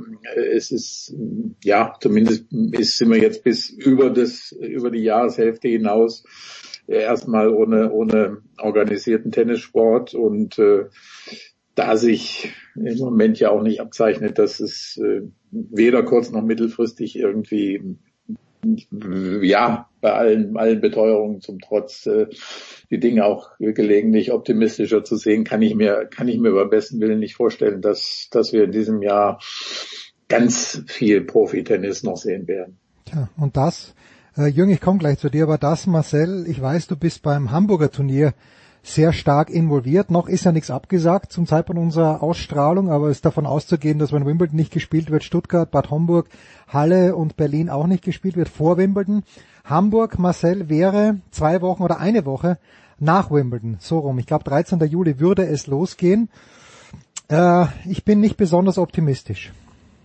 Nein, besonders optimistisch, glaube ich, äh, kann in diesen Zeiten äh, keiner sein. Ich bin dennoch zumindest noch leicht zuversichtlich, weil ich mir ein, ein Schreckensszenario, kein Tennis in, in 2020 noch nicht ausmalen möchte. Ähm, beim Turnier in Hamburg ist halt dadurch, dass es ein anderer Belag ist, ähm, jetzt mal keine zwingende Abhängigkeit da, wie es bei den Turnieren äh, zuvor ist in äh, Stuttgart, Halle etc. Alles, was, was da ist. Insofern konnte man rein von der Logik her dort schon einen Neustart argumentieren. Es ist natürlich die Frage, ob es von den Gegebenheiten drumherum dann möglich sein wird, das mag zu diesem Zeitpunkt äh, noch keiner entscheiden. Es ist die Frage, ob man jetzt vielleicht nicht auch einfach mal vier Wochen stillhält. Also diese ATP und WTA-Turniere, das ist ja das täglich Brot, das ist, das ist der Alltag.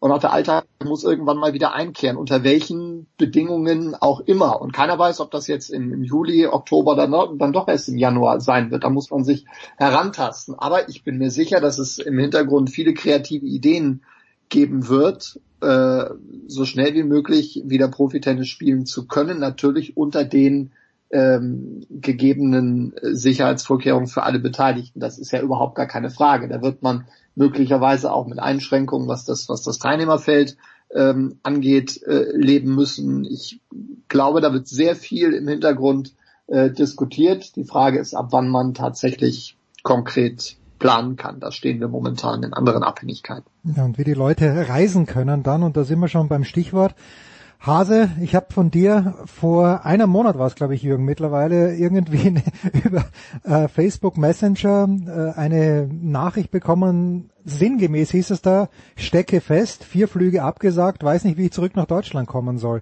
Das wird den Tennisspielern auch drohen, aber wie bist du denn aus Indien zurückgekommen? Ja, erstmal äh, überhaupt, ich bin ja von einer Katastrophe in die andere geflogen. Ich war ja in Australien, äh, da waren ja die Buschfeuer da hat's ja auch am Anfang ein bisschen nach Absage ausgeschaut. Äh, von Australien aus bin ich dann in den Iran geflogen, zwei Wochen. Unter anderem war ich auch in der Stadt, wo ja der Corona, äh, das Corona-Epizentrum war. Und äh, da bin ich einen Tag bevor die äh, Grenzen dicht gemacht wurden, äh, bin ich nach Dubai reingeflogen und äh, bin dann in Dubai angekommen und bin dann natürlich auch, wie jedes Jahr der Jörg weiß ja auch, bin ich krank geworden. Hm. Und habe dann natürlich, äh, wo ich in das Media-Restaurant reingegangen bin, eine mittlere Panik ausgelöst. Alle sind aufgesprungen und weggelaufen. Äh, das passiert aber öfter, wenn man Hasenkopf sieht. und äh, äh, habe die zwei Wochen in Dubai aber überlegt und bin ja dann wie immer nach Indien geflogen und habe da eigentlich gar nicht äh, von dieser ganzen Corona-Kiste viel mitbekommen, äh, weil ja die Inder halt wie die Inder sind. Also Menschenmassen äh, in den Märkten und den Straßen überall. Äh, Corona interessierte eigentlich wenig. Und äh, ich habe dann wie gesagt, ich musste dann meine Flüge absagen, weil ich wollte jetzt zum Yoga in den Himalaya und ähm, dann wurde aber äh, von Indien wurden alle Visa annulliert, also es konnte niemand reinkommen und dann war auch vorbei mit der Fliegerei und dann habe ich die ganzen Flüge stornieren müssen.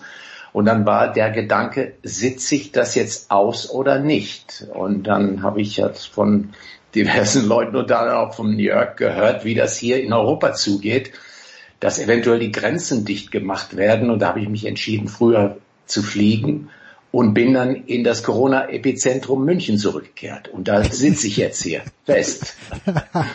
da kommt auch keiner mehr weg. Jörg, in, in Dubai, nee. in Dubai, äh, da war ja das Ganze schon sehr, sehr virulent, aber hättest du dir damals vorstellen können, dass es wirklich so einen harten Cut gibt, dass Indian Wells dann sehr kurzfristig abgesagt wird. Miami hat man noch kurz überlegt. War das damals für dich schon in deiner Vorstellungskraft?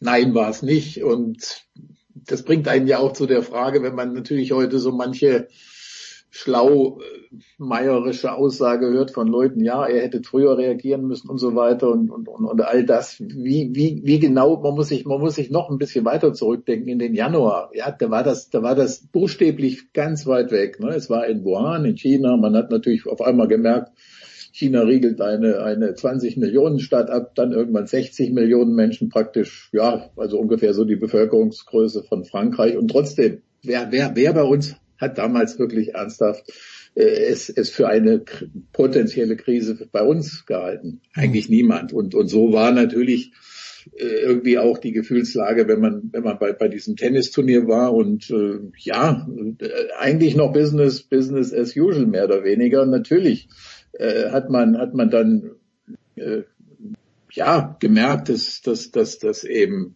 der nahe Iran, den du wolltest, dass es da schon Schwierigkeiten geben würde und man natürlich ein Land gesehen hat, das von durch Sanktionen von von vielem abgeschnitten ist, sehr stark betroffen sein wird und und äh, und so weiter. Und äh, ja und dann kamen ich sage es mal despektierlich jetzt diese diese Einschläge näher, ne, die, Einschränkung des Flugverkehrs und so weiter. Und und und ja natürlich man kann eigentlich nur sagen im, im, im Nachhinein gut, dass man dass man weggekommen ist noch ohne größere Schwierigkeiten. Ich bin am äh, Abend des des Herrenfinales äh, weggeflogen und wie gesagt Dinge, die damals so wahnsinnig einfach schienen, ein Flug von A nach B, Mhm. die sind jetzt die sind für viele so wahnsinnig kompliziert geworden. Ne? Siehe gerade das Beispiel, was Jürgen gesagt hat, Indien. Äh, Dieses, wie, wie, wie wie soll man da jetzt noch wegkommen als, als Tourist? Und äh, ja, also das, das ähm, im Übrigen ja noch noch eine noch eine Randbemerkung, äh, wo ich jetzt gerade mit dem Fliegen das sage. Das, das ist ja der große Punkt im Tennis. Also Tennis ist äh, insofern ja sehr verwundbar. Erstens durch diesen internationalen Verkehr. Leute fliegen aus allen möglichen Ländern zu irgendwelchen Turnieren ein. Das ist realistischerweise in diesem Jahr einfach nicht, nicht, nicht abzusehen. Also das, äh, es wird ja auch keine Turniere geben können, ernsthaft, bei denen Zuschauer sich in der gewohnten Art und Weise versammeln und irgendwie zusammenkommen.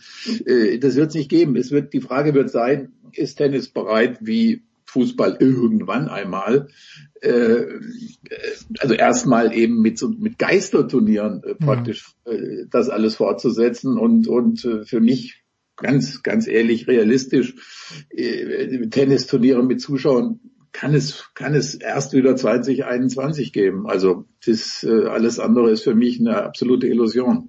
Und da, Marcel, gerade auch wenn man das Hamburger Turnier anspricht, aber auch das München Turnier, das Kitzbüheler Turnier, du kannst ja dann äh, nicht guten Gewissens. Eins, eins, eins, eins muss ich noch sagen, Ja, bitte. Eins, weil du, weil du das gerade angesprochen hast. Zu einem, einem Turnier muss man wirklich alle Verantwortlichen beglückwünschen. Und das war Indian Wells. Wer, alle, alle haben damals schockiert oder, oder irgendwie entsetzt reagiert. Oh Gott, warum? Wie, wie großartig war das im Nachhinein, dieses Turnier abzusagen in, Kal in Kalifornien mit der, erstmal mit der Altersstruktur, mit, mit, mit den Leuten, die da alle so irgendwie zusammenkommen. Absolut, absolut großartig. Hm, hm. Ja, also ich, ich, wenn du das so sagst, Jörg, natürlich, wenn man das Publikum sich anschaut dort, äh, das wäre Risikogruppe Nummer eins. Jetzt Und die Verbreitung der Leute, die dann wieder alle aus, ja, aus, ausschwärmen. Aus diesem, also so, ich sage mal jetzt auch wieder despektierlich ein Spring Break für Ältere, ne, die alle irgendwo hingereist werden, dann wieder von ihrem Ferienort Indian Wells da in, äh, überall nach Amerika, so wie es jetzt die, ich sag's wirklich, Trottel gemacht haben, die in den Florida an den Beaches noch rumgehangen haben bis vor zwei Wochen. Äh, ja, Oder in Ischgl beim Skifahren waren. Jetzt äh, wissen wir, Marcel, bei der Fußball-Bundesliga, das Fernsehen zahlt das meiste. Ein Turnier wie Hamburg, ein Turnier wie Kitzbühel, die können ohne Zuschauer, die können es zwar austragen, aber die können dann niemals das Preisgeld aufstellen. Oder bin ich da zu pessimistisch? Da müssten ja die Spieler denen dann entgegenkommen und sagen, wir spielen zwar, aber wir verstehen natürlich, dass ihr nicht das normale Preisgeld hier zahlen könnt, weil wenn die ganze Woche keine Zuschauer kommen, so viel kann das Fernsehen nicht auffahren.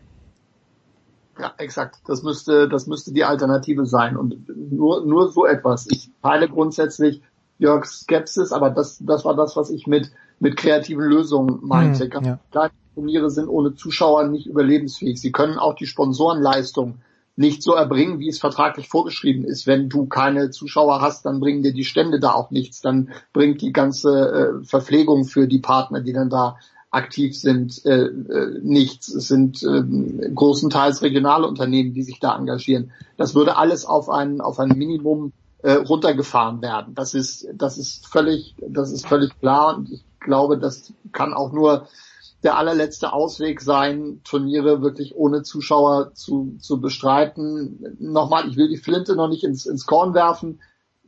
Es spricht alles dafür, dass Tennis, so wie wir es kennen, dass wir das wohl, wenn möglich, erst nächstes Jahr wieder erleben. Aber wir haben jetzt gerade mal ein Vierteljahr rum, wer weiß, was sich äh, in der Forschung tut. Vielleicht bin ich zu naiv, keine Ahnung. Lasse ich mich dann gerne in ein paar Monaten äh, des Besseren belehren. Aber ich möchte noch dran glauben, dass irgendetwas möglich ist. Ja, die, die Reiserei ist natürlich eine große Einschränkung, aber vielleicht findet man, ich spinne jetzt mal herum, im, im Spätsommer ist es möglicherweise nicht möglich, in den USA Turniere auszutragen, ähm, auch reisetechnisch nicht. Es ist aber vielleicht in Teilen von Europa möglich. So, Mhm. vielleicht wird man dort dann kleinere Lösung. Dass das dann für ein Grand Slam Turnier nicht reicht, ist mir, ist mir völlig klar. Aber ich glaube und ich weiß auch, dass da im Hintergrund jetzt viele, viele äh, Köpfe rauchen. Das große Problem ist halt, es kann keiner irgendwie ansatzweise planen und insofern muss man sich jetzt Schritt für Schritt durch diesen Nebel hervor, äh, nach vorne tasten. Noch, noch habe ich meinen Flug nach New York geplant, aber ich fürchte, ich werde schon morgen bei der Airline anrufen. Jetzt mache ich noch ganz schnell ein Thema auf. Hase, mit dem du nicht gerechnet hast. Aber oh. am 31. März 1997 hat sich in der WTA-Weltrangliste gar Wunderliches getan. Eine 16-Jährige ist an die Spitze gestürmt. Wir haben gestern, also nicht nur wir, alle haben gestern darüber berichtet. Martina Hingis.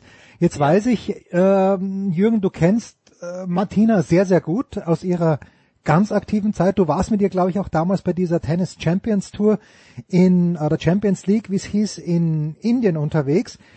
Ähm, ja. Ich finde, Martina Hingis ist nicht genug gewürdigt worden nach und während ihrer Karriere. Ich fand die genial, und zwar im wahrsten Sinne des Wortes. Aber was kannst du uns über Martina erzählen, was wir noch nicht wissen?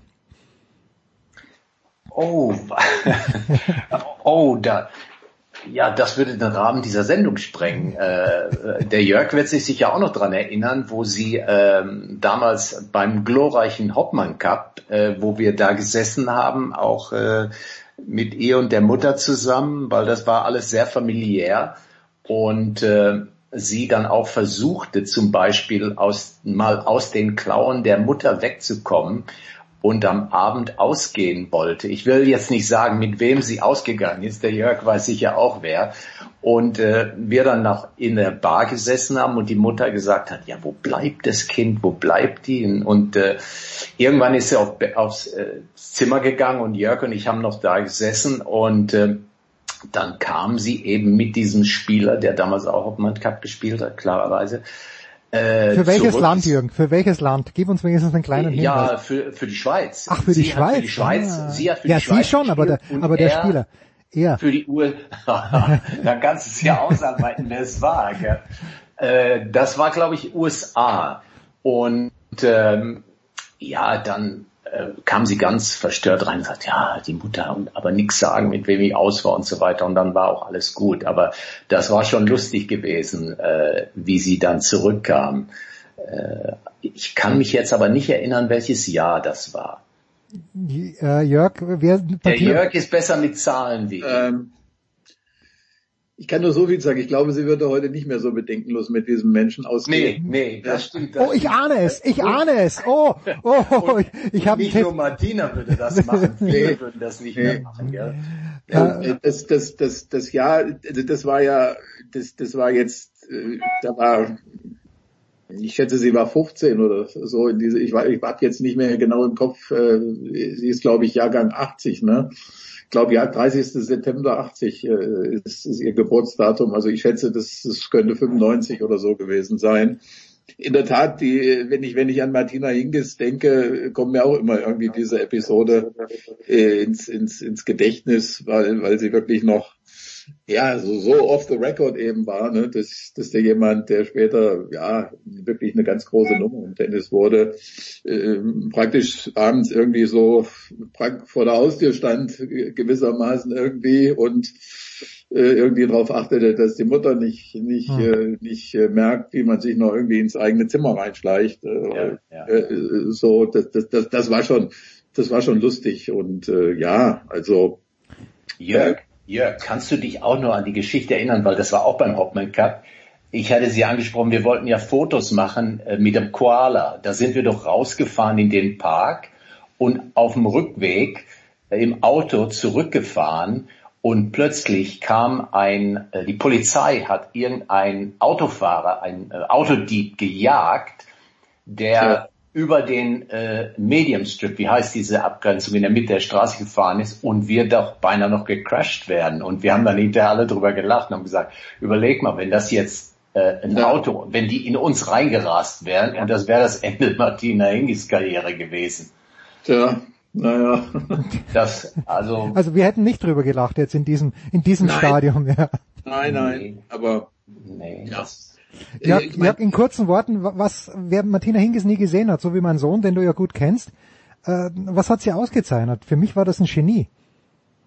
Ja, klar. Ja, ausgezeichnet hat sie natürlich, dass sie, dass sie in einer Ära im Tennis, in der es zunehmend auf Kraft, Athletik und so weiter, ja auch schiere Körpergröße angekommen ist, äh, Wege gefunden hat, sich durchzusetzen mit ihrem Spiel. Also einfach Intelligenz, Intuition, äh, das, äh, ja, nicht, nicht, nicht, nicht eben Power, Power auch später, aber, aber eben einfach so eine gewisse Eleganz und äh, ja, es ist eben schwer zu beschreiben. Sie hat äh, sie hat, sie hat es wirklich gegen die großen Starken äh, geschafft, ja, ganz nach oben zu kommen. Das, das ist einfach ihre Qualität gewesen. Ne? Hase, du möchtest auch noch was anfügen. Ja, sie ist einfach sehr nettes Mädel gewesen. Also ich habe viele Sachen mit ihr erlebt und auch jetzt, wenn ich sie noch sehe, äh, Indien zum Beispiel auch, äh, das war super da, äh, weil sie wurde da regelrecht verehrt, weil sie, weil sie bekannt war dadurch, dass sie ja doppelt mit äh, Sania Mirza gespielt hat und äh, die Stadien äh, waren voll und sobald Martina aufgehört hat zu spielen, sind alle Leute gegangen, obwohl da noch, obwohl da noch die Männer äh, und viel bessere Spieler eigentlich waren. Gell? Aber das hat niemand mehr interessiert. Hm, das war auch ganz witzig gewesen. Schön, meine Herren. Äh, in dieser Runde können wir ewig weiter plaudern, aber auch die Big Show 450 hat ein Ende, das ist jetzt erreicht. Danke Marcel, danke Jörg, danke Jürgen. Äh, nächste Woche beginnen wir die nächsten 450. Das ist mal ein Vorsatz, mit oder ohne Zuschauen, das werden wir dann sehen. Das war die Big Show auf sportradio360.de. Folgen Sie uns auf Twitter, klicken Sie den Gefällt mir-Button auf unserer Facebook-Seite und abonnieren Sie uns via RSS-Feed oder auf iTunes. Die nächste Ausgabe der Big Show gibt es am kommenden Donnerstag. Bis dahin sollten Sie die Zeit nutzen und die weiteren Angebote auf sportradio360.de wahrnehmen. Play Ball! Da ist gar nichts toll.